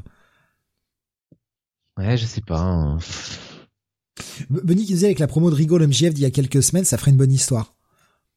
Mais en fait, c'est ça. Encore une fois, on, en revient toujours au putain de même constat, et, je, ne démords pas sur le fait que j'ai un peu plus de mal avec la EW ces dernières semaines, hein, comme je le disais dans le dernier podcast, mais je vais pas en démordre. Ces putains d'enfoirés, parce qu'il n'y a pas d'autre mot hein, pour le dire, ces putains d'enfoirés ont un booking qui est incroyable et on est en train de se creuser la tête parce qu'on aime bien chercher, voilà. Et, et euh, on va pas faire non plus les mecs genre ah bah c'est vrai que si tu cites 50 storylines possibles et que bah tu tombes juste sur une des 50 que t'as citées, forcément ah bah oui je l'avais vu venir. Bah non, ça, ça marche pas comme ça. Mais on, est en train de se creuser la tête, en train de se dire ah est-ce qu'il pourrait faire tourner il, ça marcherait dans tel sens, est-ce qu'ils peuvent le faire tourner face? On est en train de se creuser la tête là, à essayer de comprendre comment ils, vont amener le truc et on voit plein de potentiel d'histoire qui pourraient être cool. C'est ce qu'on n'a pas en face. Ben, ce qui est vraiment intéressant en fait, c'est que d'une victoire annoncé euh, à l'avance de, de, MJF parce que quand il défie CM Punk avec tout le passif qui est entre les deux, la storyline qu'ils ont fait, très clairement c'était que pour euh, bah, CM Punk met over MJF et qui est ce passage de témoin. Euh, en fait, d'un sacre annoncé de MJF, puisque finalement bah, Moxie il a pris le titre parce qu'il fallait bien avoir un champion de transition, en fait, ils arrivent quand même à créer de l'incertitude sur la manière dont MJF va gagner hmm. et, et, et, et, finalement comment ça va se passer parce qu'il peut très bien tourner face. Le public l'acclame et à la limite, le, but de tout promoteur de catch, c'est trouver le super baby face qui va euh, faire que bah, les gens vont vouloir venir voir les shows, quoi, tu vois, comme Stone Cold à l'époque. Et MJF, évidemment, c'est pas Stone Cold, mais si la foule, euh, bah, tu vois, est super, euh, l'acclame, l'adore, enfin, tu vois, te dis à la limite, bah, ouais, pourquoi pas le pourquoi pas le tourner face quoi et, et, ouais juste sur un mois jusqu'à Winter is Coming mmh. bah si ça marche pas bah allez tant pis on le fait tourner il contre Ricky Starks quoi mais tu vois ils arrivent quand même à te mettre le doute sur euh, est-ce qu'il va tourner face ou est-ce qu'il va tourner il même s'il tourne il est-ce qu'il va s'aligner avec The Firm ou comme dit Bunny est-ce qu'il va s'aligner avec Rigol? Tu vois? Mmh. euh, il y, a plein de trucs possibles quoi c'est ça qui est, intéressant, quoi. Il y a aussi le fait que c'est la capacité de MJF qui nous fait penser ça, parce qu'on sait que le mec est tellement bon en promo que s'il veut être face, il sera face. Rappelez-vous de la promo où il était en train de pleurer euh, à dans CM Punk, t'étais mon héros, euh, quand t'es parti, mon monde a été détruit, etc. C'était une putain de promo de face, ça. Bah, même bon, jusqu'à ce qu'il euh, le trahisse, mais bon. Ouais, la, la, la, promo euh, bah, de, de juste après All Out là, quand euh, il insulte Tony Khan tout ça, hmm. euh, c'est c'est une promo de, alors peut-être pas de pure babyface, mais enfin c'est bien une promo de mec euh, anti-héros quoi, tu vois. Ouais. Le mec a la capacité d'aller dans un sens ou dans l'autre. Le mec est doué au micro, et c'est pour ça que ça reste crédible. Je pense quand même que lui, de toute façon, à mon avis, il veut rester heal, clairement. Il veut être un heal. Et euh, de toute façon, euh, à mon avis, euh, il est en, droite, en, étroite discussion avec Tony Khan. Et je pense que quand Tony Khan le ramène, arrive le convaincre, à lui, lui convaincre de pour revenir, tout ça, lui fait tout ce programme-là. Enfin, c'est pas pour l'emmerder à le faire tourner babyface parce que la, la, la foule l'acclame un peu. Je pense que voilà. à mon avis, de toute façon l'intérêt quand même du premier round de champion de MGF, c'est aussi, tu vois, de le voir heal. De, tu vois, méga heal, gros salopard, de telle sorte qu'on ait une vraie rédemption derrière, mm. quoi, dans le futur. Si on voit. Euh, Benny qui nous disait, non mais je crois pas que Ricky Starks arrivera face à MJF pour l'instant. C'est totalement pour Kingston, sauf si changement pour blessure. Et c'est vrai que ça, ça reste l'incertitude, euh, toujours, hein, de toute façon, dans toute storyline, que bah, les mecs peuvent se blesser à la dernière minute et... Euh... Eddie Kingston, c'est un très bon euh, premier challenger. En plus, on l'a oublié, mais euh, euh, c'est le grand pote de, de Moxley, quoi. Eh ben, et et un peu l'ennemi. C'est un peu l'ennemi de, de CM Punk hein, dans, dans le lore de l'Elite Wrestling et, et, comme MJF se revendique de CM Punk, il y a encore ce, ce, ce parallèle-là, quoi, tu vois. Et Bunny qui nous dit en plus c'est pour un Dynamite. Alors ouais, mais c'est un Dynamite spécial, c'est Winter is Coming. Moi, je t'avoue qu'en tant que premier challenger pour MJF, c'est con. Hein. Tu sais qui je mettrais? Wardlow. Oui. Mais c'est avec une victoire de MJF de toute façon. Hein. C'est chaud quoi. Tu fais perdre Warlow pour sa première euh, premier challenge au titre. Ouais. Mais en même temps, euh, la dernière fois, il l'a battu. En lui mettant tous les coups de ceinture et tout là. Il me semble quand même que pour une première défense, euh, en plus face à Eddie Kingston, MJF il est pas obligé tu vois de trop vendre quoi. Tu sais tu peux avoir un match plus 50-50 quoi. Ça me semble plus euh, plus simple quoi. Hmm. Monique il disait mais est-ce que t'as envie de griller Stark sur un Dynamite? Et c'est pas un Dynamite vraiment, c'est Winter is Coming. Ça reste un show qu'ils font tous les ans quoi.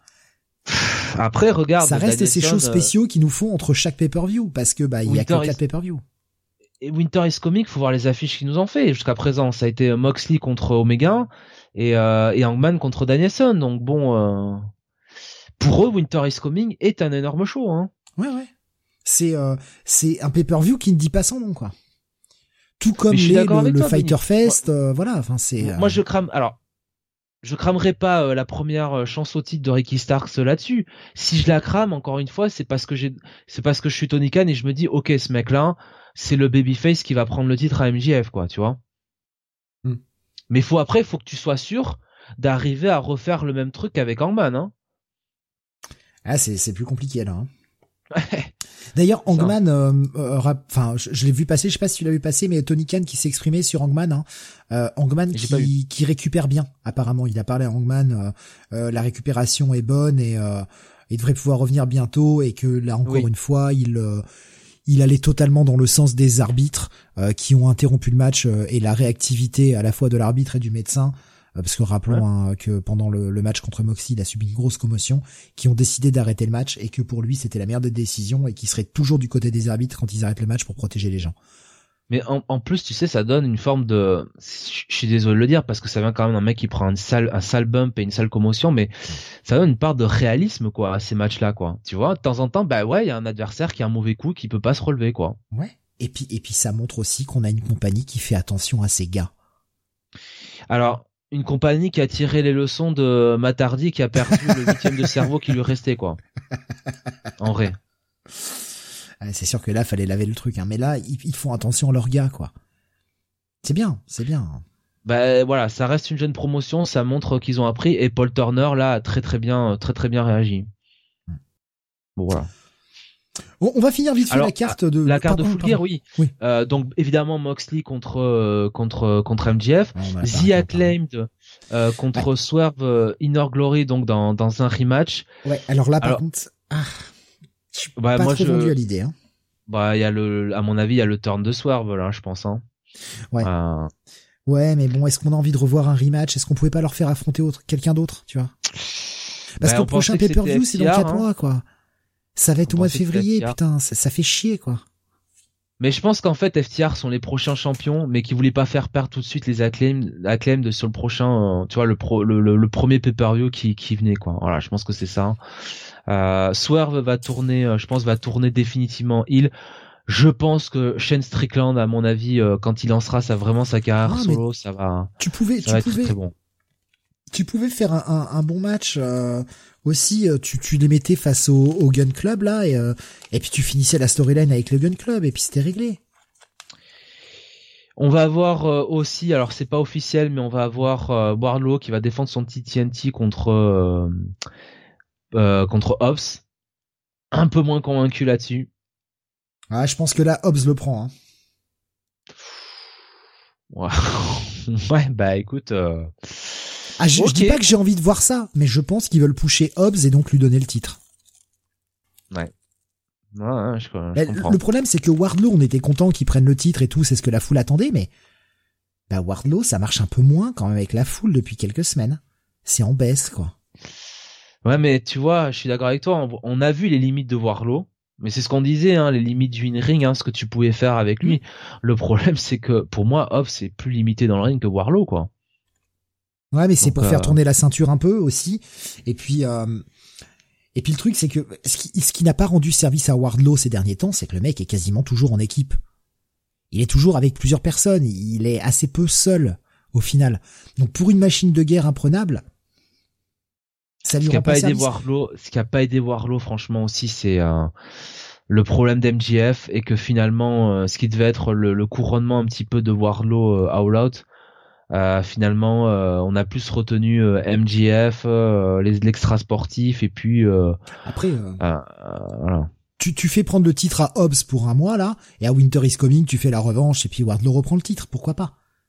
Ouais. Mais je pense que pour faire tourner un peu le titre, il faut parce que là le titre TNT il a pas tourné depuis un moment et c'est un titre télé quoi. Il faut qu'il il faut qu'il soit défendu et il faut que ça tourne un peu aussi. Alors faut pas non plus que ça tourne toutes les semaines, sinon ça décrédibilise le titre. Mais j'ai pas l'impression que le run de Wardlow soit vraiment en train de mettre en avant le titre quoi. Je peux me tromper, hein. euh, encore une fois, je regarde plutôt que des résumés ces derniers temps de, de Dynamite que les shows en lui-même, donc euh, les shows en eux-mêmes, pardon. Donc peut-être que je me trompe, j'ai peut-être une vision, une vision un peu biaisée, mais j'ai j'ai l'impression que le titre est en train de perdre un peu, quoi. Bah, il perd, titre, depuis, il, il perd, il perd depuis que, que Miro l'a perdu contre Sami Guevara, en vrai. Hein. Ouais, et, et il a perdu aussi de sa superbe face au titre de l'Atlantique. Ouais. Bah écoute, ce titre Atlantique, c'est pas que c'est Orange Cassidy, forcément, c'est pas le même niveau. Hein. Alors j'ai pas, alors il y a eu une défense de titre. J'ai pas encore vu le match. Apparemment le match était très bien Contre Chibata. contre Shibata ou à Rampage.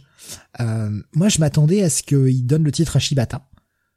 Parce que comme on sait que Shibata actuellement il est cleared, mais que la NJPW ne veut pas le faire catcher, je m'attendais à ce qu'il lui donne le titre, Ben, tu vois. il Mais en est temps- mais il, il est clair, mais en fait, si tu veux, il y a aussi l'accord avec euh, euh, avec la New Japan Pro Wrestling que si tu veux, euh, bah il y a deux matchs qu'il veut faire à Red Wrestling, c'était contre Orange Cassidy, et Brian Danielson, donc euh, Hmm. donc il y avait pas bon, bref. tu, tu l'as regardé le match? Et ben ouais, non, c'était un très bon match. C'était bien. Ouais, parce que Ah j'en ai entendu du bien. Je l'ai pas, j'ai pas encore eu le temps de le voir malheureusement. Je voulais essayer de le voir pour soi, Bah, mais Orange Cassidy en vrai déçoit rarement en- quand euh, quand il est dans ce dans ces situations là. Ouais. Et Shibata c'est quand même euh, c'est quand même un sacré catcheur hein, donc euh, pareil, j'ai vu euh, Wazaman qui nous parlait sur le, le salon catch d'un d'un petit match entre Osprey et Naito. ouais ouais gros gros main event ouais. Ouais, tu, tu l'as regardé je l'ai pas vu encore, Ah, tu l'as pas je l'ai pas vu encore mais j'en ai entendu ouais le plus gros mien. Là, ouais, là, là, il y a affiche quand même. Hein. Et il y aura quoi. oui. Il y aura affiche aussi pour le titre intérimaire féminin euh, de euh, All Elite Wrestling puisque Tony Storm la championne affrontera Jamie Hater. Ah bah, J'espère qu'il lui donne là. hein. Eh bien, je pense que malheureusement, on va voir le eh ben euh, Britt qui empêche Jimmy de gagner quoi.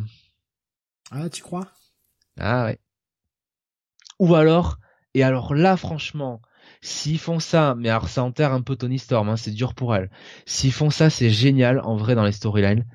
Jamie Hater bat clean euh, Tony Storm, donc vraiment, enfin, euh, ou même tu vois à la limite, ouais, enfin, bat, bat Tony Storm, peu importe, on s'en fout de la manière.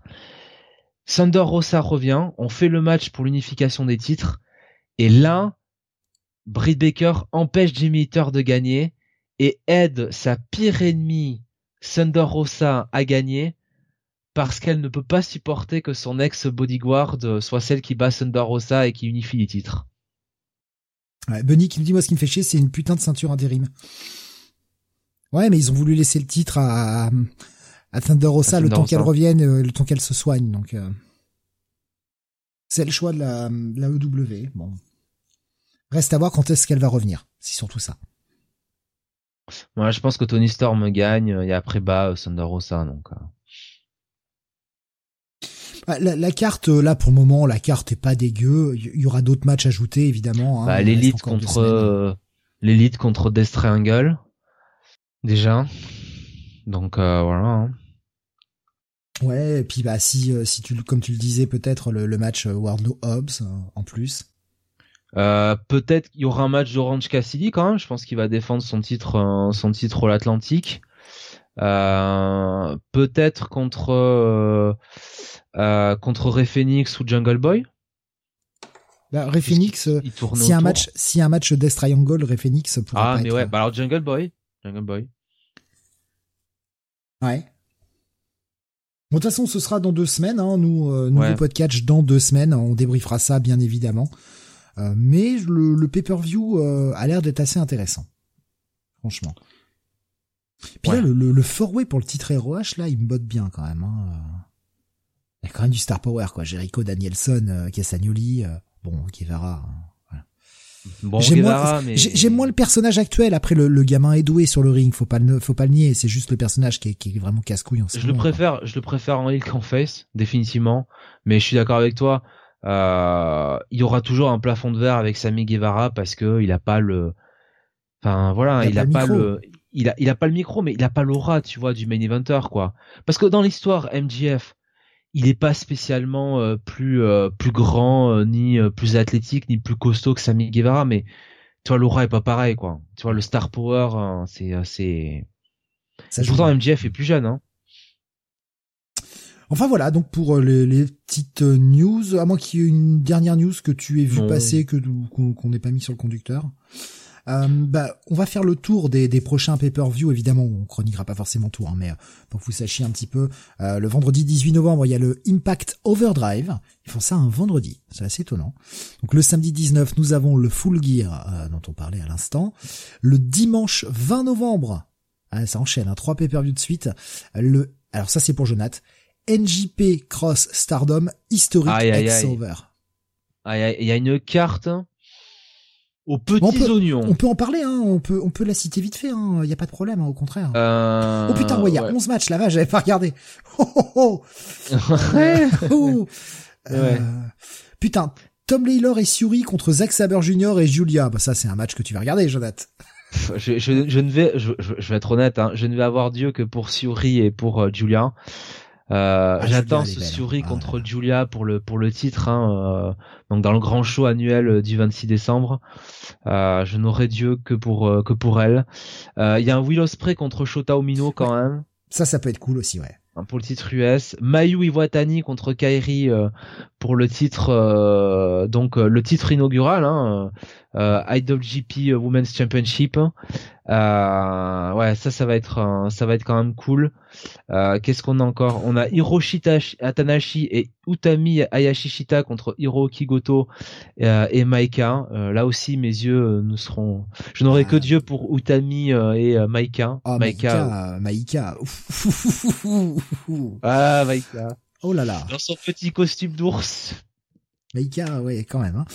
Euh, ah, il y a, y a un petit ten tag. Alors c'est vrai que je suis pas toujours très fan de ces gros gros matchs euh, euh, NJPW, mais on a quand même euh, Los Ingobernables avec Naito, euh, Takagi, euh, Takahashi, Bushi et Sanada face à United Empire. Donc Kai Fletcher, Mark Davis, TGP, Francesco Akira et Gideon Gray. Ça devrait pas être dégueulasse ça quand même. Hein. Francesco Akira, très très bon. Pour ceux qui connaissent pas. Non, ça, ça devrait pas être dégueulasse ça quand même, hein, franchement. Hein. Voilà. On a le Great Muta, pardon. Great Muta aussi qui fait un match accompagné de Kazushika Okada et Toru Yano. Oh là là, au secours. Euh, face à United Empire, Great Okan, Jeff Cobb et Aaron Enare, pardon. J'ai moins d'attente là. j'ai moins d'attente. Ouais, j'ai, c'est vraiment du rêve là. Donc ouais, ouais, la carte, la carte est belle hein, quand même. Franchement, euh, la carte est très très belle. Euh, vous aurez également dans les prochains pay-per-view samedi 26 novembre le War Games. Euh, donc on débriefera ça, je pense, à début décembre, hein, vraisemblablement le le putain, c'est le 26. Ah putain, bah le 29. Eh, je suis pas sûr que ça passe. Je suis pas sûr que je puisse. Euh, bon, on, va voir. Faut que je regarde mes horaires. J'ai un doute. Euh, le samedi 10 décembre, on en parlait tout à l'heure. ROH Final Battle le même soir. NXT Deadline et enfin le, le mercredi, pardon, 14 décembre. C'est pas un pay-per-view, c'est un show weekly, mais il y a le Winter is Coming DEW. Euh, donc un, un, gros gros programme là pour cette fin d'année. Hein. Puis bien sûr début janvier, vous le savez, le Wrestle Kingdom. Euh, J'ai juste gardé jusqu'à décembre à peu près la carte sur un mois. On parlera des prochaines affiches la prochaine fois.